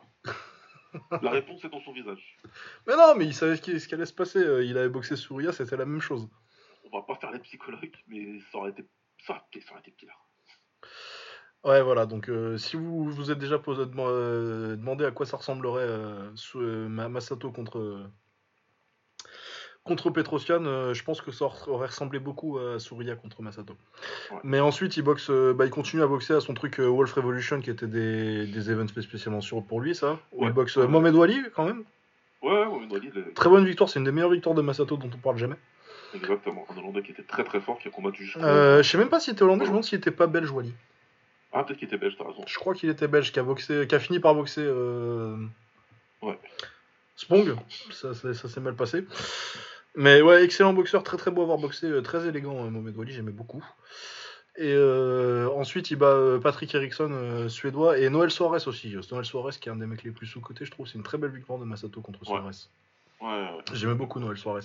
Et après, à partir de là, ils font. Donc, ça, c'est sur l'année 2001, donc ils lui donnent deux combats quand même. Ouais. Et euh, ensuite, ils font le. Le K1 euh, Japan Max. Qui est un tournoi qui est clairement euh, fait pour qu'il boxe euh, l'autre espoir montant avec lequel il avait du bif en plus, Koirumaki. Parce que je pense que c'est c'est le deuxième combat de. Le deuxième ou le troisième combat de, de Masato, euh, qui est, et je crois que c'est le premier de Koirumaki. À la All Japan, où euh, il a Ouais. jamais d'ailleurs été à la New Japan, euh, c'est vraiment, il fait que All Japan. Ouais, il fait que, il fait que la JKF. Ouais. Donc euh, à la All Japan, où, où Koirumaki l'avait une KO d'ailleurs. Ouais, ouais. Donc il y avait, il y avait, il y avait bif entre eux, ouais. Voilà, et ils se prennent en finale, euh, et euh, du coup, je disais, c'est le seul combat un peu chiant, je trouve, euh, Ouais. la, la finale euh, de la carrière de, de Masato. Enfin, un peu chiant, c'est chiant pour du Masato, quoi. Ouais, ouais, le combat il est chiant, mais. euh, Mais les deux, euh, il y en avait pas un, c'était vraiment, euh, c'est vraiment un combat où il y a aucun des deux qui veut perdre, et euh, du coup, ils sont un peu. C'est un des seuls combats où Masato combat un peu avec le frein à main. Ouais, ils sont, ils sont très inhibés par l'enjeu parce qu'ils savent qu'il y a un très gros enjeu parce que ce qui se joue, c'est euh, la place de représentant du Japon pour euh, le, le tournoi international à venir, quoi. Ah ouais, non, c'est vraiment. euh, c'est- ça aussi, du coup, c'est c'est intéressant comme euh, combat le plus intéressant. euh. Qu'est-ce Ouais, qui se ouais, passe si, euh, ouais. dans, les what if, qu'est-ce qui se passe si Koirumaki gagne? Si c'est Korumaki qui y va, ouais. Donc, euh, ouais, c'est très, c'est très intéressant. C'est très intéressant, très important. Mais, mais c'est Masato qui gagne. C'est marrant parce que quand Masato gagne, il fait le tour de Korumaki en levant les bras dans le ring. Et tu vois Kurumaki qui regarde par terre. Et puis après, quand il est, ils leur font l'interview d'après combat, euh, bon, bah, Sato il est très content, il a la ceinture autour de la taille et tout. Mais Kurumaki, il dit clairement, euh, la prochaine fois, je le tue sans. Je sais pas comment dire en français. I'll kill him without fail. Ouais, c'est ça, sans, sans, sans aucun doute. Voilà, c'est ce qu'il a dit Ça, euh, ouais. en anglais, donc c'est- plutôt sympa. Hein. Ouais, il a, fallu, il a fallu attendre 2006, mais non, c'est Masato qui a gagné encore. Ouais, et puis là, il y avait trop d'écart de. Non, bah là, il y avait, c'était plus les mêmes. Ils étaient sur des chemins différents. Exact. Donc euh, voilà, c'est. euh, Non, mais c'est bien, on a- Lucas vous a bien narré tout ce qui. Voilà pourquoi je pense que c'est un combat intéressant, parce qu'il s'est passé tout ça derrière. Ouais, après, t'as des combats, t'as, t'as des gens qui te diront peut-être euh, euh, des trucs comme Rick Rufus contre Shank Puek. Parce que t'as Ah. le côté clash. euh, Ouais.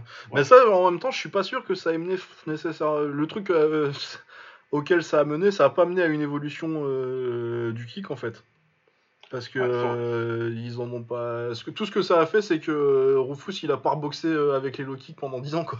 C'est ce que j'allais dire. Ça, ça, ça, ça a rien changé. Ça aurait changé quelque chose si Rufus derrière, il aurait décidé que le, kickbox, que, que, que, que le kickboxing, ça va devenir inté- important aux États-Unis. Ouais. Et qu'il aurait fait plus que ça derrière, et que tout le monde aurait fait que ça aux États-Unis derrière. Ouais, là, tu peux dire que ça aurait kickstart quelque chose, mais c'est pas le cas. Ah ouais, non, vraiment, c'est que ça n'a pas donné grand chose derrière, du coup, c'est pas. À part. euh, Et puis en plus, euh, très honnêtement, euh, personne l'a vu, Rick Rufus contre Chang Puek avant, avant YouTube. Ouais. Ouais. Je pense pas que des masses de gens euh, dans les années 90, quand. Quand Rufus fait euh, ce qui est la partie importante de sa carrière, parce que c'est, il la fait pas vraiment aux États-Unis en fait, la partie importante de sa carrière, c'est, c'est vraiment en France. Je Ouais. pense pas que les gens qui regardaient Canal Plus en 91, 92, euh, quand ils le regardaient boxer Kaman et, euh, et Oust, ils savaient que euh, il y a que 5 ans avant, il avait boxé un taille et qu'il avait, qu'il s'était fait démonter quoi. C'est pas un truc que tu savais parce que c'était pas diffusé. euh, fallait avoir une euh, cassette, euh, fallait savoir qui c'était. Rufus en 87 en France, personne savait qui c'était quoi. Donc ça a vraiment pas, ça a pas l'impact que, que les vidéos de Lance essaient de te faire croire que ça a eu à l'époque quoi. Parce qu'en fait personne l'a su. Sinon, bah tu peux toujours parler de de Wallace et et Louis qui gagne euh, qui gagne à la PKA en 74 parce que je suis pas sûr que s'il gagne pas ça décolle autant. Euh, ah ouais. Parce que mettons, euh, bon, c'était fait pour que les Américains gagnent et c'est les Américains qui gagnent toutes les catégories sauf sauf les légers où euh, ça aurait dû être Howard Jackson mais il se blesse au genou et du coup c'est un Mexicain qui a jamais rien fait d'autre derrière, euh, Isaias Duenas qui qui est champion du monde. Mais oui, je sais pas si ça s'était passé di- différemment, euh, si euh, vraiment ça aurait décollé autant, parce que Bill Wallace c'est vraiment un mec qui Bill euh, Wallace et Joe Louis qui font du cinéma après, c'est vraiment des mecs Ouais. qui font décoller le truc quoi. Ouais. Du coup, éventuellement ça. Et sinon. euh, C'est difficile de juger sur des combats modernes aussi parce que t'as pas forcément le recul non plus. Ouais, ouais, c'est vrai. Ouais, bon, après, on peut dire sur ce qu'on a déjà, c'est pas mal. Puis je pense que les réponses qu'on donne, elles sont quand même. euh, Ah oui, oui, non, moi, moi de toute façon, je pense vraiment que c'est euh, c'est Hugues Bernardo, c'est c'était histoire de développer. et- Mais je pense que vraiment ça a une importance euh, capitale sur le fait que sur, sur, sur ce que le kick est devenu dans l'ère moderne. Ouais, complètement, ouais, complètement, complètement. Après, c'est peut-être difficile pour les plus jeunes de se rendre compte de l'impact de, de Andy Hook. Mais euh, c'est vraiment un big, big, big deal qui gagne le K1. C'est. Ouais. Ça le propulse et. euh, ça, propulse, ça propulse le truc. Bah en termes d'impact, c'est euh, c'est c'est Conor McGregor qui devient un champion de l'UFC en fait. Ouais, ouais, ouais, c'est comparable. C'est très comparable. C'est assez comparable, je trouve. euh. C'est la star en devenir vraiment et qui, qui, qui confirme quoi. Donc ouais, je pense que ce sera euh, ma réponse. Est-ce qu'il y a d'autres qu'on n'avait pas fait? Euh, Le ratio du talent de Overeem euh, versus sa chance pour gagner le Grand Prix En 2010 en 2010, ouais. euh... À 60-40 Oh, t'es gentil. Alors, Ouais. je vais biaiser la réponse. Je vais biaiser la réponse et je vais rajouter un paramètre. Du coup, ça fera un tiers, un tiers, un tiers. Ne m'en voulez pas. Euh, parce que chance, ok. Talent, ok. Et, euh, et comme pour moi, c'est pas du talent, euh, dimension physique, c'est très, c'est- elle est très importante, cette dimension physique. Ouais, c'est vrai. et comment il a obtenu cette dimension physique. Et c'est pas moi qui spécule, c'est lui qui l'a dit clairement. Hein, qu'il était à un niveau de dopage qui était quasiment, qui était carrément, on était carrément sur du Ironman. Hein. En termes d'in- en termes d'innovation, il a dit lui-même. hein. Il était sur des trucs euh, au niveau état euh, qui, qui n'ont même pas été connus après d'ailleurs. Enfin bref. Donc du coup, au niveau de la chance, c'est clairement 60. Il a, eu, il a eu beaucoup, beaucoup de chance que M. Saki n'ait qu'un seul bras. Euh, et, Et que, et que Shield perde contre Hearts aussi. Hein. Contre Hart, ouais, tout à fait. Tout à fait. Et puis après, euh, et je vais être super méchant, mais ouais, il y a, y, a, y, a, il y a 30% de dimension euh, physique là-dedans. Ça laisse que 10% pour le talent, ouais. C'est peut-être c'est méchant. un peu méchant. C'est un bon combattant, Vrim, que j'aime beaucoup en plus. Ah ouais, non, non, et puis pour le coup, à l'époque, euh, il avait un bon style pour le kick. euh. Et, et c'est pas le tout d'avoir la dimension physique, il faut savoir euh, adapter ta boxe. Ah ouais, non, bah parce que sinon, euh, les années 2000, on en a eu euh, des mecs qui étaient énormes en K1. Hein. Des, des freaks, il y en a eu beaucoup, pas de problème. Donc c'est peut-être beaucoup trop méchant ce que je dis. On va lui donner 20% au niveau du talent. Mais, euh, mais, euh, mais ouais, ouais, c'est, euh, ça reste une grosse frustration pour moi, le GP 2010. Voilà. Ça reste une frustration parce que pour moi, avec Gita, avec Saki, euh, on avait des mecs. Alors même si Teixeira, j'aimais pas du tout son style, mais bon, on va le donner quand même. Ouais, non, ouais, Teixeira, c'était un peu compliqué. Ah, c'était dur, c'était dur, mais on, on, c'était on avait passé toute une époque de super heavyweight, là, de super freaks, et on arrivait à des mecs qui étaient à peine aux 100 kilos, à peine. À peine, si j'inclus même euh, Badrari dedans. Tu vois. Donc on avait, j'avais l'impression que le talent avait plus, justement, que le talent avait plus, euh, avait plus l'occasion de s'exprimer que la dimension physique à ce moment-là, tu vois. Sauf que lui, il est arrivé, il a roulé sur tout le monde. Ouais, puis il y a eu des bons tirages. Après ça, euh, il faut savoir qu'on était les 2008, 2009, 2010. Le, le- c'est le, c'est les, c'est les vrais débuts du Glory. Ouais. c'est le K1, mais la moitié des combattants sont sous contrat à Golden Glory. Donc euh, à ce moment-là, voilà quoi. Après, on peut rien leur reprocher. hein. Les mecs se sont combattus et ils ont pas fait semblant. Donc euh, on peut pas leur reprocher d'être des teammates et que du coup d'avoir fait doucement. Ah non non. Quand tu regardes les combats, t'as pas du tout l'impression qu'ils s'entraînent ensemble les mecs. Non, non, ouais, ça se balance, ça se foutait sur la gueule. Ouais. Il n'y a, pas de souci là-dessus. Mais c'était une très très grosse influence de, de Core Emers sur les K1 à ce moment-là. Donc euh, voilà. C'était, euh, c'était, euh, pour moi, c'est les vrais débuts du, du, du Glory. Mais ouais, ouais, c'est, c'est, c'est, c'est méchant parce que la frustration part hein, sur Overeem. Mais encore une fois, pour le coup, Overeem, j'aime beaucoup le combattant. Donc, euh, Ouais, non, mais c'est ça, c'est un peu ton, c'est un peu ton bon Yaski à toi, quoi. tu l'aimes bien, mais il faut dire des trucs méchants. y a- mais voilà, c'est, c'est, c'est, ouais. C'est, voilà. Je préfère largement le Overeem du Pride. Du Pride. J'étais fan, carrément, du Pride. Ah ouais, ouais, non, mais euh, en plus, il était sympathique parce que euh, il était bon, mais il perdait tout le temps. Ouais, voilà, il, il a eu des défaites cuisantes, mais son run dans le GP Middleweight, euh, il étrangle Vauchanchin, il étrangle Belfort. Ouais, c'est vrai, c'était la période où ça, son spécial, c'était sa guillotine. Ouais, ah, franchement, euh, en termes de victoire back-to-back, Ouais, c'était pas mal, hein. c'est joli. Hein. C'était pas mal, et puis contre Lidl, il est pas mal aussi, il le domine jusqu'à ce qu'il se fasse une KO, quoi. Ouais, c'est ça. Et puis contre Shogun, il domine la- les deux premières minutes et il lui met une rouste. Hein.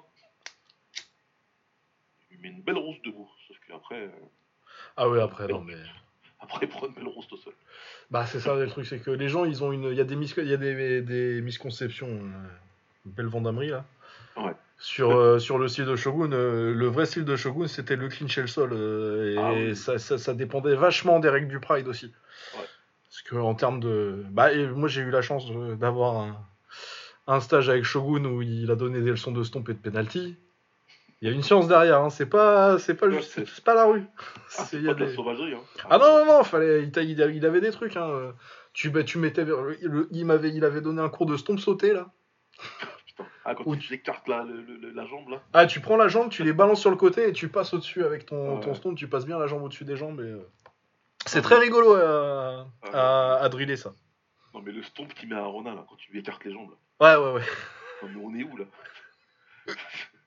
Qu'est-ce que. Enfin, il le rate, hein, pour le coup. Mais euh, il lui écarte les jambes et il envoie. Ah Mais qu'est-ce que c'est que ça? Ouais. Ah ouais, non, non, non, c'était, c'était marrant. Euh, Est-ce que... Attends, oui, comment ça, on, va les- on les a toutes fait, c'est génial. Euh, Des espoirs sur lesquels garder un œil? Et qui tu penses que Rim va boxer en premier en glory? Bon, ça c'est une question qui date un peu. Donc euh, les jeunes euh, sur lesquels garder un œil. Euh, la réponse date peut-être de quelques mois, du coup c'est pas. Euh, Zora Kopian, qui a perdu Ouais. euh, il y a pas longtemps là contre. euh, mais c'est vraiment un des. En 70 kg, c'est un des mecs qui m'a le plus impressionné euh, récemment. Même si je l'ai trouvé un peu décevant contre. euh, c'est Maezo qui boxait? Maezo, ouais. Qui, Ouais. qui- qui est plutôt bon, lui. Oui, oui, qui qui est aussi un jeune sur lequel garder un œil. Euh, Oleg Viktorovic, même si ça commence à faire longtemps qu'on l'a pas vu.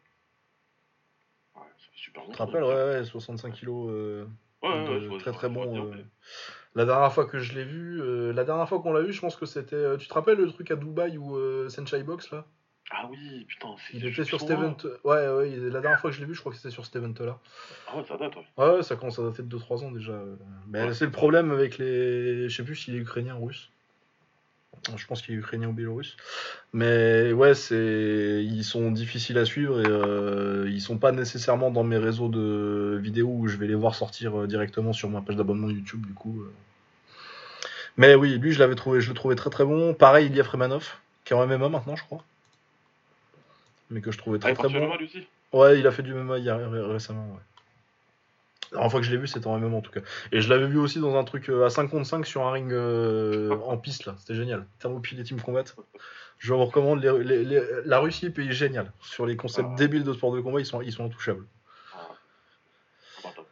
Euh, Koki Osaki, le petit frère Osaki, que je trouve très très bon, même meilleur, meilleur techniquement que son frère. Ouais. Euh, Thomas et Junki Sasaki. Thomas, ouais. Thomas, évidemment. hein. Et c'est les noms que j'avais mis là. Je sais pas si j'ai d'autres jeunes qui me viennent. euh. Mais euh, là, ça a été un problème en fait, euh, le Covid. Parce que je pense que ça a fait que bah, t'as beaucoup moins, euh, t'as beaucoup moins de dates pour les combats. Et Ouais. euh, je pense que ça, ça pour euh, le scouting de jeunes, c'est très mauvais parce que bah, les jeunes combattent moins.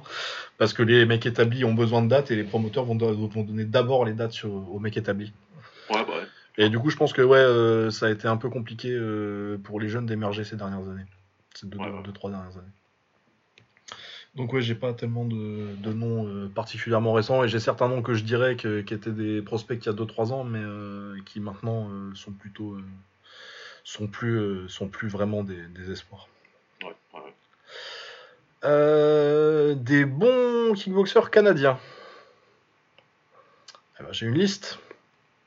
Ouais, Parce que c'est un, c'est un pays, euh, on est surpris euh, quand, quand tu fais la liste en fait, tu es surpris du nombre de, de très très bons kickboxers qui sont sortis du Canada. oh, j'en ai beaucoup, j'en ai beaucoup même. Parce que euh, du coup je vais sortir ma liste. On a Pete Cunningham, j'ai mis entre Ouais. parenthèses All Time Great, c'est un des meilleurs kickboxers de l'histoire. Ouais. Euh, Jean-Yves Thériault qui est un des plus grands kickboxers de, qui est un des plus grands fouleurs de l'histoire du coup. Donc ça Ouais. vraiment deux, deux mecs très très solides. Euh, T'as Joe Valtellini et Gabriel Varga qui ont eu des titres importants en kick. Simon Marcus aussi. Ouais. Euh, Michael, Mad- Michael McDonald, Très fort, mec. très fort, Mike- Michael McDonald. Euh, Josh Jonesy et Matt Embry aussi, dans les mecs un peu récents que j'aimais bien. Donc euh, ouais, un pays de kickboxing euh, très solide avec euh, souvent des mecs assez élégants et tu vois, c'est pas... Ouais. Je dirais à part, euh, bon, Valtellini c'était un peu bourrin, euh, mais c'était pas désagréable à regarder. Et euh, Simon Marcus, je suis pas spécialement fan, mais sinon des, des Matt Embry, des John C, des Michael McDonald, des Cunningham et des Varga. C'est c'est un pays qui a produit beaucoup de mecs qui, qui sont vraiment agréables à avoir, plaisants à avoir boxé. Ouais, ouais, qui avait un très bon style, ouais. Ah ouais, vraiment, et, et pas euh, et qui a pas la réputation euh, parce que c'est, je veux dire ça, c'est plus ou moins du niveau. Il y a peut-être un peu moins de volume, mais en termes de, de plafond, t'atteins quand même euh, facilement euh, le niveau d'un pays comme l'Angleterre, quoi. Ouais. T'es au-dessus d'un pays comme euh, l'Espagne, l'Italie, tu vois, alors que ce serait pas, ce serait pas nécessairement un C'est le Canada te, te vient pas quand on te demande quels sont les pays kick quoi. Ouais, non, tu penses pas tout de suite. hein. Bah, le truc c'est qu'ils sortent pas vraiment de volume en fait. Ouais. Ouais. Parce que sinon t'as même des mecs comme euh, Shane Campbell, c'était pas mal.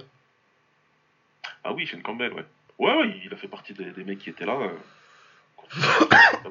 Bah il fait le le GP pourri du K1 là, euh, le K1 zombie euh, que Ouais, ouais. Boaka opère en finale. Ouais, il était là. Il est dedans, ouais.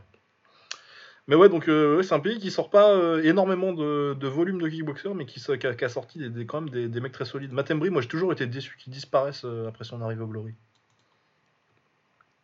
Ouais, c'est dommage. ouais. Il très vite. ouais. Bah je crois que visiblement euh, c'était des problèmes de cérébraux de, dû à du sparring débile. Ah putain. Ah enfin je confonds peut-être avec... Non, c'est Valtellini ça. Mais je, je me demande si... J'ai l'impression que j'avais entendu une histoire euh, similaire avec Embry. Ah. Parce que lui, pour le coup, il était très très bon.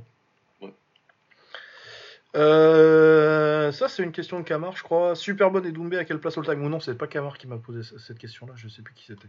Bref, c'est quelqu'un de. Euh, Superbonne et Doumbé à quelle place all time Bah, on en avait parlé la dernière fois de Doumbé, euh, sa place all time euh, chez les Walter en tout cas, parce qu'on va pas faire all time all time. Ouais, non, c'est ça va. Alors, Doumbé, je peux te classer dans deux endroits, c'est-à-dire sur les welter et en France. Et en France, ouais. Et on a déjà répondu aux deux. normalement. Voilà, oui, donc bah, c'est le meilleur. C'est-à-dire que dans les deux catégories, on a mis numéro un. Bah, euh, c'est le me- il a dit, il a dit lui-même, hein, que le meilleur gagne, il a gagné. Hein. Il a gagné. Enfin, tu veux Il a gagné, il a eu une ceinture longtemps, il a défendu, il a récupéré, qu'il a récupéré et qu'il a défendu longtemps. Donc, euh, enfin, voilà. Oui, et puis qu'il avait pas vraiment perdu. euh, Ouais. Enfin, si, il l'aurait perdu contre Nabiev euh, philosophiquement. donc. Ouais, et puis voilà. Mais puis en plus, euh, quand il a battu les mecs qui, qui, qui étaient une menace à son règne, il les a démontés.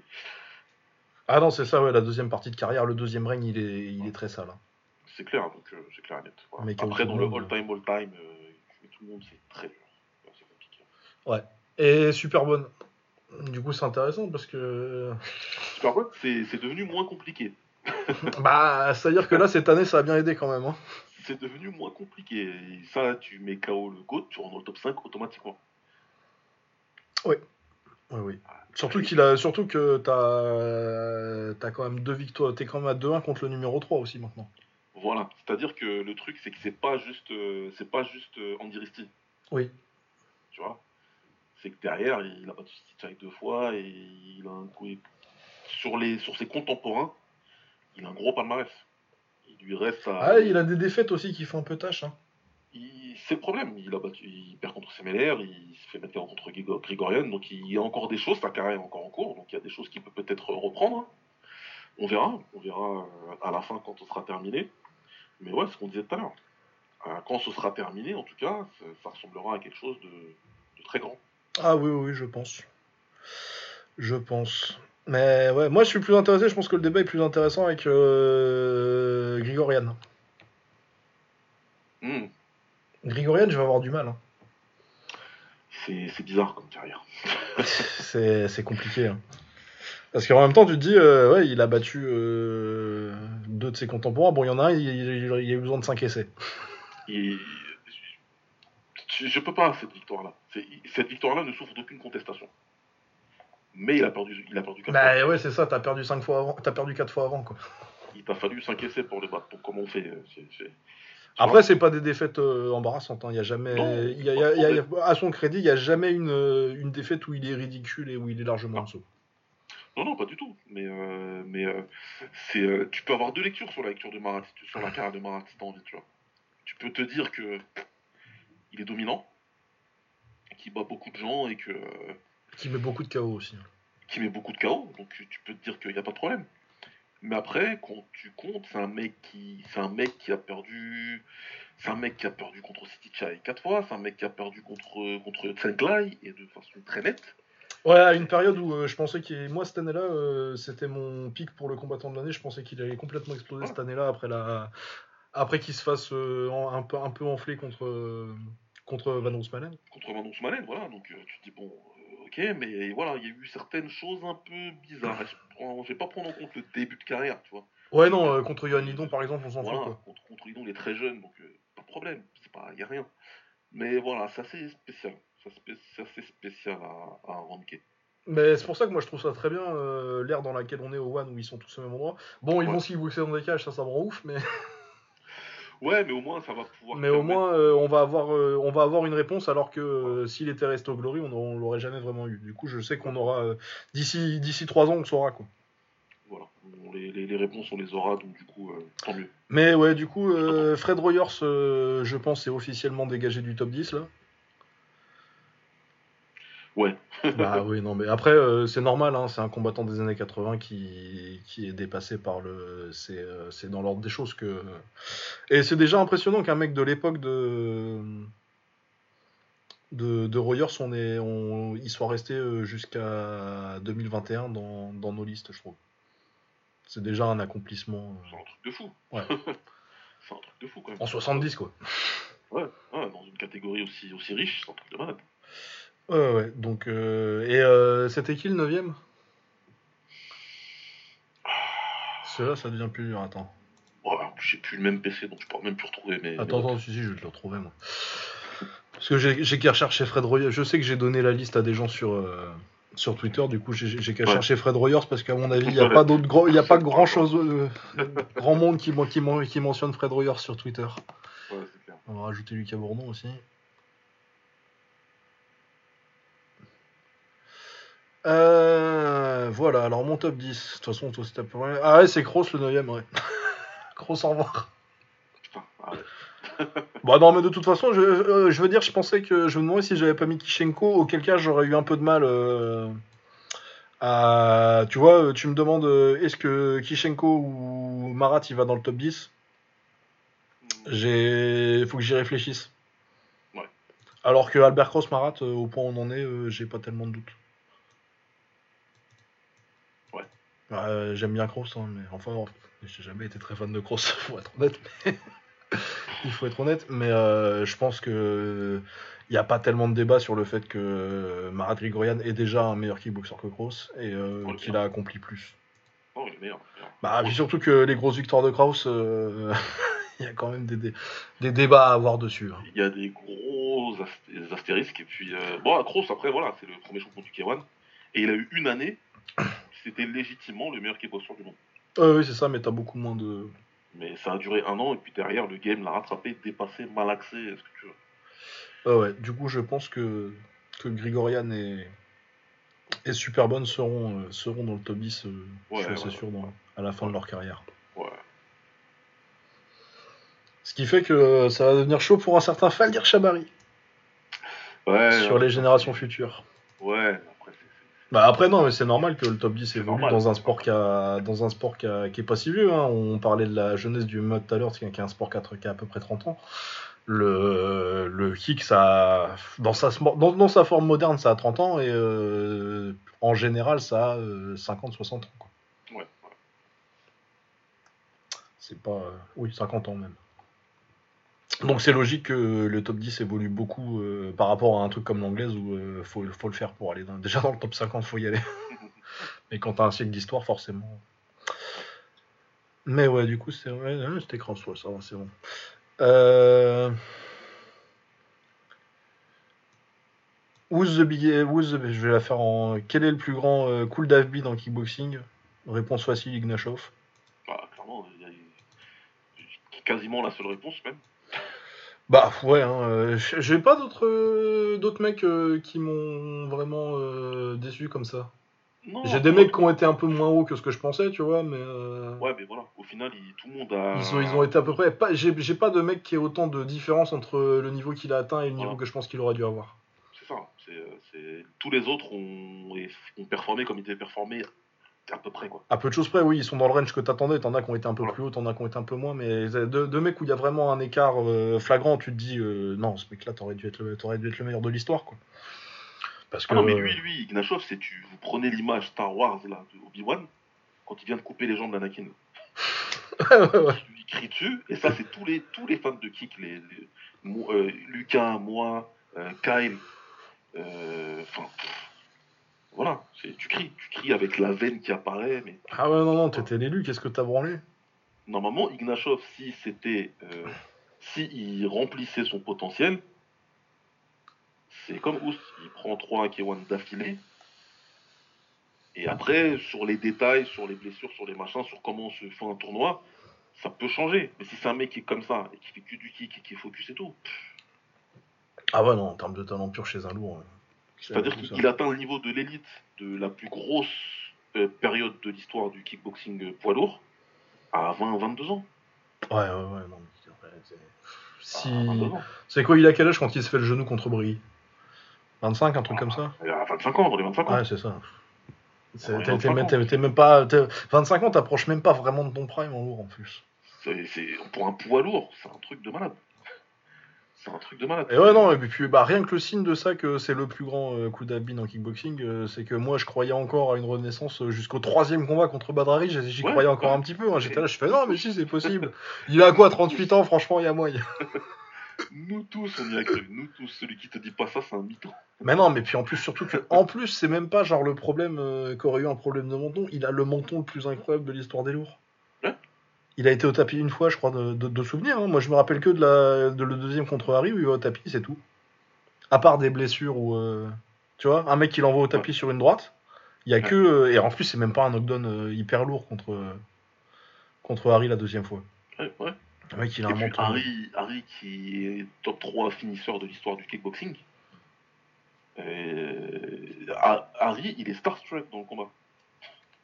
Bah, euh, faut voir ce qu'il lui avait mis en 2003 aussi. Hein. Ouais, il, vraiment, tu lui dis, ouais, non, c'est le combattant le plus fou du circuit, mais là, sur le coup, il devient pas fou. C'est limite, il est incrédule, quoi. Attends, attends, je vais envoyer tapis. Ouais, mais euh, on va rester tranquille. C'est Ignashov en face. Non, c'est relou, c'est un fou, le mec. Dans les tout premiers événements du Glory, là, bah, je crois que c'est juste avant le combat contre Harry, en plus. Il prend Shield. Je sais plus si c'est 2009 ou 2008, je me rappelle plus trop. Mais c'est au moment où Shield, il est dominant, quoi, tu vois. Ah ouais. Ouais, ouais, c'est pareil, pendant 3 rounds, tu vois Shield en mode. euh, qui, qui, qui- doit probablement avoir des, des, des, des mémoires du genou qu'il a mangé, disons avant. C'est vrai, putain, oui. Parce Et que il euh, y a un seul homme qui a mis KO Shield et Badrari. Ouais. Ouais. Le seul Non. homme à avoir mis KO Shield d'ailleurs. Ouais. Et puis c'est une branlée. euh, lui. Enfin, de malade, il perd contre Kaman, il a 20 piges. enfin, Ouais, d'ailleurs, euh, c'est un de mes moments, ça, c'est un de mes moments préférés de l'histoire du kick. C'est euh, c'est le dernier combat de Kaman. Ouais. Euh, d'ailleurs, il- c'est gen- t'es gentil de dire qu'il perd contre Kaman. parce que, Oui, euh, oui, sur papier. il se fait voler contre Kaman et Kaman c'est son dernier c'est le dernier combat de sa carrière et il va euh, donner son prix à Ouais. à Ignashov et lui lever le bras et tout Il dit, t'as gagné. là C'est du mytho, écoute pas les juges. ah non mais quelle, quelle- la classe Kaman Mais il a été fort jeune et, euh, et voilà quoi. Donc, euh, il- ouais, c'est- incroyable. ah ouais non vraiment quelle, quelle, déception putain Ouais, donc euh, c'est euh, quel est le plus grand Wadif C'est quel est le Wadif C'est lui. ah euh, c'est oui clairement j'en- je suis en train d'en chercher d'autres euh, mais ouais, vraiment j'ai- pas l'impression qu'il y ait beaucoup de mecs comme ça qui euh, qui soient vraiment passés à côté de leur carrière euh. Non, non, pour moi vraiment en kick, euh, en kick c'est les- la, la photo elle est assez simple et du coup et c'est c'est- c'est un sport qui pendant qui est tellement dense en termes de combattants que tu vas vite trouver ta place. Hein. C'est- Si t'es fort, t'es fort. Ouais, c'est ça, parce que le- l'autre exemple, ce serait un Falir Chabari, tu vois, mais c'est pas, c'est pas de lui, c'est pas de lui que c'est, c'est pas à cause de lui. C'est lui, il est né euh, dans une mauvaise époque et au mauvais endroit. C'est ça, c'est que lui, c'est la, c'est la politique qu'il a. Tu vois, il a pas, il a pas, euh, il a pas, pas atteint son potentiel. Il a été le meilleur boxeur qu'il aurait pu être. Ouais, voilà. C'est qu'après, euh, il a- son style et les juges n'appréciaient pas plus que ça. Mais voilà. Mais non, c'est- très différent. Ignashov, tu sais très bien ce qui s'est passé, pourquoi ça s'est passé comme ça. Ouais. Touchez pas à l'alcool, les enfants. Voilà, c'est euh, un, des, un des, des- des plus gros chocs que j'ai eu en suivant le kick, c'est quand Kaokla l'a battu. Ça Ouais, reste ouais, le ouais. plus gros choc que j'ai eu. J'ai dit, mais comment ça, quoi? Qu'est-ce qui s'est passé, fait, tu, tu, tu, tu sens que le mec, il est pas du tout. euh, c'est sûr et certain qu'il est monté bourré sur le ring. Ah ouais, ouais, ouais, non, mais clairement. C'est sûr et certain. Tu, le vois dans le combat, quoi. Euh, là, tu te dis, ouais, il y, a- il y a quelque chose qui va pas. Et puis derrière, d'ailleurs, il part sur une série de défaites parce que tu sais que c'est pas. Ouais, ça, euh, le genou et euh, les croisés et la picole, euh, terrible. Tu connais. Euh, le plus surcoté de cette génération? De la génération de. Bah, actu- Non, non, non, actuel, euh, Ah, c'est une autre question. Ouais. je vais remonter. Moi, j'avais dit, je pense. C'est un peu, je vais pas me faire que des amis, mais euh, je pense que Nicky Holzken et euh, Alex Pereira ont été assez. euh, bah, c'était des, bons combattants, mais je pense que pour le coup, ils ont été surcotés parce que les gens les voient, ont tendance à les voir un peu meilleurs à cause du des KO et du et du statut Glory. Je pense pas, tu vois, par exemple que je pense pas, je suis pas convaincu que que Holzken ait été meilleur que que Kishenko à n'importe quel moment que ce soit. Non, puis Kishenko s'est amusé avec lui. Hein. Oui, c'est vrai. hein, euh. C'est pareil, en kick, ce qui est bien, c'est qu'on a tout le temps les réponses. Et, euh, et euh, pareil, Alex Pereira, je pense qu'il a vu beaucoup de KO, il était très fort, terrifiant, euh, un des plus gros punchers que j'ai vu en kick. Ouais. Euh, des, il met des très gros KO sur des match-ups qui lui conviennent assez bien. On a vu contre Vakitov et contre Levin. euh, et je pense pas qu'à quelques moments que ce soit, euh, Levin perde contre, contre une version de Pereira. Je pense que c'est plus compétitif que la première fois. Mais je pense pas que Pereira aurait pu euh, vraiment le battre. Ouais, je suis d'accord. Du coup, euh, après, euh, c'est des. Après, c'est- Faut- c'est l'époque qui nous surcote, mais euh, ouais. Oui, oui, voilà, c'est ça. Mais je pense que euh, ils étaient un petit peu moins bons que leur réputation. Hol- Holsken, en tout cas, certainement. Certainement. C'était pas le premier nom qui me serait venu à l'esprit, mais c'est le nom que j'ai envie de garder là. parce que, ouais, parce que quand tu regardes les gens en parler, ouais, t'as l'impression qu'on parle de.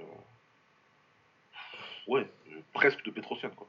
Ouais, ouais, non, c'est ça. Vraiment, il y avait une. euh, Bah, surtout chez euh, les gens qui, qui suivaient le kick euh, via le MMA, tu vois, un petit peu. Donc, euh, Ouais, ouais. je pense qu'il y a eu un- une espèce de. Après, c'est surcotage dans le sens, je dis pas que qu'il était nul, hein, loin de là. Mais qui sont, qui sont considérés comme un petit peu plus, euh, un petit peu plus que ce qu'ils étaient.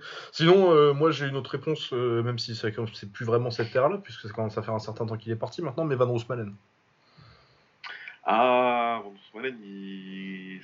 lui, c'est l'inverse, lui. Lui, il est né à la très bonne époque. Ouais, ouais. Ah, il est né à l'époque parfaite pour lui. Là où tous les pouvoirs étaient pour lui. Ah oui, il est né à un moment de, de domination euh, sans, part- sans partage de, de la mafia hollandaise. Ouais, ouais, quoi. Non, pas la mafia du coup, là, j'ai pas dit. Il y, a eu des, il y a eu des périodes où c'était vraiment la mafia hollandaise. Là, Ouais. c'était une façon de parler, mais où euh, vraiment le, le, le centre du pouvoir du kick était en Hollande et que du coup, euh, t'as eu quand même une carrière que, que t'aurais pas eu si, si t'étais pas euh, constamment à la maison, même si des fois c'était aux États-Unis. Ouais, mais ça dans les fait. faits, un, dans les faits, t'es, la house fighter dans tous les cas, quoi. Ouais, ouais, c'est clair, c'est clair. Que, ouais, il sur quelqu'un qui est largement, largement sur le côté. ouais. Euh, ouais, ouais, ouais, non, mais c'est des réponses euh, qui, c'est des réponses qui vont. Hein. Je vais pas. Ouais, ouais, non, parce qu'après, sinon, tu peux partir sur des, sur des Raymond Daniels, quoi, tu vois, mais Ouais, non, mais ça c'est pas. Moi, je les cote pas. ça, tu vois, c'est, c'est que. pas. Pour- Il n'y a pas le côté pour moi. Oui. Non, non, quelqu'un qui peut être sur côté pour moi, ça va être Valtellini, ouais. Aussi, ouais, ouais, ouais. Mais ça, du coup, c'est pour. Bah, que genre euh, Valtellini, euh, premier combattant au Love Film du Glory. Voilà, c'est là, il, en fait, il a beaucoup d'accolades qu'il n'est pas censé avoir et dans une certaine dans, dans- il est arrivé un an trop tard, lui, c'est l'inverse. il sera arrivé un an plus tôt ou deux ans plus tôt, vas-y, où il y a encore le showtime et tout, et qu'il n'y a que des mecs à 77 kilos en plus. Ouais. Parce que tu mets Valtellini dans l'époque avec les Choplin, avec les Alvira Lima, avec les Dimitri Shakuta, avec Ah, les coup, il lui aurait mis une de ses misères. N'existe pas. C'est-à-dire que même le Hit Showtime Reality là, qui se fait à ce point-là, je sais même pas s'il passe un tour. Je suis peut-être méchant là dans ce que je dis, mais c'est il y avait autant de mecs là qui étaient meilleurs que lui. Bah, ouais, non, c'est ça. Et puis, euh, et puis, il prend son titre pendant l'année où Holsken est blessé. Ouais. Et- Contre un, dans un combat qui est assez euh, controversé. Ça fait longtemps que je l'ai pas vu, du coup, j'ai pas d'avis spécialement dessus, mais sur. euh, Ouais. euh, trop de. Contre De Monte, qui à son âme d'ailleurs. Mais ouais, ouais, non, lui, ouais, clairement, il est arrivé dans- à une bonne époque. Il, il a pris une ceinture qui, franchement, il, il a beaucoup de chance d'avoir parce que, encore une fois, c'est dans un entre-deux. Parce qu'il s'y vient Ouais. deux ans plus tard, Doumbé et tout sont arrivés et pff, il signe même pas la ceinture. Euh, faut savoir que pour arriver à la ceinture, il a battu des mecs comme Mourad Direkchi qui avait, qui, était, qui, était- qui avait arrêté sa carrière. Ouais, qui est en fond, bien bon, bon fond de carrière. Et, euh, et euh, bon, il a, battu, il a battu Karim quand même. Ouais, il a battu. Il- Sa bonne victoire, c'était contre Karim. Parce que je pensais vraiment que Karim allait gagner en plus. Donc euh, voilà. Donc il le bat et c'est- une de ses bonnes victoires, mais il n'y en a pas tant que ça. Bah, c'est coupure sur euh, Backfist, non? Si je me rappelle bien. À cause de la coupure qu'il l'arrête ou c'est un petit Non, il se fait arrêter vraiment. Ouais. euh, Mais il se fait arrêter debout? Ouais, il se fait arrêter debout par contre. Et il fait un Mais bon là, début de c'est- combat il aussi. prend Baptiste alors qu'il fait un bon combat, Gadji. Hein. Il, il- il- Bah, euh, et Gadji, euh, c'est pour le coup, c'est une, vraie bonne victoire, Gadji, parce qu'il sort d'un combat où il emmène, euh, il emmène Oscar à l'extra round. Ouais, voilà, Et aussi, euh, s'il va pas au tapis dernier round, je crois, si je me rappelle bien, euh, bah, il gagne, quoi. Mais voilà, non, mais là, j'ai sa carrière sous les yeux. Ouais, non, mais le mec, ah ouais, non, mais ouais, non, non. Je vais rester sur Joe Valtelli. Eh bah, tiens, si on parle de Choplin, il a perdu contre Choplin. Il a perdu contre Choplin, ouais. À Vegas, en Thai. Ah ouais, c'était au Lion Fight, ça. Il a perdu contre lui. euh, derrière, il prend Mehdi Bagdad. Et après, directement, ouais, Mourad Direkchi, François Mbang. Ah putain, c'est vrai, François Mbang, j'avais complètement oublié François Mbang.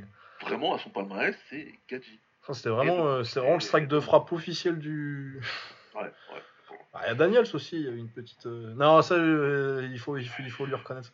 Non, et puis de bon, euh, pour le coup, moi je me rappelle que j'étais pas, j'étais pas aussi virulent que certains euh, sur la décision contre De Bonte. Non, non, non, je il au tapis, il fait, un bon, il fait une bonne guerre, ça va, ça va, ça va. Donc voilà, il a deux belles victoires à son palmarès. Ouais. bon. Ça fait pas... Par rapport à ce qu'on en dit, l'histoire du Hall of Fame, de machin, que c'est une autorité du kickboxing et que. Ouais, je sais pas. Oh oui, non, non, mais moi je suis assez d'accord. Euh...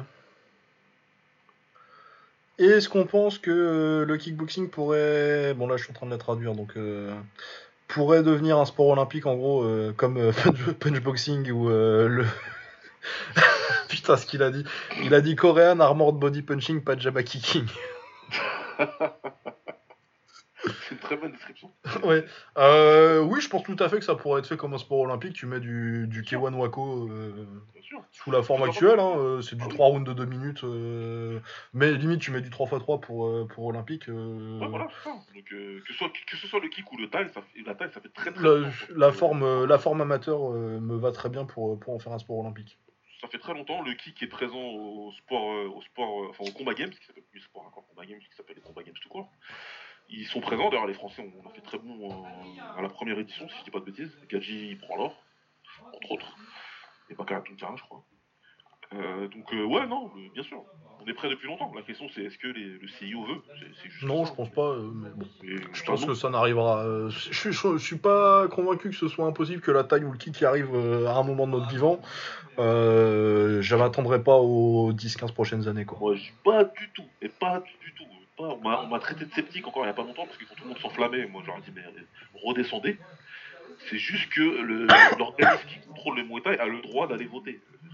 Ouais, non, non, c'est ça, ils s'en foutent. Ils, ils ont, ils ont juste reconnu que c'est un sport qui existe. Quoi. Voilà, mais depuis quand le CIO utilise des process démocratiques? Ah, Genre la FIFA c'est démocratique aussi, j'y croyais ça Bah non, vu que c'est c'est un complot et qu'on nous met Chelsea à chaque fois. l'UEFA, tout ça. Ouais, c'est non, non, non, faut pas rêver, ça y sera pas du tout. Et puis de toute façon, franchement, on n'est pas vraiment sur des valeurs olympiques. Je suis désolé, euh, n'en plaise- n'en déplaise aux gens. Mais le- les championnats IFMA qui viennent encore de se terminer là, ah, je suis désolé les gars. Vieno a pris médaille d'or, bravo à lui, et super content pour, euh, pour, pour- c'est de la bombe. Et c'est un- vraiment un putain de combattant Vieno. Ah ouais, j'aime beaucoup. Bruno. Mais il a rien à faire à l'IFMA. il a rien à faire à l'IFMA. Il était en finale contre Kulebin, qui en est probablement à sa 16e participation. Ah euh, oui, il participe. Euh, Koulebin, il va à l'IFMA au moins depuis les années 2000. Hein. il y va tout le temps et Kulebin, il a une centaine de combats pro. Euh, la Thaïlande, ils ne se sont pas pris la tête, ils ont envoyé Capitaine. ils sont pas pris la tête, les mecs. On envoie Capitaine à 67 kilos, bah évidemment qu'il a pris la médaille d'or. On est où là? Ah non, mais c'est toujours comme ça de toute façon. euh, Donc, euh, voilà. Mais de toute façon, non, mais ça va, ils ont des classes B pour euh, les vrais jeunes. euh. ouais, oui, Où tu prends Troy Jones en finale. voilà. t'imagines, t'imagines le pauvre qui va à l'IFMA classe B? C'est ce que Lagdar disait dans, dans, dans un. Pas dans un live, mais dans une vidéo qu'il a dit, mais c'est exactement ce que Lagdar dit. T'imagines le mec d'un, de, je sais pas, de, de Moldavie? À son rêve euh, IFMA, machin, et puis il arrive ouais, contre un Troy Jones, comme tu dis. euh, Et c'est en classe B ça. Hein. Classe B, quoi. En Classe B, tu prends Troy Jones, t'as vu le bordel Mais on est où? Euh, en Ukra- euh, 60 à 63.5, j'ai vu que c'était Dubchenko qui avait perdu en finale, mais Dubchenko c'est pareil, ça fait au moins 14 fois qu'il est là, le mec. Mais toi, mais de toute façon, tu regardes les tops, euh, les tops des compétitions euh, Wako K1, euh, Wako Kick et, et IFMA. C'est n'importe quoi, les mecs ils ont. Tu, tu, tu vois les noms, c'est trois, c'est- c'est c'est un russe, un ukrainien, un biélorusse dans un ordre. Non, mais voilà, c'est pour ça. Donc, euh, moi perso, je m'en fous qu'ils aient les Jeux Olympiques parce que c'est pas du tout l'esprit olympique. C'est pas du tout. euh, on n'est pas, on n'est pas du tout sur de l'amateur. C'est les règles sont amateurs, mais pour le reste, les premiers, la première édition des combats games aussi, c'était, c'était exceptionnel. Euh, Kishenko qui, qui T'as Kishenko, Levin. Kishenko qui, qui arrive à 70 kilos, mais qui sait pas que les mecs ils ont envoyé Charlem Death Infinity, qui était un combattant taille magnifique. Et la Thaïlande, ils ont dit Bon, bah, comme on veut gagner quand même, on va l'envoyer incognito lui. Je me rappelle à l'époque du forum, on voit la vidéo, on dit Mais putain, sa tête elle nous dit quelque chose, les gars, mais c'est pas Charlem Death. Si, c'est lui, putain? Ah, mais ils sont tous morts à 70, il a battu tout le monde. Et qui, euh, Artem Levin contre Yotsen Kai en finale des, des, des moins de 76. 15, je crois, ouais, 75. 75 kilos. T'avais des Marcus Soberg aussi à 70 kilos, qui est un combattant suédois qui était très fort. Qui a battu euh, Chabari. Voilà, entre autres. Euh, T'avais des Simon Marcus et des Artem Vakitov. Enfin, c'est c'est amateur.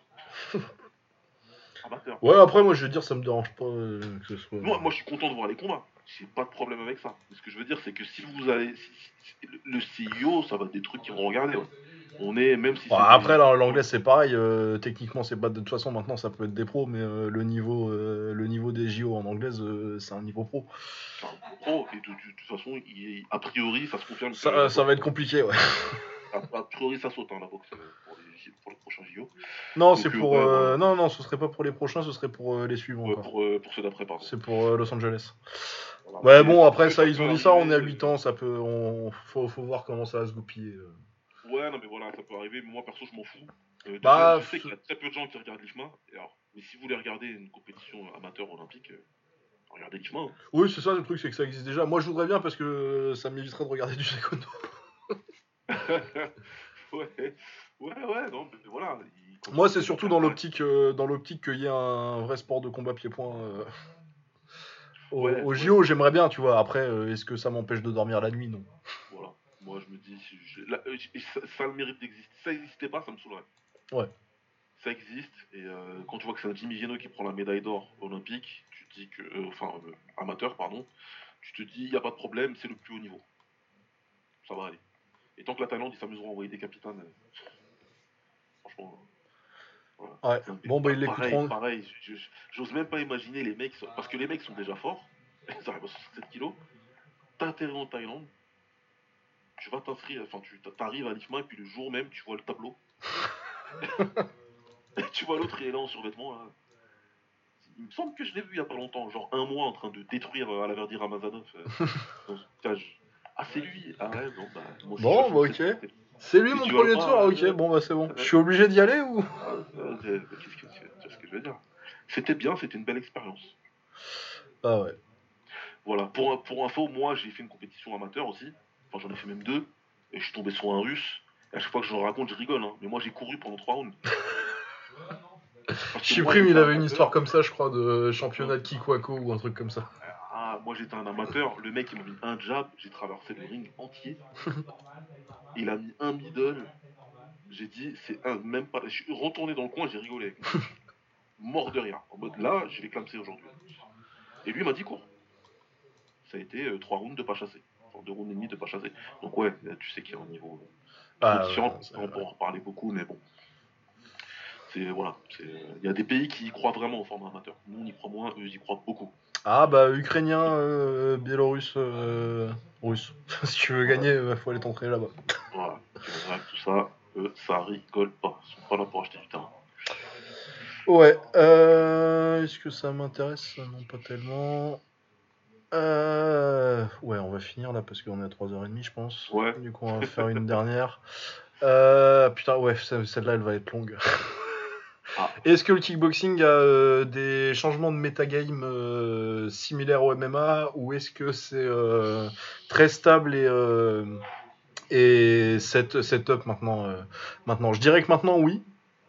Après, Maintenant, je oui. pense qu'il y a des vrais changements importants jusqu'à peu près au milieu des années 90. Et que ça se, ça se cristallise vraiment en fin d'année 90. Vraiment 80, à 90 2000. Je pense que tu vois, il n'y a pas de grande différence entre le. le... Si, il y a une petite différence de niveau, mais entre le style des combattants euh, maintenant et en 2000. Alors que c'est beaucoup plus. Ce serait beaucoup plus fréquent si tu compares que 90 à 2000. Ouais, c'est ça. Et puis le problème, c'est qu'après post, euh, post 90, une fois qu'ils ont fait le changement de règles, ils ont tout fait pour se uniformiser. Ouais, t'as une uniformisation euh, qui, qui a tendance à changer un petit peu maintenant, du coup, on pourrait dire qu'il y en a un petit peu maintenant avec euh, une plus de variété où tu vois moins le style hollandais. Ouais, voilà. Mais, euh, mais voilà, t'as une époque où euh, ça a pu évoluer. En 2004, ça a évolué un peu. Waka, où il arrive, il secoue complètement l'arbre. Sauf qu'un an et demi derrière, ils disent hop là, Ouais, ça on change les ça. règles, tu peux plus. T'arrêtes de clincher, t'arrêtes de machin. Donc on veut que ce soit uniforme. Donc euh, ouais, ouais. le- Il y a eu, il y a eu, par contre, il y a eu, par contre, de 70 à 80, euh, enfin, dans les années 90, il n'y a pas qu'un seul changement du méta. Ah oui, oui, non, t'as plein de trucs qui. T'as, pas mal. euh, Il y en a pas mal. Euh, ouais, on part d'un truc euh, qui, qui, on part d'un truc qui, qui part du Japon. Et comme le disait tout à l'heure Lucas, on a des, des, des karatékas qui décident ensuite que comme ils se font laminer par les tailles, ils font beaucoup, ils font, ils, ils- ils- ils ont une grosse, euh, euh, ils mettent un point sur l'anglaise, ils en mettent beaucoup plus. Et puis après, ils deviennent forts, donc euh, les Hollandais arrivent dans le game, et puis là, on est sur euh, la liaison pied-point qui, qui devient très importante. Ouais, d'ailleurs, que je... moi, ma théorie, c'est que ça vient de la savate parce qu'ils en faisaient pas mal.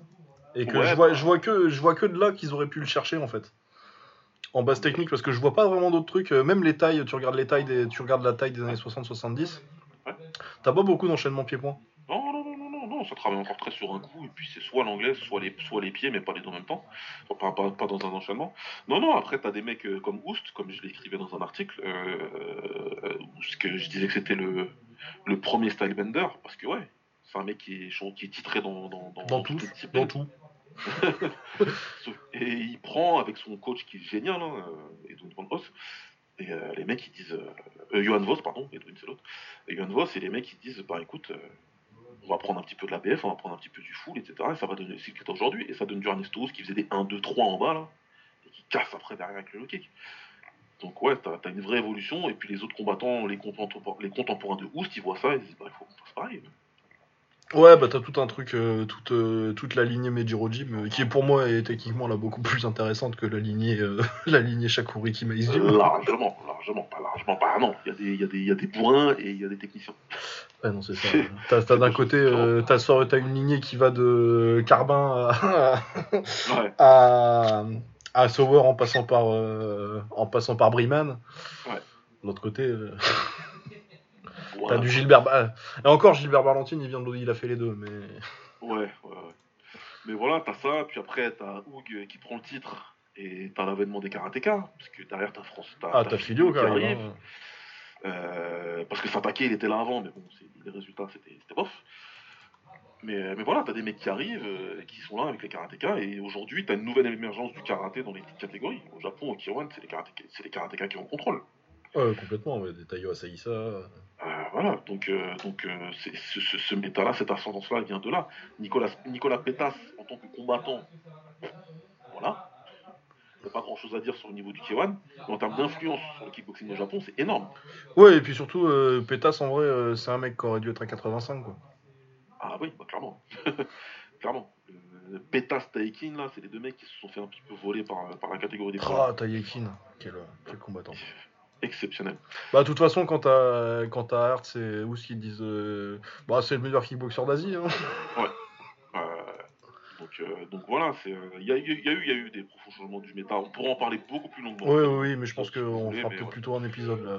Ouais, ouais. Mais c'est, c'est un sujet très intéressant. Ouais, oui, c'est ça, c'est dommage que je l'ai pris en dernier. Très, très bonne question. Mais on, ouais, on développera. Ouais, c'était une question de. Ça, c'était une question de Ben. Con. Ouais, ouais j'allais, c'était Ben ou Dany, j'allais dire. Ah ouais, non, c'est Ben. Voilà, je sais plus ce que je lui ai répondu d'ailleurs. Sûrement ça, mais en moins de mots. Ouais. En 280 caractères. Mais ouais, non, voilà, bah, je pense qu'on a fait le tour parce que je crois que j'avais une autre question, mais c'était l'effet des petits gants euh, sur le long, long et moyen terme euh, sur les tactiques en kickboxing. Mais, mais moi, je pense que. Oh, allez, on va le faire, on n'est plus à ça près. Euh, personnellement, je pense que ça peut être très intéressant. Plutôt sur le. Ça m'intéresse plus sur le Muay que sur le kick, mais euh, en côté, en termes de de changement de garde parce que tu peux pas mettre ta garde pareil euh, selon que t'es des gros gants ou pas mais ça je pense que la différence est un peu par contre en termes de hand fighting et de et de, de posting tu vois de, de Ouais. bah, du clinch quoi Ouais, ça ouais. peut être très intéressant Ouais, ouais. Ouais, non, moi j'aime bien. Moi je suis pas. Je sais pas, pour moi c'est pas un changement qui, qui, qui, qui rentre dans la lignée. euh, Moi je suis un puriste, je veux pas que vous changiez ça. Ah non, moi je trouve à la limite que, surtout pour la taille, je trouve que Non, le non. fait de mettre des petits gants pour la taille, ce serait très intelligent. Hmm. C'est pas du tout un truc. euh, Non, c'est pas mal. Et puis pour en parler, avec, pour en avoir parlé avec beaucoup de combattants euh, qui ont boxé avec des petits gants, euh, Sami Sana récemment, mais d'autres, ils aiment tous beaucoup. Ah ouais, t'as déjà tourné avec petit gant? Une fois, ouais. C'est, moi j'aime bien. hein.